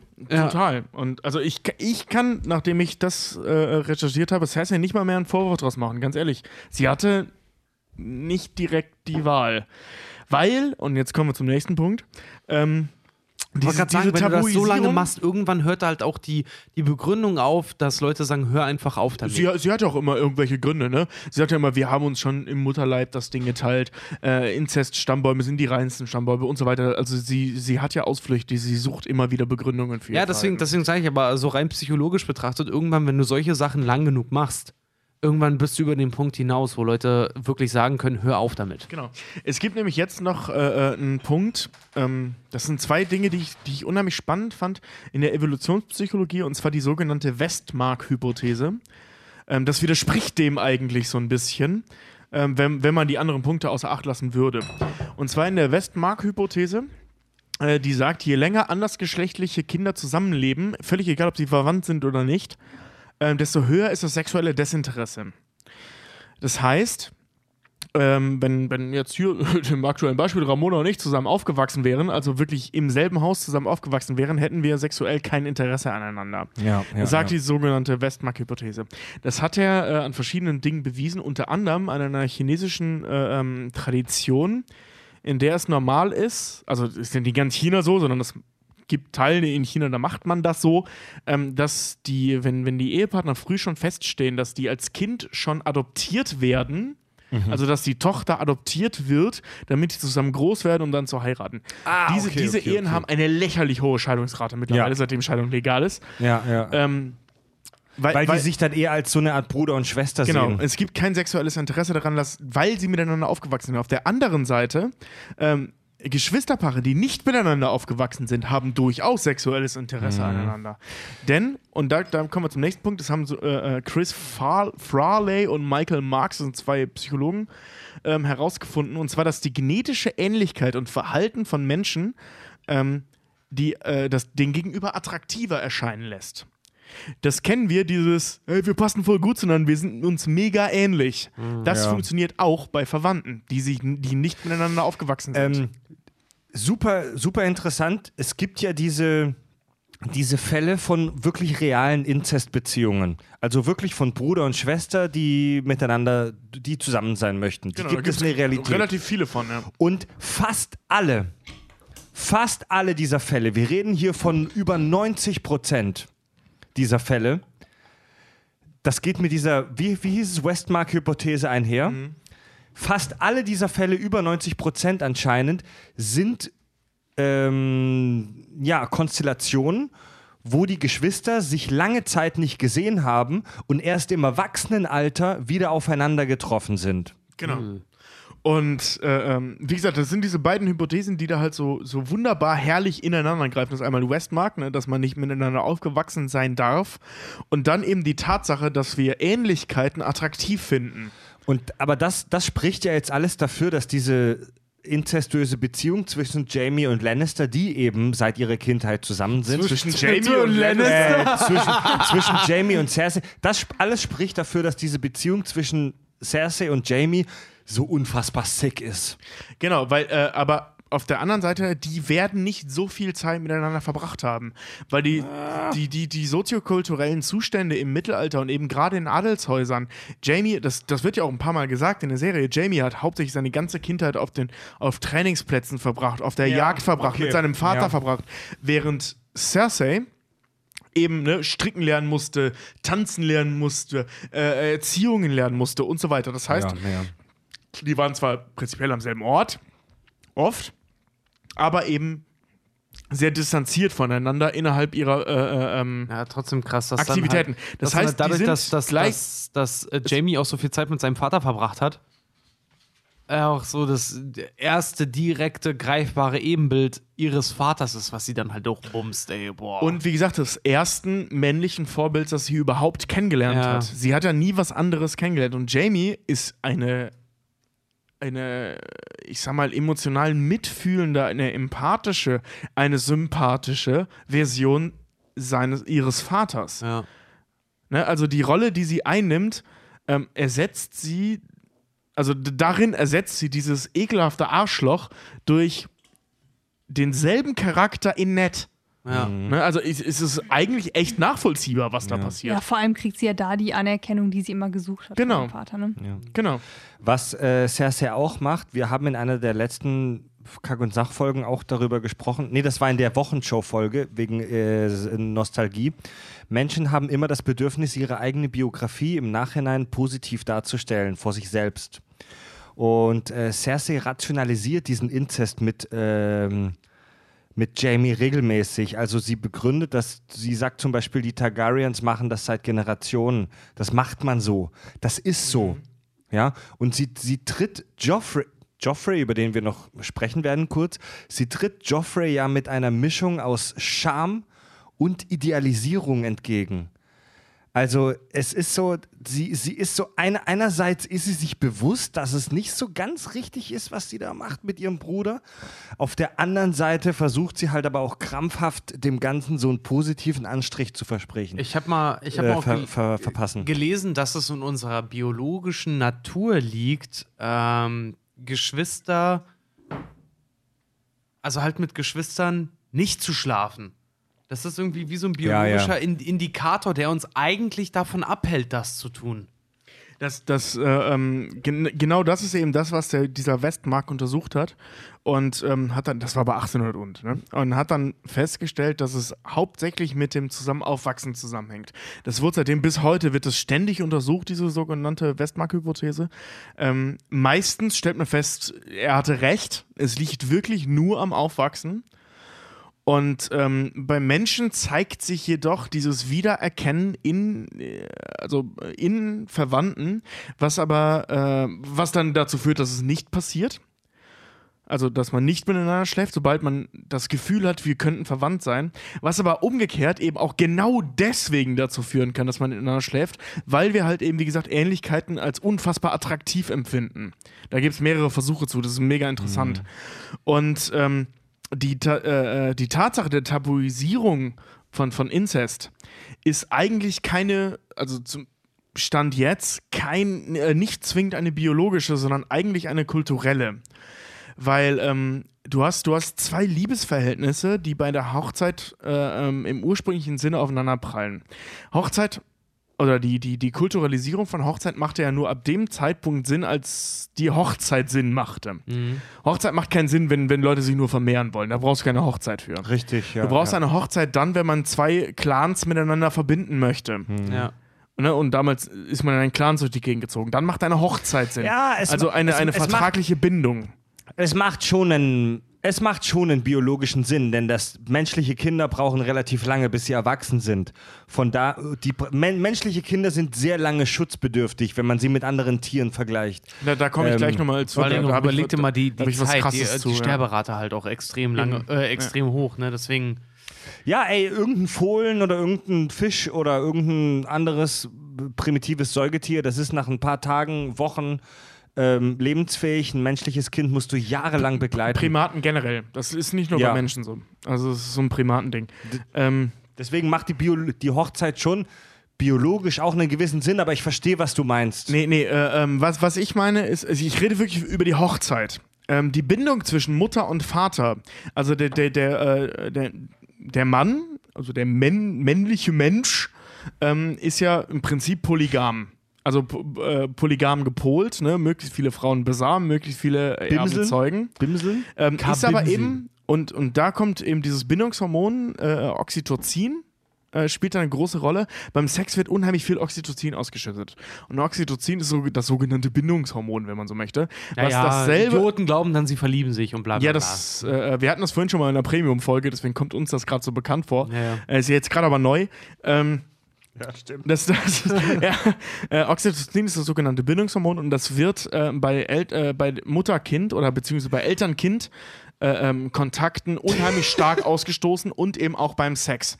und äh, Evolutionspsychologen gehen davon aus, ähm, dass, dass das eben passiert, also dass es beim Sex passiert, damit Eltern zusammenbleiben, um das Kind zusammen großzuziehen. Dass der Vater mehrere Mütter haben kann von, von, von Kindern, äh, ähm, ändert da nichts dran. Also der muss, der muss evolutionstechnisch nur eine Beziehung zu all diesen Müttern haben.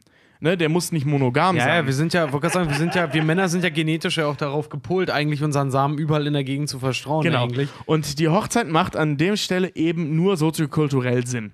Und da prallen zwei Dinge aufeinander. Eben die elterliche Liebe und die soziokulturelle Liebe. Was das Ganze mega kompliziert. Ich werde die ganze Zeit angeherrscht. Ich soll, ich Ja. soll meinen Mund halten. Ähm, Okay. das ist- Eine Sache ey, will ich noch Tobi, erzählen. das Okay. ist auch- es gibt einen Versuch Ja. mit Affen zu dem Zeitpunkt. Es gibt einen Versuch mit Affen, den ich interessant finde, und einen Versuch mit Menschen, wenn ich die abgearbeitet habe, bin ich fertig. Und zwar hat man festgestellt, egal und das, das geht so auf Cecils Kinder und Ramona verzweifelt hier gerade total, weil ich so viel rede. Ähm, man hat äh, in den 50ern Versuche mit Affen gemacht, mit Affenbabys gemacht, äh, die man von der, äh, von der Mutter getrennt hat und denen Ersatzmütter hingestellt hat. Die waren zum, das waren zum Teil Stofftiere, das waren zum Teil Keramikfiguren, das waren zum Teil Drahtfiguren, das waren zum Teil Stachelbälle und Stacheldraht. Und egal was passierte und egal wie hart die Kinder sich verletzt haben, die Kinder haben immer zu diesem Mutter, zu dieser Mutterfigur sind die gerannt, weil das so roch wie die Mutter. Weil Primaten von Natur aus diesen Instinkt haben, ich brauche eine Mutter, sonst sterbe ich. Ja. Das heißt, egal wie sehr dieses Konstrukt aus Stacheldraht, da habe ich Fotos von gesehen, das ist so Versuch. brutal. Diese, diese Kinder sind Fies. daran verblutet, ne? die sind daran hängen geblieben und gestorben. Fies. Das ist Trotzdem, so furchtbar. Das ist ganz furchtbar. Die haben es trotzdem gemacht, ähm, weil denen evolutionär gegeben wurde, bleib bei deinen Eltern, sonst verreckst du. Und da kommt nämlich Cersei wieder ins Spiel, egal wie manipulierend und egal wie misshandelnd die Mutter auch ist. Du bist gebunden an deine Mutter und das ist eben das Verhältnis, was sie zu ihren Kindern aufbaut. Ich meine, eh, die Kinder haben das eh, aber egal was Cersei macht, ihre Kinder bleiben bei ihr und darauf legt die unheimlich viel Wert. Und der zweite Part, da kommen wir bei Theon, wollte ich da eigentlich zu kommen, ähm, ist, es gab einen Versuch zwischen äh, leiblichen Eltern und Kindern und, und Adoptivkindern, ähm, wo aber die Voraussetzung war, dass die Kinder adoptiert wurden nach Vollendung des dritten Lebensjahres und die Kinder alle vier Jahre alt sind, so um die vier Jahre. Und äh, man hat den, äh, man hat die vor einem Bildschirm gesetzt, wo dann gerührende Szenen und traurige Szenen, schöne Szenen und Welpen und sowas gezeigt wurden. Ne? Also emotional, äh, emotional weckende Bilder gezeigt wurden. Und die Eltern waren mit dem Arm ihrer Mütter oder Ziehmütter. Und man hat äh, ähm, vor, davor und danach den Oxytocin-Haushalt im, im, im Urin gemessen und festgestellt, äh, die Mütter äh, die leiblichen Mütter und Kinder ähm, sind, deren äh, Oxytocin-Haushalt ist praktisch explodiert wegen der Körpernähe. Ja. Bei Adoptivkindern nach dem vierten Lebensjahr nicht ein bisschen. Echt? Die haben gar kein Oxytocin ausgestoßen in dem Zeitpunkt. Das heißt, ähm, Theon Graufreud ist theoretisch oder hat theoretisch nie wirklich eine Beziehung aufbauen können zu den Starks. Ja, es wird ja auch wirklich eindeutig erzählt, dass Caitlin Stark ihn gehasst hat, Genau. ihn, ihm nicht nahe kommen konnte. Übrigens so auch bei Jon Snow. Ja. Das wird, bei, das wird ganz krass, gerade in den Büchern, ganz Oh ja, krass bei Jon Snow noch viel krasser. Ja. Dass sie ihn eigentlich gehasst hat. Wie Dass, dass sie ihn gehasst hat, weil er ja so eine, eine Art Symbol für die Schande ihres ach so tollen Mannes Ned Stark war. Was eigentlich bescheuert ist, weil die sind blutsverwandt. Nee, sind die nicht. Die, aber, aber also er ist mit, mit Ned Stark Blut. Na, ihr wisst, Muss ja ein meine. Geheimnis bleiben. Ja, krasser Egal. Shit. Also ich könnte mehr erzählen, aber ich, ich sollte das jetzt lassen.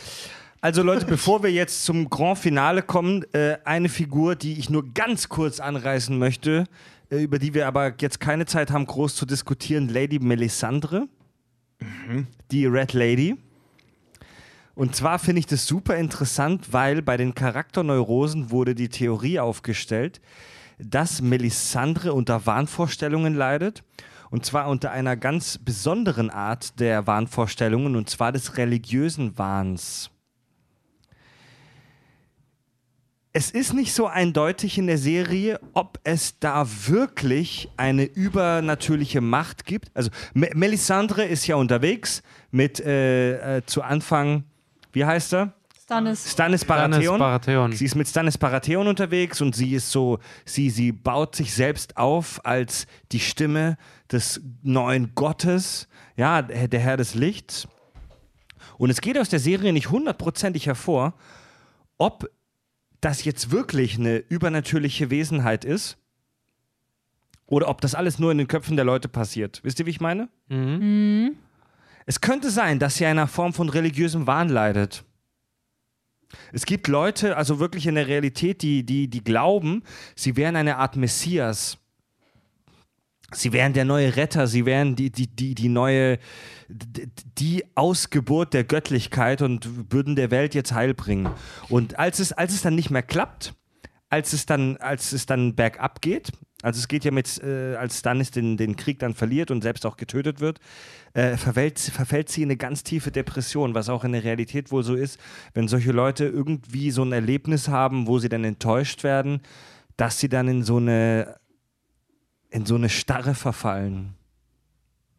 Findet ihr das plausibel oder ist das Bullshit? Ich muss ganz ehrlich sagen, Melisandre interessiert mich jetzt nicht so sehr.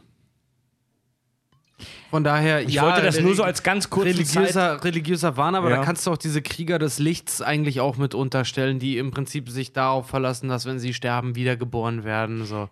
Das Blöde ist ja auch, dass es ähm, beim Wiederbeleben quasi von Jon Snow funktioniert. Würde es dann nicht funktionieren, würde ich sagen, religiöser Wahn macht total viel Sinn. Ja, aber es, aber es funktioniert. es lässt sich nicht völlig ausschließen, dass Jon Snow in irgendeiner Art von katatonischer Starre war und die konnten mit ihren Mitteln, mit ihren mittelalterlichen medizinischen Mitteln seinen Tod nicht komplett ähm, Das lässt sich vollkommen ausschließen.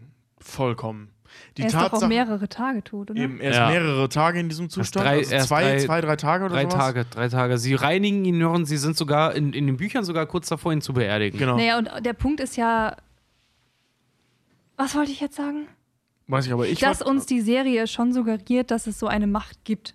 Also Mhm. die Serie will ja, dass wir denken, dass es diese Macht gibt und deswegen würde ich eher nicht. aber es Gut, könnte wir, wir schon- reden ja aber über psychologische Sachen, das heißt, wir sind bei den genauen Wissenschaften, Mächte gibt es Äh, Nee, nicht. nee, also wir, wir sehen, also bei Jon Snow ist es ganz Wir klar, der ist seit zwei oder drei Tage tot. Drachen und Eisdrachen und, Und Zombies. und so.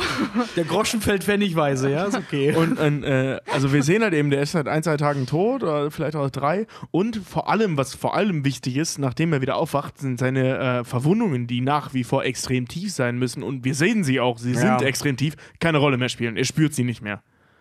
Und wir sehen, dass dieser Typ von der Bruderschaft praktisch in zwei Hälften gehauen wurde und danach wieder steht. Das stimmt.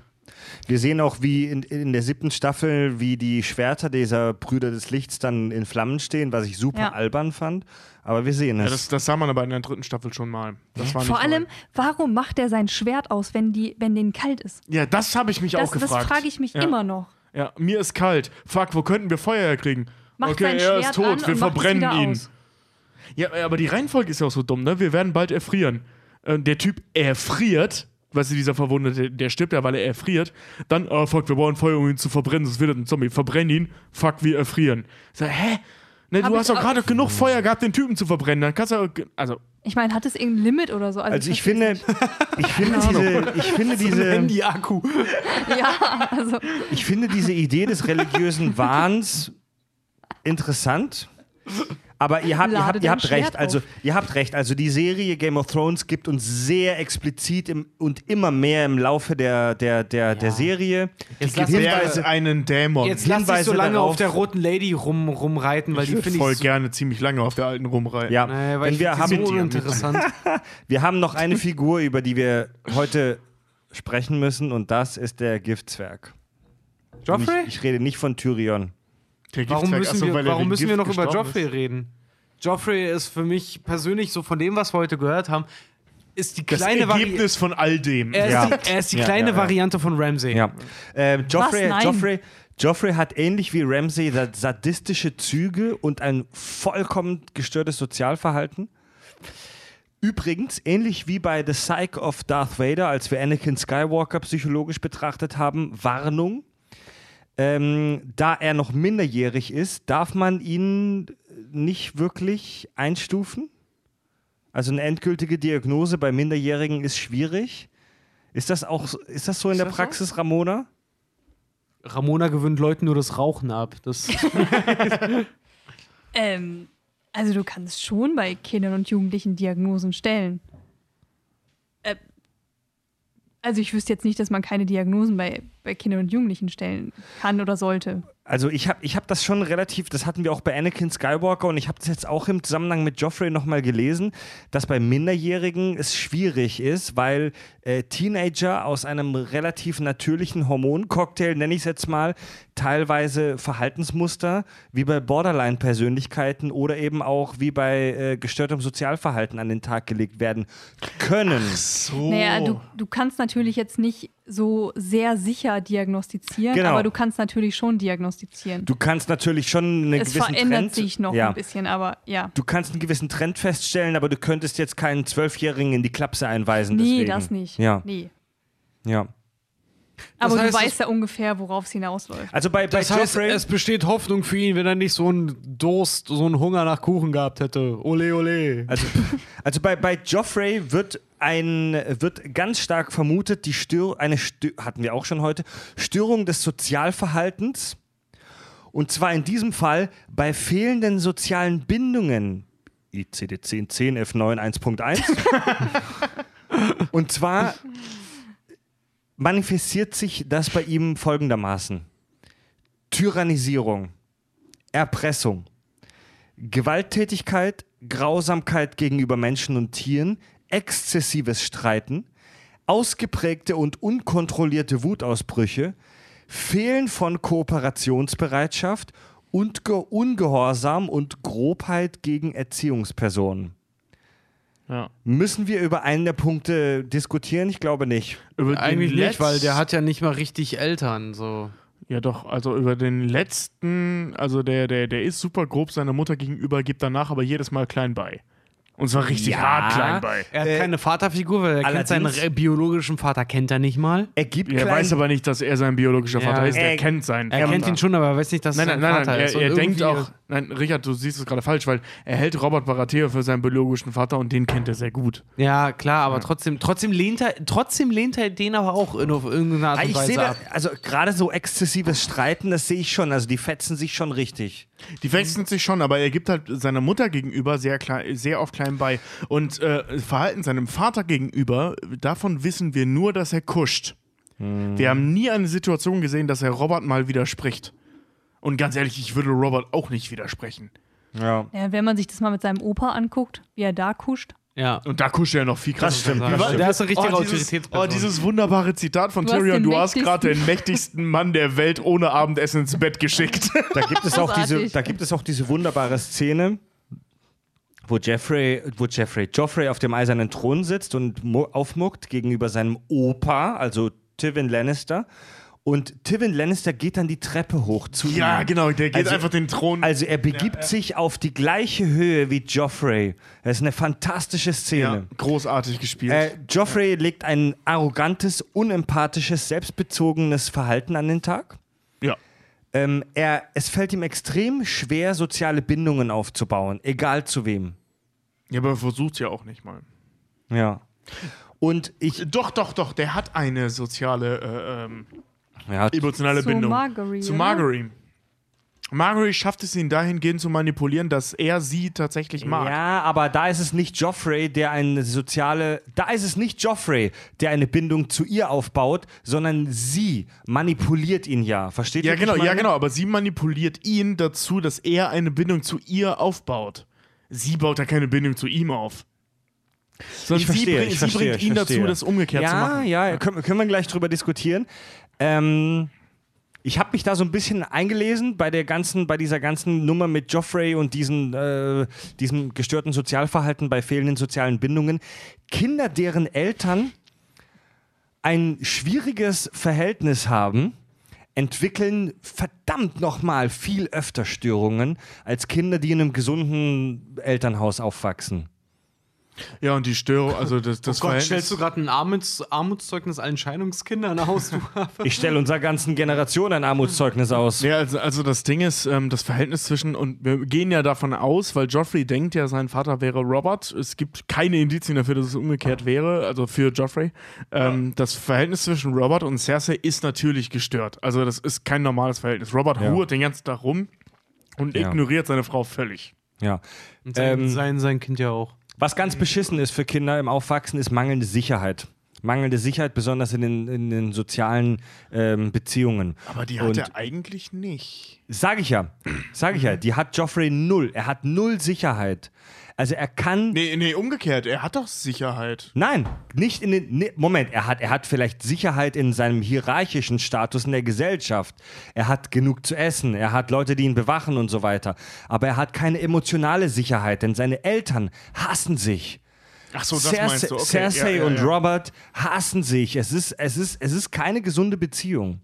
Übrigens, eine der schönsten Szenen in Game of Thrones, wo Robert und äh, ähm, Cersei sich mal aussprechen. Das finde ich sehr, sehr schön, diese Nummer. Erinnert ihr euch? Dieses, weißt du noch, ich habe dich damals geliebt und so, das war wirklich Erste toll. Staffel, ja. Wunderbare Ähm, Szene. Joffreys Vater ist alkoholabhängig, Robert Baratheon. Die Mutter auch. alkoholabhängig und äh, ich habe sogar äh, äh, The- Thesen gelesen, wonach Robert Baratheon ähm, bi bipolar sein soll. Also, dass er einerseits manische Phasen hat, wo er voll abgeht und Krieg feiert, wo er, dass er aber auch wieder depressive Phasen hat, wo er wirklich nur im Bett liegt und säuft. Ähm, laut einer Anak an, er ist gewalttätig, laut einer Anekdote, die wird in der Serie, glaube ich, nicht äh, thematisiert, aber im Buch kannst du das nachlesen. Laut einer Anekdote ähm, hat Robert seinem Sohn Joffrey, als der ein Kind war, zwei Zähne ausgeschlagen, als Strafe dafür, dass er eine Katze getötet hat. Ich weiß gar nicht, ob das in der Serie Das ist in thematisiert der Serie wird. nicht gesagt. In der Serie wird aber gesagt, äh, da sagt äh, Cersei das mal, Ja. dass Robert ihr gegenüber nie die Hand erhoben hat. Also, dass das und, und es gäbe eine Menge Gründe, Cersei zu schlagen. Also, ich glaube nicht, dass Robert Doch, ich ein meine- gewalttätiger Mann ist. Ich meine, in der Serie wurde das, wurde das thematisiert, dass er einmal Joffrey geschlagen hat. Im das, Buch, das kann im sein, Buch aber auf jeden Fall. Nein, Cersei, Cersei sagt auf jeden Fall, er, er hat nie die Hand gegen mich erhoben. Also er hat auf jeden Außer Fall. da also bei dieser Ned Stark-Nummer, da war es Ja. ja. das erste Mal. was, wenn es, wenn es eine Sache gibt, was für Kinder super wichtig ist, dann ist es das Vorbild der Erwachsenen. Kinder machen alles nach. Also da müssen wir nicht lange drüber diskutieren, glaube ich. Und seine Eltern geben ihm ein absolut beschissenes Vorbild. Beide, sowohl Robert als auch Cersei, erniedrigen ihre Untergebenen. Und geben ihm damit praktisch schon so, eine, so, ein- so, ein- so, eine, so ein bisschen dissoziales Verhalten mit.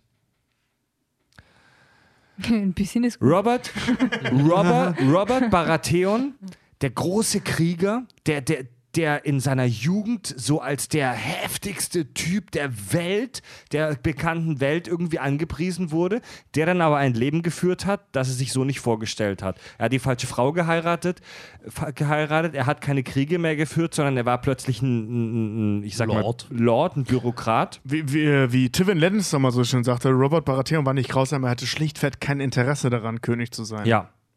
Ja. Robert setzte dann, wie Väter das oft machen, die Hoffnung in seinen Erstgeborenen Joffrey, dass er der Mann wird, der er nicht sein konnte. Große Enttäuschung darüber, dass Joffrey einfach eine Pussy war. er hat nicht seinem männlichen Ideal entsprochen. Was bei, den- bei den Theons echt eine Nummer zu was, sein scheint. was er Joffrey auch immer wieder spüren lässt. Und mehr noch, es gibt eine finale Kränkung auf seinem Totenbett, versagt er Joffrey den Thron mit der Begründung, dass er dafür einfach noch nicht reif ist. Also, worauf ich hinaus will, diese ganze. Dieses Nicht ganze, ins Mikro, Mann. Dafür kriegen wir Ah, mal Beef habe ich selber dir. gemacht. Dieses ganze Umfeld, seine kaputten Eltern mit ihrer kaputten Beziehung, jo äh, Robert, Cersei und so weiter. Joffrey ist heftig zerfressen, wie ein Schweizer Käse von Selbstzweifeln. Er ist eine unfassbar unsichere Person. Er, er wird seit seiner Geburt praktisch damit indoktriniert, dass er eigentlich eine totale Enttäuschung ist für alle um ihn herum, die er vor sich selbst und vor anderen unterdrücken muss. Und voila, schon haben wir den kaputtesten Motherfucker von ganz Westeros. Es, ähm, mir fiel jetzt gerade, als du das so, so, so referiert hast, auf. Ähm, wir, haben, ja- wir haben ja diese unfassbar sadistischen Züge Frauen gegenüber, die er an den Tag legt. Ja. Er tötet ja auch Rose mit, mit dieser Armbrust, lässt äh, irgendwelche Frauen mit diesem komischen, zepterähnlichen Ding da vergewaltigen. Und äh, äh, ne, Sansa und was er nicht all macht. Also er hat ein ganz großes Problem mit Frauen.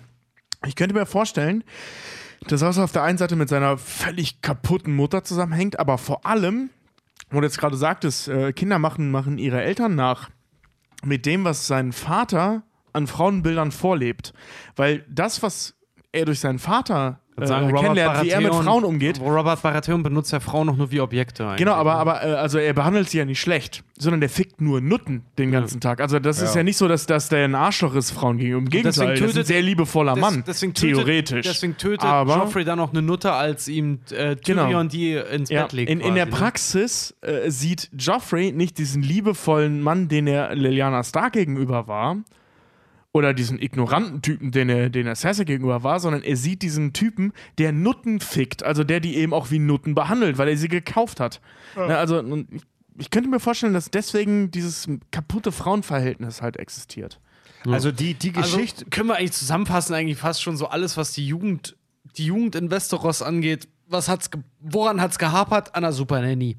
Nee, Joffrey hätte so gut mal eine stille Treppe vertragen ja, können, du. ja, es ist wirklich Stilles also Pferd. es Einmal in- in Pferdeäpfel badeln. Und Es war in der Wutecke. Es war, ja, wie war das bei, bei South Park? Du gehst jetzt auf den stillen Stuhl. Und was genau hält mich jetzt auf diesem Stuhl? also man kann das, glaube ich, ganz gut. Also Daenerys sagte das mal, äh, hier, Daenerys und John haben ja in der siebten Staffel diese Unterhaltung. Ähm, die Quintessenz dessen, wir können nichts für die Fehler unserer Väter. Ähm, das ist in dieser ganzen Game of Thrones Folge äh, oder ganzen Game of Thrones Nummer ein Riesenthema. Die Eltern von all unseren Hauptcharakteren haben alle Scheiße gebaut. wer ist denn Ja. jetzt? Wer ist denn jetzt um die Außer Folge- vielleicht Netlin, äh, Catelyn und Ned. So, Um das, die- die, das waren gute Eltern. Ja. Die haben auf anderer Ebene Scheiße gebaut, aber es waren gute Eltern. Um, um die Folge jetzt mal kurz abzuschließen, wer ist denn jetzt der abgefuckteste von Westeros? Schwierig. Wer ist denn der Highlander? Also, ich glaube, ich glaube ja nach wie vor Cersei.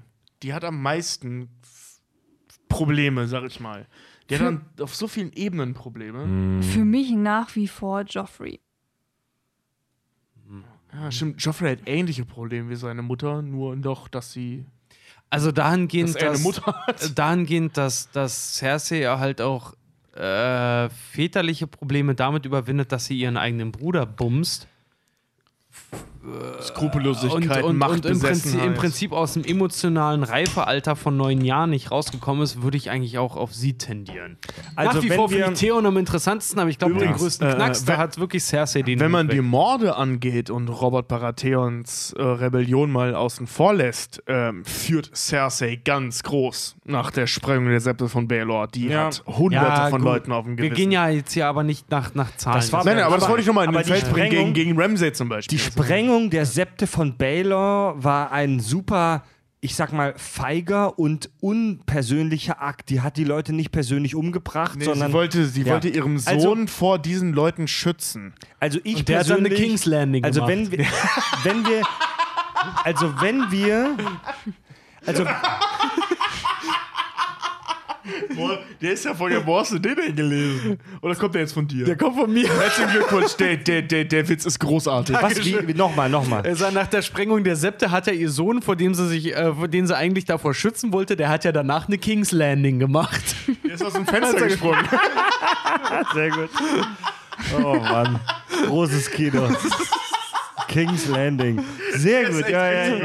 Er hat eine King's Landing gemacht. Also wenn wir, Tommen. Tommen also und wenn, Matteo. wenn, wenn, also wenn wir, wenn wir die Sickness der Charaktere daran Unbedingt messen, irgendwo posten. also wenn, wenn wir die Sickness der Leute daran messen, was wir wirklich in Aktionen sehen, und das müssen wir bei so einer Serie, dann würde ich tatsächlich für Ramsey stimmen, denn er ist derjenige, der die Leute am persönlichsten, am fiesesten äh, meuchelt. Joffrey ist ein sick Motherfucker. Joffrey ist ein kaputter Vollidiot. Aber, aber so viel, aber, aber haben wir wirklich gesehen, wie er jemanden von Angesicht zu Angesicht getötet hat? Ne, gefoltert Haben Ja, ja, ja, ja, doch, Rose. Aber, ähm, also wir haben jetzt die Szene nicht gesehen, aber wir haben gesehen, dass er es getan hat. Ähm, nee, aber worauf ich hinaus will, das hatten äh, Ramon und ich schon heute Mittag mal dieses Gespräch. Was definiert denn der Krankeste? Der, der die krankesten Ja, Sachen super macht? schwierig, super oder der, der wirklich die meisten Krankheiten hat oder die stärkste Krankheitbild hat? Bei Schwierig.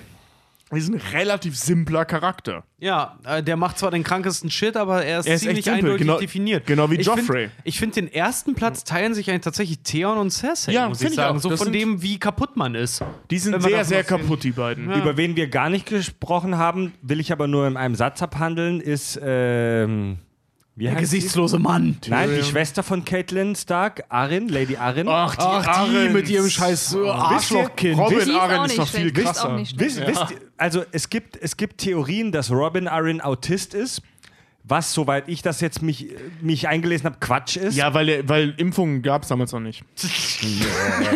Genau. Nein, weil, weil, weil, Die hatte die Pocken im Kopf. Weil, weil, ähm, weil Autismus mit, mit, mit äh, krasser Introvertiertheit einhergeht und mit dem völligen Ablehnen von irgendwelcher Spontanität. Also Autisten brauchen immer so eine extreme äh, Routine und Robin Arryn ist eigentlich sogar relativ spontan und Sehr spontan, ist sehr ja spontan impulsiv. sogar. Er will Leute fliegen lassen.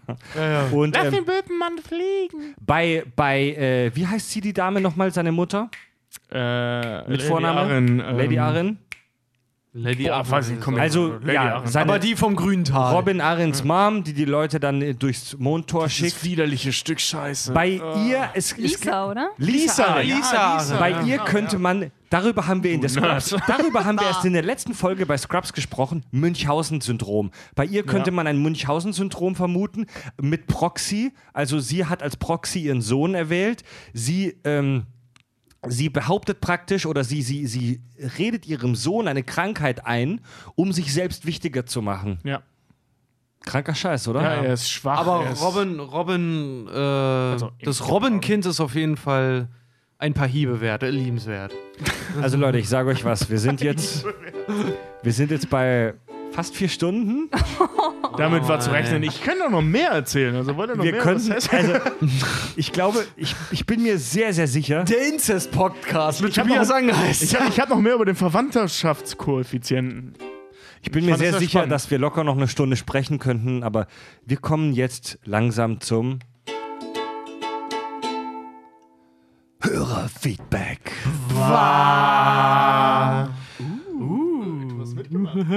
Unser erstes Hörerfeedback heute kommt von Delio.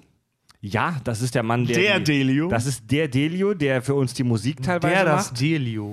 der für uns schon Songs gemacht hat, der hat uns zur Halloween-Folge äh, nochmal ein kleines Feedback geschickt und zwar per WhatsApp-Sprachnachricht. Digga, was soll die Scheiße eigentlich? Ey, ich mache euch die ganze Zeit so geile Mucke für Kack- und Sachgeschichten und ich höre gestern die, die Gespensterfolge zum Einpennen und da kommt ihr mit so EVPs um die Ecke. Alter Schwede. Also wirklich, ähm, äh, das war echt ein bisschen krass. Äh, ich habe auch nicht so viel geschlafen. Ähm, aber, also das war echt eine geile Folge. Also auch, dass ihr es wirklich so, ihr habt es echt gruselig gemacht. Ohne Scheiß. Kack- und Sachgeschichten, die Halloween-Folge ist zum ersten Mal seit langem an Halloween mal wieder was richtig, richtig Gruseliges gewesen. Ich habe auch die ganze Zeit dann so Gesichter bei mir hier so im Dunkeln gesehen und so Bullshit und wusste, äh, rational natürlich, okay, das ist gerade ne, in meinem Kopf und so, bla. Aber dude, Das war, das war krasser Shit. Geile Scheiße, wirklich, wirklich geil. Diese verkackten Künstler immer, da weißt du Ey, immer nicht, ob die zu besoffen waren, dass man das ernst nehmen kann. Ey, ganz ehrlich, diese EVP-Nummer, ich penne bis heute deswegen schlecht. Wenn ich, wenn ich nachts alleine durch die Wohnung wandere und also wirklich, ich, ich hasse diese Nummer. Du, mein- ich bin mein- aber auch echt me mega Mein, empfindlich. mein Fuß guckt ja auch immer, äh, wenn ich mich richtig lang mache im Bett, dann guckt mein Fuß auch immer so leicht über die Bettkante, ne? Hast du auch Angst, dass sich dann was anfasst? Ja, ich, ich kann's. Oder so leicht über die Schulter ich streichelt und ich, so. Boah. es, ist, es ist schwerer geworden Kannst seit der Folge, muss ich nicht ganz ehrlich sagen? sagen. Also mit. Ja, aber ich muss ganz ehrlich sagen, weißt du, Ich was red mir gerade noch über meine mehr, Leiden. weißt du, was mir noch mehr Angst macht? Wir wissen ja, dass die Kack- und Sachgeschichten jetzt noch 50 Jahre bestehen. Wie sollen wir 50 Halloween-Folgen noch toppen? Das schaffen die Simpsons auch. Dann schaffen wir das auch. Geister machen mir nicht so das Problem, aber die Grey Aliens halt nach wie vor, ne? Also. Ja, über die Graliens, vielen Dank, eingetragenes Markenzeichen, Patent beantragt, ähm, habe ich nicht so ein großes Problem irgendwie, weil, weil ich finde die nicht so bedrohlich. ja, von denen weiß man halt noch nichts, aber von den anderen. Boah, guck dir die Analsonde Aber, an, Alter. aber weißt du, dieses. Ja, Wie war das nochmal? dann. Ähm, Not alone. Look around. Ah, hier, äh, äh, look behind you, get Ja, genau, out. look Ja. behind Könnt ihr mal bitte aufhören? Und auch wie er das gesagt look behind you. Mit dieser Pause, das fand ich so furchtbar. das hat mich ja voll Oh, Zeit ja. gelassen. vor allem, vor allem das, war, das war ja auch ein. Fake. Von, Bei dem Ding weiß man, das ist ein zugegebener Fake und trotzdem hat mich das so gegruselt. Ja, Mann. Look behind you. Hör jetzt Vielen auf. Dank. Vielen Mich Dank an. Ähm, vielen Dank an Jan Reuner, der hat uns eine kleine Spende per PayPal zukommen lassen. Geiler Typ. Ähm, äh, und die nächste Zuschrift finde ich mega geil und zwar von Red Filke. Ja. Alter, Filke. jetzt hört euch das an und lasst es euch auf der Zunge zergehen, ihr verfickten Motherfucker. Hallo und herzliche Grüße an euch drei Kackgesichter. Ich höre den Podcast nun seit Folge 1 und muss unbedingt mal ein Lob loswerden an die wunderbaren Geschichten, super Recherche und unglaublich tolle Moderation von Fred. Die zwei, die zwei anderen sind auch gut. Endlich kriegt Fred auch mal Endlich einen. kommt. Jedoch muss ich eine Kritik anbringen. Ich finde es nicht gut, dass die zwei Fred manchmal einfach unterbrechen. Oder nicht auf ihn hören. Oh. Also Tipp einfach an Fred halten und dann kommen auch die 5-Sterne-Bewertungen und Patreon. Er wünscht sich eine Folge über Star Trek, in Klammer bitte.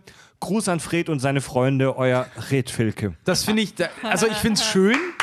Also, ich finde, Fred Moment, hat das Moment, auch mal verdient. ja, auf, auf jeden Fred Fall. macht hier einen tollen Job. Endlich habe ich auch mal einen Fanboy. Ich wollte gerade sagen, Fred hat das auf jeden Fall verdient. Auf der anderen Seite muss ich aber auch sagen, da hast du aber einen ganz tief aus seinem Lager. oder?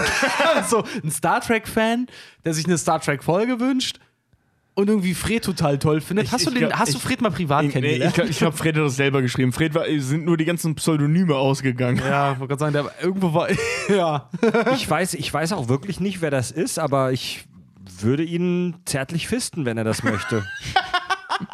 Schiebst du selber eine Versprich sowas nicht zu laut, Alter. Ja. Ich kann sagen, deine, Ich Unsere- verdient ja. unsere unsere E-Mail-Adresse Also wenn er sind das auf der möchte. Seite. Wenn er keine, wenn er keine äh, dissoziale Störung davon trägt. So, weiter im Feedback und zwar Kathleen. Wie habe ich mich über die Scrubs-Folge gefreut? Herzchen. Endlich, endlich Scrubs und natürlich fand ich die Folge und euren Gast großartig. Das war Julia. Nun möchte ich mal Klugschiss einwerfen zu euren Aussagen bezüglich Ibuprofen, wie Smarties einwerfen. Jetzt, jetzt, jetzt kommen wieder die peinlichen Richtigstellungen. Okay, ich lese weiter. Als ich meine letzte Weisheitszahn-OP hatte, hatte ich dermaßen große Schmerzen danach, dass ich mir Ibo 400 reingepfeffert habe wie Smarties. War nicht so schlau von mir. Ende vom Lied. Sechs Ibos pro Tag innerhalb von drei Tagen ist zu viel gewesen. Ja. Und ich hatte eine dicke, fette Gastritis und habe mir den Magen verdorben. Seither muss ich aufpassen, dass ich nicht zu viel Scharfes esse, nicht zu viel Käse und rote Paprika geht gar nicht mehr. Hatte vorher nie Probleme, insofern auch Ibos können zu viel sein, auch wenn sie noch so verträglich sind. Macht weiter so und bleibt sauber, liebe Grüße. Eure Monokaddel. Also die, hatte, die hatte vor 20 Folgen oder so schon mal geschrieben. Das ist die Dame, die nur auf einer Seite hören kann. Ah, okay. Aber Ah, ja, stimmt. ist, für- ist, ist für Kack- und Sachhören kein Problem, denn wir produzieren äh, weiterhin auf Mono. Ja, ich muss, ich muss ganz ehrlich sagen, ähm, Klar, so natürlich Ibuprofen. Also, wenn ich das noch so halb im Kopf habe, haben wir auch gesagt, okay, klar, man soll es natürlich nicht wie Swatis mehr äh, nehmen, aber das Medikament, was Dr. Cox meinte, dass, Tylenol, äh, ja. Tylenol, dass man das wie Smarties quasi sich ironischerweise, gerade weil er mit einem Anfänger redet, halt so einwerfen kann. Bei Ibuprofen, gerade 400er Ibuprofen, sechs am Tag ist definitiv zu viel. Wollen wir nochmal zitieren? Weil du nimmst eine Handvoll, wirfst es der Patientin in den Mund und, alles, das, was, im drin Mund bleibt, ist die richtige, Dosis. Dosis. Gut, das nächste Feedback kommt von Nerdover. Aber danke für dein Feedback trotzdem. Ja. Äh, gehabt dich wohl, krieg zwei Ohren und passt. Nerdover hat, Nerdover hat äh, unsere Webseite nach langer Zeit besucht. Also er hatte uns eine Weile lang gehört und erst dann unsere Webseite kackundsach.de ähm, besucht und Bilder von uns gesehen. Und Oh, peinlich, die ist nicht aktuell. Nachdem ich eure Gesichter nach über 25 Folgen dann erblickt habe, war ich schockiert. So schlimm sieht er ja dann doch nicht aus. Gerade, gerade Fred hat mich positiv überrascht. Das klingt so, als hätte er jetzt erwartet, dass ich das mega Vollkretin bin. du Vollmongo. Ansonsten, Quasimodo-mäßig mit deinem Club. Was ja jeder denkt bei dir, bei deiner Stimme, so der kann nicht attraktiv sein, sonst wäre er im Fernsehen. Ja, ganz du genau. musst so ein Radiogesicht haben. noch dazu ist Fred immer der Typ, weißt du, er sagt ja auch immer, ne, äh, wenn, wenn man mal Kinder hat, Fred wird der Onkel mit dem, der komische Onkel mit dem Glibberauge. ich stehe dazu. Ansonsten, äh, Nerdover schreibt weiter. Ansonsten kann ich nur sagen, top, top, top und nimmt bei mir Platz 3 meiner Lieblingspodcasts ein. Ja, nee, reicht nicht, raus. Ansonsten, ich muss mal kacken. Tschüss und danke. Liebe Grüße, Nerdover. Danke. Danke. Joachim Heilemann schreibt, demnächst steht ja Folge 69 an. Das wäre doch die Gelegenheit, sich dem Thema Pornos zu widmen. Ach Mann, jetzt versaus mir doch nicht. Ich wollte nach der Folge Fred und Tobi das vorschlagen. Lechts Gier Geifer, der perfekte Zeitpunkt, sich der ausgiebigen Recherche zu widmen. Wie wär's? Lust drauf? Schöne Grüße aus Mörs. Ja.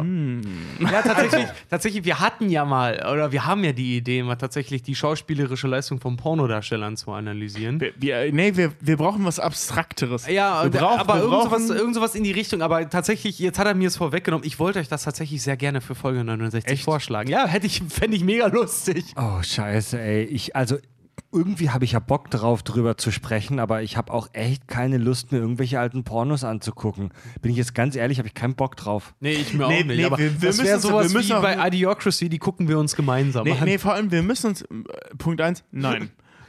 Punkt- 2, wir müssen, wir müssen uns, uns irgend, irgendwas, irgendeine Thematik suchen, wohingehend wir Pornos untersuchen.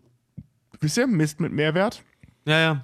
Wie hat sich Irgendwas das verändert von Bumsen mit Musik zu, oh, irgendwie werden die immer besser? Nee, nee, nee, irgendwas Abstruseres. Achso, Zum Beispiel, Alarm? ähm, Alarm? nee, nee, nee, der Sinn von oder, oder der, der, der psychologische Effekt von Hausbesuchen von Handwerkern oder so ein Scheiß.